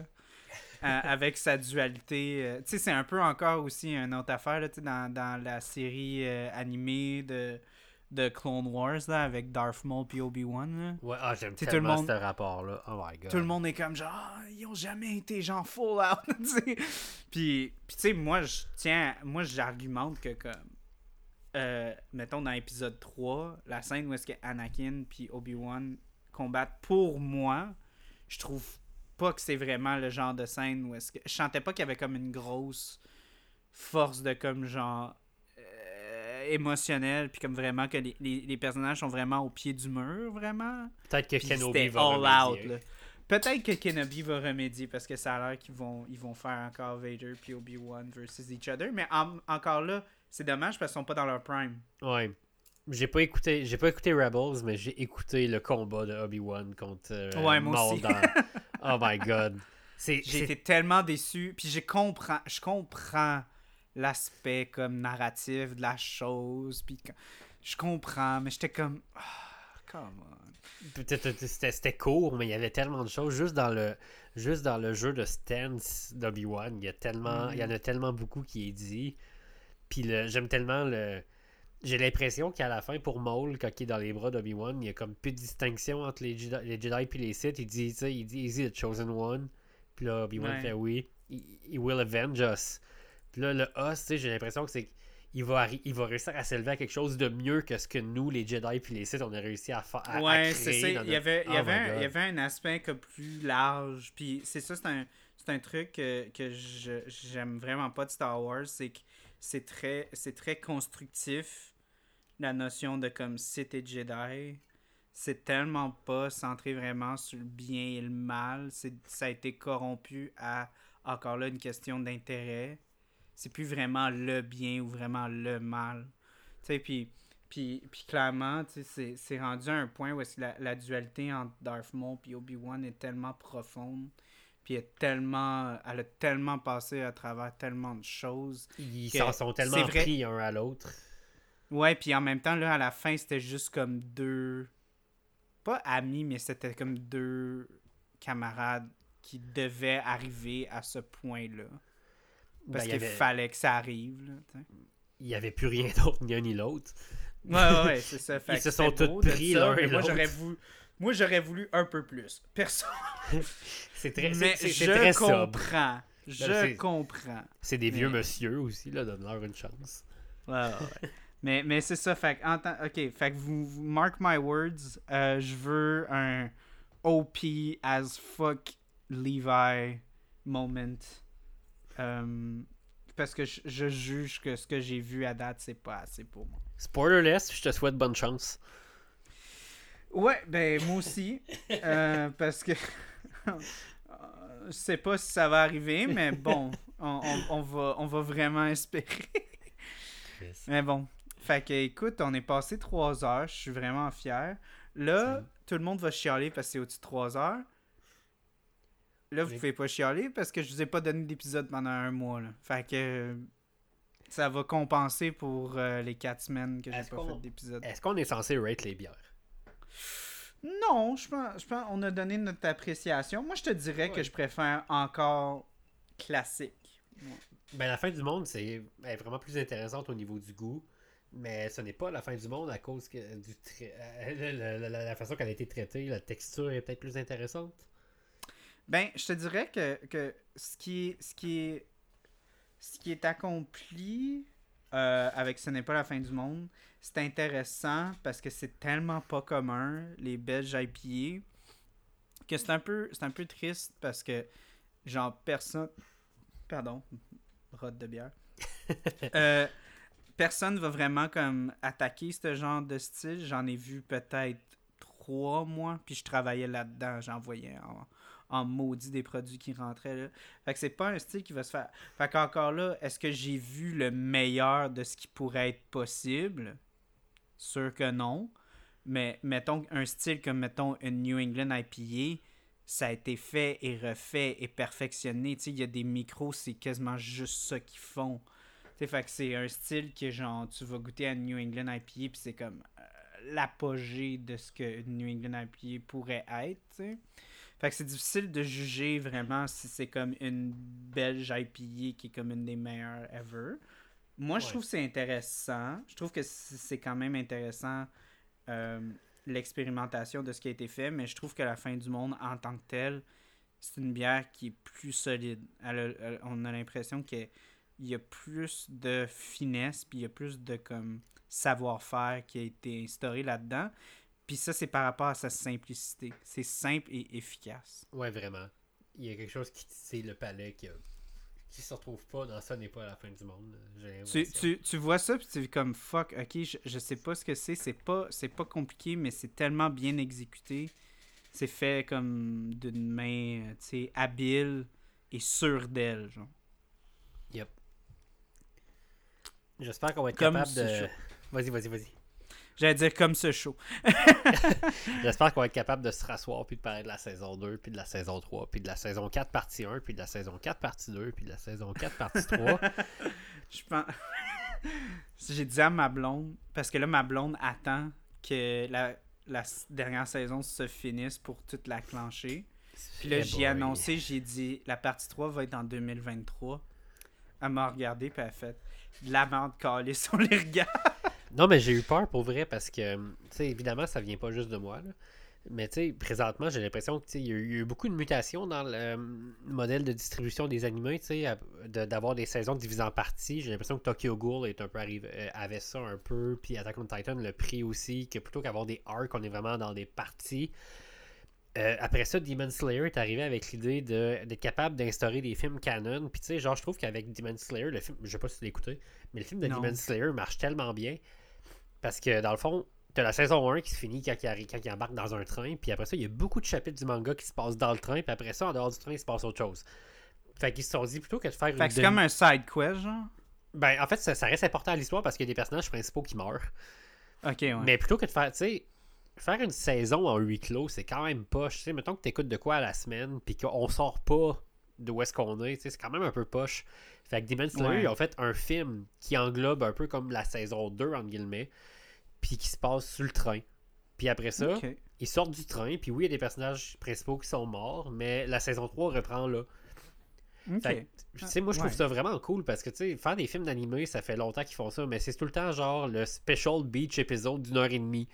Fait que d'avoir. un- Ouais, d'avoir ouais un ça, film- fait, ça fait cash grab un peu, genre. Ouais, exact. Mais fait que d'avoir un film qui est canonique, je trouve ça super intéressant. Mais là, j'avais, tu sais, un de mes amis qui, lui, il lit le manga. Ben, en fait, mon meilleur ami qui, lui, il lit le manga, puis qui est mon, euh, mon partner euh, en dans l'écoute d'Attack on Titan. Il me dit, tu sais, il dit, je pense pas qu'il y a un. J'ai peur qu'il fasse un film. Mais je pense pas que où est-ce qu'on est présentement, il y a une place où est-ce qu'ils peuvent couper puis qu'un film puisse être vraiment self-contained puis fonctionner. Fait que lui, il avait vraiment peur qu'il que la fin soit un film. Puis tu sais, j'ai l'impression qu'Attack on Titan, ça donnait pas à ça. Fait que j'étais quand même un peu soulagé de voir qu'elle allait avoir une partie 3. Ça veut dire qu'elle allait pas rush landing puis qu'elle allait pas faire un film. Hmm. Ben, tu sais, en tant que tel, c'est, c'est en même temps un film ou pas. C'est ce que, ce que j'aime, parce que t'as apporté la, la, la, notion de comme. Euh, euh, de, de, de, de, format. Puis là, tu parles d'animé, mais moi, je vais parler de médias en général. Je trouve qu'on est tellement dans un monde tellement super le fun en ce moment parce que euh, tu sais avant les films de 3 heures ça existait les, les deux mais c'était rare. Ouais ouais mais tu sais c'était raricisme tu sais les Ben Hur les Titanic. Ça sortait aux 20 ans 15 ans tu sais puis c'était c'était événementiel. Souvent c'était plus pour c'était plus pour la grandiosité que pour le sake narratif, si on peut dire. Yep. Puis là, tu, avec les streamings, puis tout ça, on a vraiment l'impression que les films sont Tu sais, puis même avec Netflix, ça a été un petit peu. Ils ont été un petit peu victimes de ça au début, où est-ce qu'ils. Tu sais, comme on a parlé sur mon épisode sur Daredevil, où est-ce qu'on a l'impression qu'il y avait beaucoup de filler parce qu'ils voulaient absolument faire comme une grosse saison que les gens pouvaient binger. Mais Netflix, puis d'autres streaming, ils ont commencé à faire comme Hey, garde, ton histoire, ça va être genre 6 épisodes. Ben, ça va être 6 épisodes. Ouais. Puis, c'est tellement le fun parce que, encore là, l'histoire se fait pas stretch out en 24 épisodes ou en 13 épisodes. Non, exact. Et elle ne se fait pas raccourcir sur un film de 2 heures. Non, ça me fait tellement chier. Ça, me fait tellement chier, ça. Puis c'est ça que tu vois souvent, tu sais, comme des fois tu regardes un film puis tu te dis, Asti, j'aimerais ça avoir 6 heures pour comme développer. Parce que je trouve que le développement, il, est pas assez développé, tu sais, comme, tu sais, comme mettons, ça a l'air euh, stupide à dire, mais Avengers, il y a comme 100 milliers de films. Puis je trouve tellement que comme leur camaraderie fonctionne pas, tu sais, comme je les vois pas comme des gars que ça fait comme genre 15 ans qu'ils se battent ensemble, genre. Mais c'est parce que le médium télévisuel est plus adapté à te donner un sentiment de complicité avec les personnages. parce qu'il y a, l'idée de réunion, de, de, mhm. périodicité dans laquelle tu t'assois à tous les jours avec ta famille, puis que tu regardes ces gens-là aussi qui tissent l'Orient. Ouais, mais comme en même temps, c'est ça qui est gossant, c'est qu'en même temps, le médium télévisuel il est aussi issu de justement de standards télévisuels où est-ce que les, les arcs sont vraiment stretch out.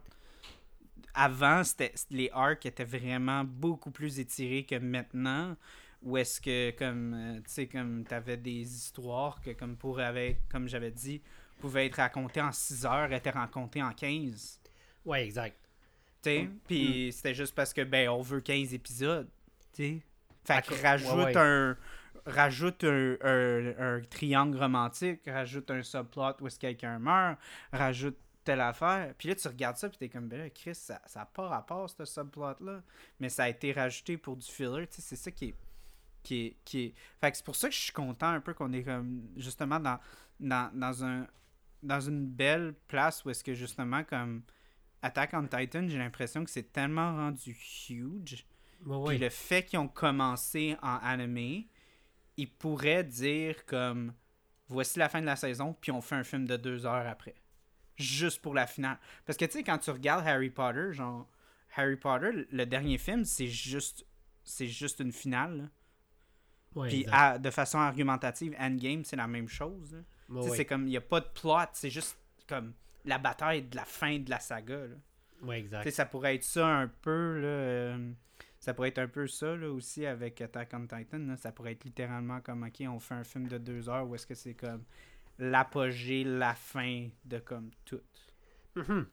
Mais je partage ton impression, par exemple. C'est vrai que aussi maintenant, quand les, euh, même la télévision est plus pliée au standard télévisuel, tu de passer son écriture en fonction d'une d'une pause ou de que les studios achètent les séries pour un tel nombre de saisons. Il y a quelque chose de très libérateur parce que s'il y a quelque chose qui me fait chier, c'est une, une série qui s'étire parce qu'elle a été achetée pour plus de saisons que ce que les écrivains avaient ou ben, quelque chose qui se fait tirer, qui se fait cut short. Mais moi, quand j'étais à l'université, euh, je me suis fait offert les yeux parce que moi j'avais dit à mon professeur parce que moi je considérais le cinéma comme étant quelque chose de plus haut placé dans l'écriture. Parce que je disais, ah, tu sais, c'est plus concis, c'est mieux développé, puis tout ça, parce que justement, il y a les restrictions de temps, puis tout ça. Puis le, la télé, c'est juste du c'est juste du rallongement, c'est juste du filler tout le temps. Moi, je vois pas un développement là-dedans. Puis là, mon professeur s'est assis, il dit Écoute, Charles, il va falloir que je vais te montrer des shows qui étirent pas la sauce, puis tu vas voir ce que c'est développer un personnage comme il faut. là. Pendant comme 12 heures, 20 heures euh, sur trois saisons. là. Ouais, donc trois ans de ta oh. vie à toi en tant que spectateur. Ouais, ouais, ouais, tu sais, puis tu te dis, fuck, ok, ouais, il pourrait jamais faire ça dans un film, là, tu sais, ça se Non, exact. pas, Moi aussi, j'avais de la difficulté avec la télé en entrée de jeu. Puis, tu Mm. sais, présentement, même présentement, ça me fait chier que. Le, euh, même si j'ai étudié en cinéma, j'adore le cinéma puis je veux faire des films, ça me fait chier que le cinéma soit encore vu comme un art noble au-dessus de la télévision. On le voit juste avec les budgets.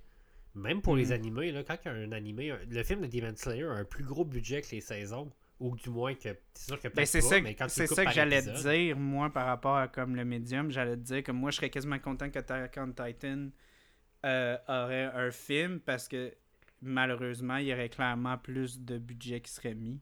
Mais je Fait trouve ça. Avec, avec, une, avec une certaine notion de finalité, on pourrait avoir un genre de endgame pour Attack on Titan où est-ce qu'il y a beaucoup plus de budget, fait que on pourrait avoir encore plus de budget par rapport à l'animation, par rapport à tout ça, parce qu'on saurait que c'est un film, fait que ça se vendrait mieux, tu sais, malheureusement.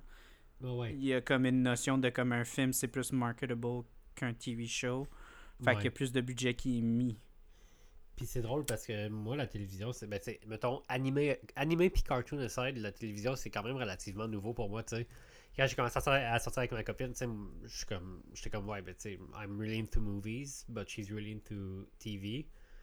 Puis, tu sais, lentement, mais sûrement, tu sais, moi, j'ai- je veux dire, j'aimais pas la télévision parce que j'étais comme, en termes d'investissement de temps, genre, je suis comme, ok, ouais, ce show-là, c'est bon, mais j'ai-tu 85 heures à, à, à calisser sur ce show-là, alors que genre 85 heures, c'est genre presque 40 films, tu sais. Puis, ben, avec ma copine était comme, ah, tiens, on va écouter ce show-là, on va écouter ce show-là, on va écouter ce show-là. Puis, tu sais, je me suis rendu que j'écoute beaucoup de séries télé. Puis, tu sais, j'avais paradoxalement pas ce problème-là avec les animés puis avec les cartoons, mais avec les séries télé live action, j'avais ce- cette limitation-là. Puis là, ben, c'est rendu que je te dirais que j'écoute beaucoup de télévision aussi, puis juste des films. Mais. Je sais pas si je m'en allais quelque part avec ça. Écoute, on va le savoir après la pause. Euh, ouais, j'allais te dire, là, on atteint le. On n'est pas encore aux 3h30, mais on y est presque. Ben, ça va, j'aime beaucoup de. Comme tu as dit, j'aime beaucoup de Lord of the Rings. Fait que 3h30, ça, ça, ça me semble encore raisonnable. Mais je non, pense je que c'est correct. Parce qu'on a fait le tour. là. Ouais, je pense aussi. Puis. Comme je te dis, euh, si, on, si on fait partie 2, euh, la saison 2, euh, moi ça va me tenter. Fait que Je suis down avec. tenter. Fait que on se dit ça. Yep. Ben, merci Une saison 2, reçu, s'il vous plaît. Yep. Merci encore de m'avoir reçu. Puis, ben. Je te laisse terminer ton épisode. Ouais, ben, écoutez, merci de, pour ceux qui sont encore là. parce que c'est pas, pas souvent qu'on a du monde qui sont jusqu'à la fin de 3h30. Là, mais bon, donc, euh, merci à ceux qui sont restés. Euh, Il y a d'autres épisodes qui arrivent vraiment bientôt. J'ai pris ma pause, mais là, je recommence. Euh, donc, soyez à l'affût. À la prochaine et bonne bière.